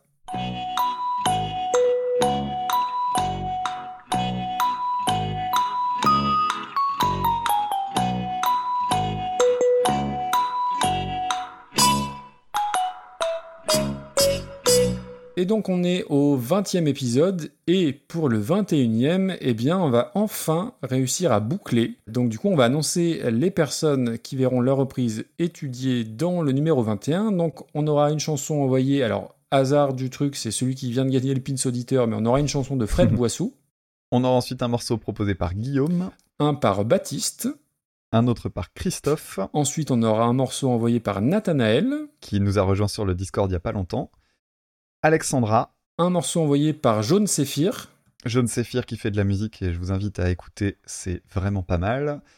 Et là, on arrive sur la boucle, justement. Donc, on va aussi traiter un morceau du tout premier auditeur qui nous avait envoyé une liste, à savoir Clégo. Merci encore à toi pour ta fidélité. et ensuite par Dr Zaius. Et on rajoutera Voilà. le pins auditeur que vous aurez peut-être gagné en reconnaissant le morceau joué par Damien. Voilà, voilà, parfait. Bon, ça c'est une bonne chose de faite, top. Euh, Qu'est-ce qu'on a oublié? Le pins auditeur, c'est bon. Le classement, c'est bon. Le petit medley, il arrive à la fin. Les 37 minutes de bloopers, c'est bon aussi. Et, euh, et ben un petit coup d'actualité. Où est-ce qu'on peut nous retrouver? Ouais, je te, je te laisse l'honneur. Euh, niveau actualité, donc l'épisode sur Stupéflip, c'est vraiment mon gros gros boulot. Donc si vous l'avez pas encore écouté, allez-y. Même si vous n'avez pas aimé la, la chanson Je fume plus de shit, vous focalisez pas sur cette chanson-là parce que leur discographie est très différente sur tout ce qu'ils ont fait récemment. Donc vraiment, allez-y, allez-y. Euh, ensuite, pour ce qui est de la, de la suite du podcast, je pense qu'il va y avoir un petit moment où je vais être encore moins productif que ces derniers temps, puisque ça va être la rentrée, et que Ah oui. la rentrée euh, sous les auspices assez particulières avec cette euh, question d'épidémie, euh, de pass sanitaire et de et de machin, ça s'annonce. Mm, je- Je pas. ça risque de, ça s'annonce un peu compliqué. Donc niveau podcast, je pense que je vais y aller mollo. Si entre temps sera paru un podcast auquel j'ai participé qui s'appelle Shitlist avec euh, Luc Le Gonidec qui est euh, l'animateur de Retour vers le Turfu, une émission que j'aime beaucoup. Donc Shitlist, un, un podcast dédié au cinéma, en principe le pire du cinéma. Il m'a proposé de participer à son émission. J'ai choisi de faire les, les pires films des réalisateurs que j'aimais bien. Je vais vous donner la liste. Ça vous donnera peut-être pas envie d'y aller, mais euh, j'avais choisi trois, réalisa- trois réalisateurs. J'avais pris Dupontel, euh, Scorsese et les frères Cohen avec euh, les films Lady Killers pour les frères Cohen. Et c'est là qu'on va plus forcément être d'accord. J'avais mis Adieu les cons de Dupontel et surtout j'avais mis, et là sacrilège, n'est-ce pas Maxime Oui. Les infiltrés de Scorsese. L'émission n'est pas encore sortie, je l'ai enregistrée hier soir, donc euh, je, te, je, je pense qu'on. Je comprends Je pas. sais pas si on va continuer à se parler. Bah ouais. non, bah moi c'est un film que j'adore, Les Infiltrés, donc je je comprends pas. Bref, j'écouterai Bon. quand même. Autant je vais pas écouter celui sur Stupéflip, autant euh, Shitlist, celui-ci je vais, je, je vais, je vais l'écouter. En tout cas, j'ai passé un super moment avec lui, Marvin Montes, Manu et, Cool. et ouais. Karim. C'était hyper bien. Et euh, donc voilà, je vous invite à l'écouter vraiment. C'est et puis Shitlist, euh, même si c'est, je peux comprendre qu'on soit pas hyper fan de l'idée de tirer sur les ambulances parce que c'est un peu le principe. Justement, c'était aussi pour ça que j'ai fait cette liste, c'est que je voulais aussi qu'on parle de films que moi j'ai pas aimé, mais qui sont quand même pour l'ensemble des films Ouais. au pire corrects. Euh, donc euh, donc voilà. Pire correct, t'es dur, hein, la vache. Non non, mais je parle, je parle, j'ai Lady Killers en tête euh, pour ça Ah, et euh, et- et il y, a des- il y a des bons films, mais que moi j'aime pas. Euh, et puis euh, sinon, pour me retrouver, bon, comme d'habitude, hein, Twitter, on parlait de Twitter tout à l'heure. Et d'ailleurs, je pensais à un truc par rapport à Twitter. Euh, ju- juste parenthèse sur Stromae, ça me revient que maintenant. Mais le le- l'oiseau dans le clip de Stromae que j'ai revu tout à l'heure, c'est ça, ça reprend, j'ai l'impression, le visuel de Titi dans un épisode Oui. de Titi et Grominet Oui, où il est hyper flippant Exact. en étant hyper grossi. Euh, Titi qui fera peut-être, euh, qui rappellera peut-être euh, Stupéflip à certains et certaines. Ah, je vous laisse la ref. J'ai pas la ref. et ouais, c'est normal. Et Twitter tout à l'heure, et un autre truc important euh, sur Twitter, les aspects positifs de Twitter, c'est aussi tous les mouvements sociaux que ça a fait naître. Faut pas oublier que les, euh, les Weinstein et compagnie sont nés à, à Twitter, les révolutions dans les pays arabes sont aussi, nées de, sont aussi nées et ont été rendues possibles par les réseaux sociaux. Donc les réseaux sociaux, bah, c'est comme tout, c'est un outil, et donc euh, bah, c'est autant la merde qu'un outil d'émancipation énorme. Voilà, c'est ainsi. Les... Tout ça, c'est que des outils, on en fait ce qu'on en fait. Et toi, Maxime, quelle est Eh ben, ton actualité du transition. coup Eh bah ouais. Bah, on Euh, parlait du alors, meilleur et du pire. Euh, il y a- Voilà. Il y a deux semaines, quand on a enregistré, c'était le premier jour de mes vacances, euh, j'étais au taquet. Là, on enregistre mardi et j'ai repris hier. Et c'est bah, nettement moins bien, hein, sans, sans suspense. Euh, donc, au niveau de l'actualité, quand l'épisode sortira, j'aurai le deuxième hors-série, euh, même chanson joue encore, ou euh, un petit épisode léger de 20-25 minutes, ou quatre chansons que j'ai déjà abordées dans le podcast. Euh, je vous propose des nouvelles versions, et ça, c'est avant donc la rentrée. Alors, épisode de septembre qui est un gros gros truc euh, que j'ai commencé à écrire mais j'arrive pas à le terminer parce que ça, ça- je pense qu'il va un épisode qui va faire une heure et demie, voire deux heures, parce que j'ai beaucoup de choses à dire sur un sujet qui est très précis. euh, euh, pas, c'est pas stupéflip, mais c'est un lien avec euh, un truc dont on a parlé ce soir. Euh, J'en dis pas plus parce que je- je- je- j'espère aller au bout et pouvoir enregistrer, euh, enfin écrire, enregistrer, monter euh, avant euh, à une certaine date en septembre. Et je suis pas sûr d'y arriver parce que grosse rentrée aussi. Alors déjà au niveau du, du boulot bien évidemment, et puis au niveau des enfants, il y a le collège qui arrive et bon, on sait pas trop Ah. comment ça va se goupiller. Donc euh, Bon, voilà, je, très bien se je- passer. je- je prends des pincettes, mais j'espère que j'arriverai à le sortir à temps. Et puis sinon, euh, bah sinon, vous me retrouvez sur Twitter où je passe définitivement trop de temps. Mais euh, mais on- il y a des beaux mèmes, euh, on rigole bien, donc c'est cool. Voilà, c'est tout pour moi. Très bien. J'ai dit que j'avais fait un épisode sur Stupéflip? Sur Stupéflip, non, je crois, non, je crois, je crois pas. Je, ne Bah, connais tu pas. me rappelleras qu'il faudra que je le dise. Euh, et bon, merci à vous toutes et euh, à vous tous. Euh, un grand merci à tout le monde. Un grand merci particulier aux gens du Discord. Euh, on a passé un super euh, samedi soir la dernière fois qu'on a fait l'écoute en live. C'était très Ouais, chouette. C'était hyper bien. Et donc n'hésitez pas à venir nous rejoindre. Et on vous retrouve bah, normalement en septembre pour l'épisode 21. Tout à fait. À très bientôt tout le monde. bisous. Salut.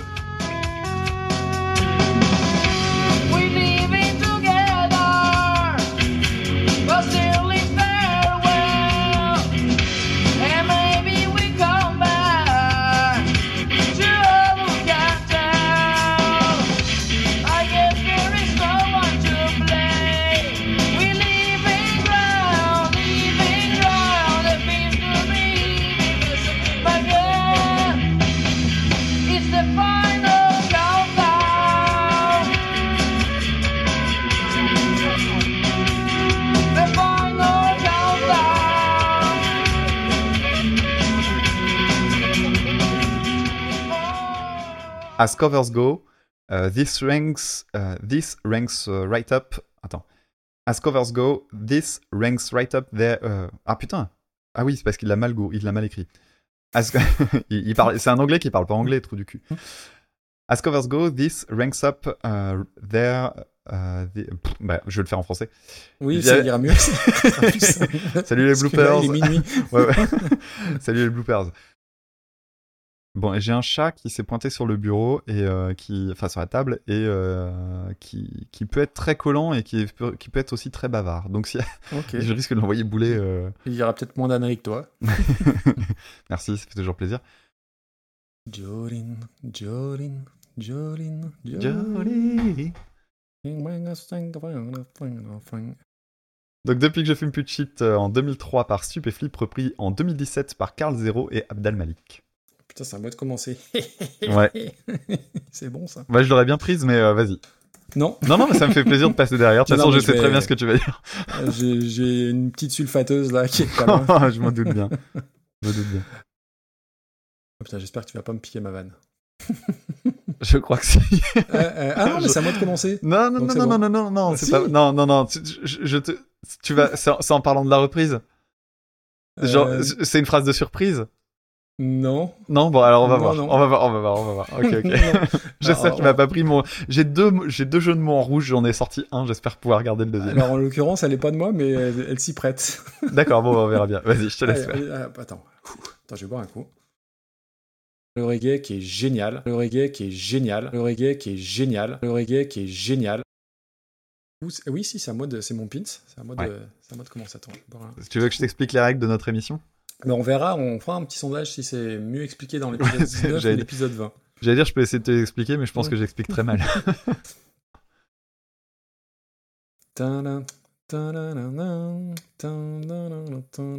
Ah, j'adore. J'adore, j'adore. Euh,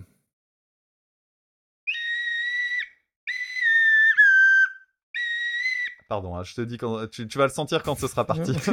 Si tu le sens pas, fais-le Ah, si pas. tu vois que je fais plus de deux notes, c'est que c'est bon, ça a démarré. Ah putain. Les, notes sont très proches sur la flûte à coulisses, c'est la merde. Ah merde, je vais refaire, la- je vais refaire, je ferai du montage.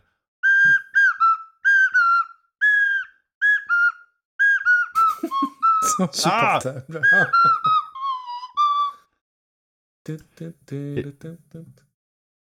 Alors, attends. Et tu chantes pas la Ah bonne non, à chaque fois, je chante pas la bonne, oui. On a rien oublié? Non, je crois qu'on est bon. Non Bon. Ouais, 3h32. hein, on Putain, comment on a fait pour. mais- comment on a fait? Où est-ce que ça a merdé? Euh, ben, Ça a merdé avec Bizet, non. je crois déjà.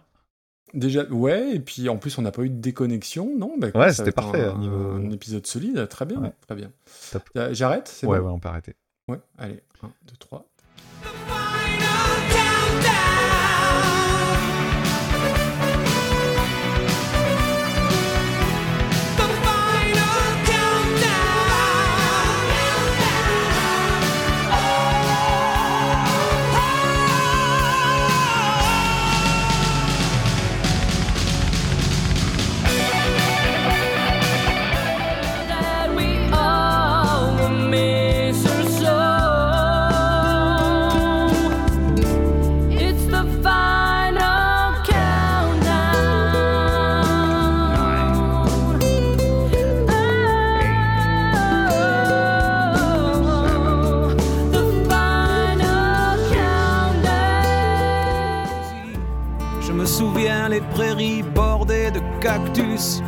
Pas trembler devant ce pantin, ce minus.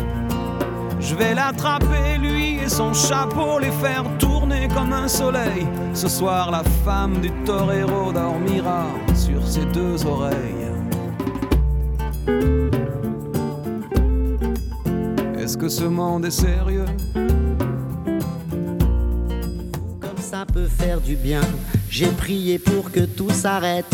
Andalousie, je me souviens, je les entends rire comme je râle, je les vois danser comme je succombe. Je pensais pas qu'on puisse autant s'amuser autour d'une tombe.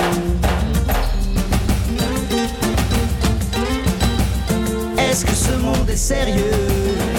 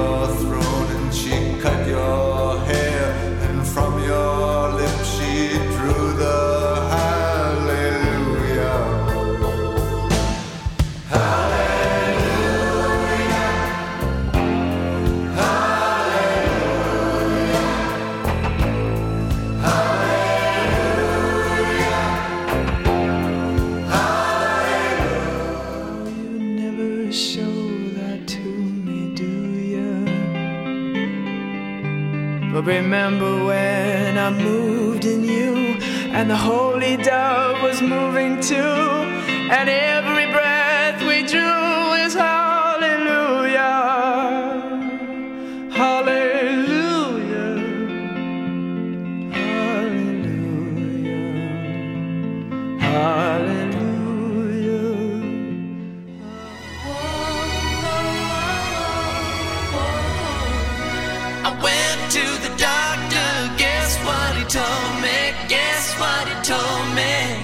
shit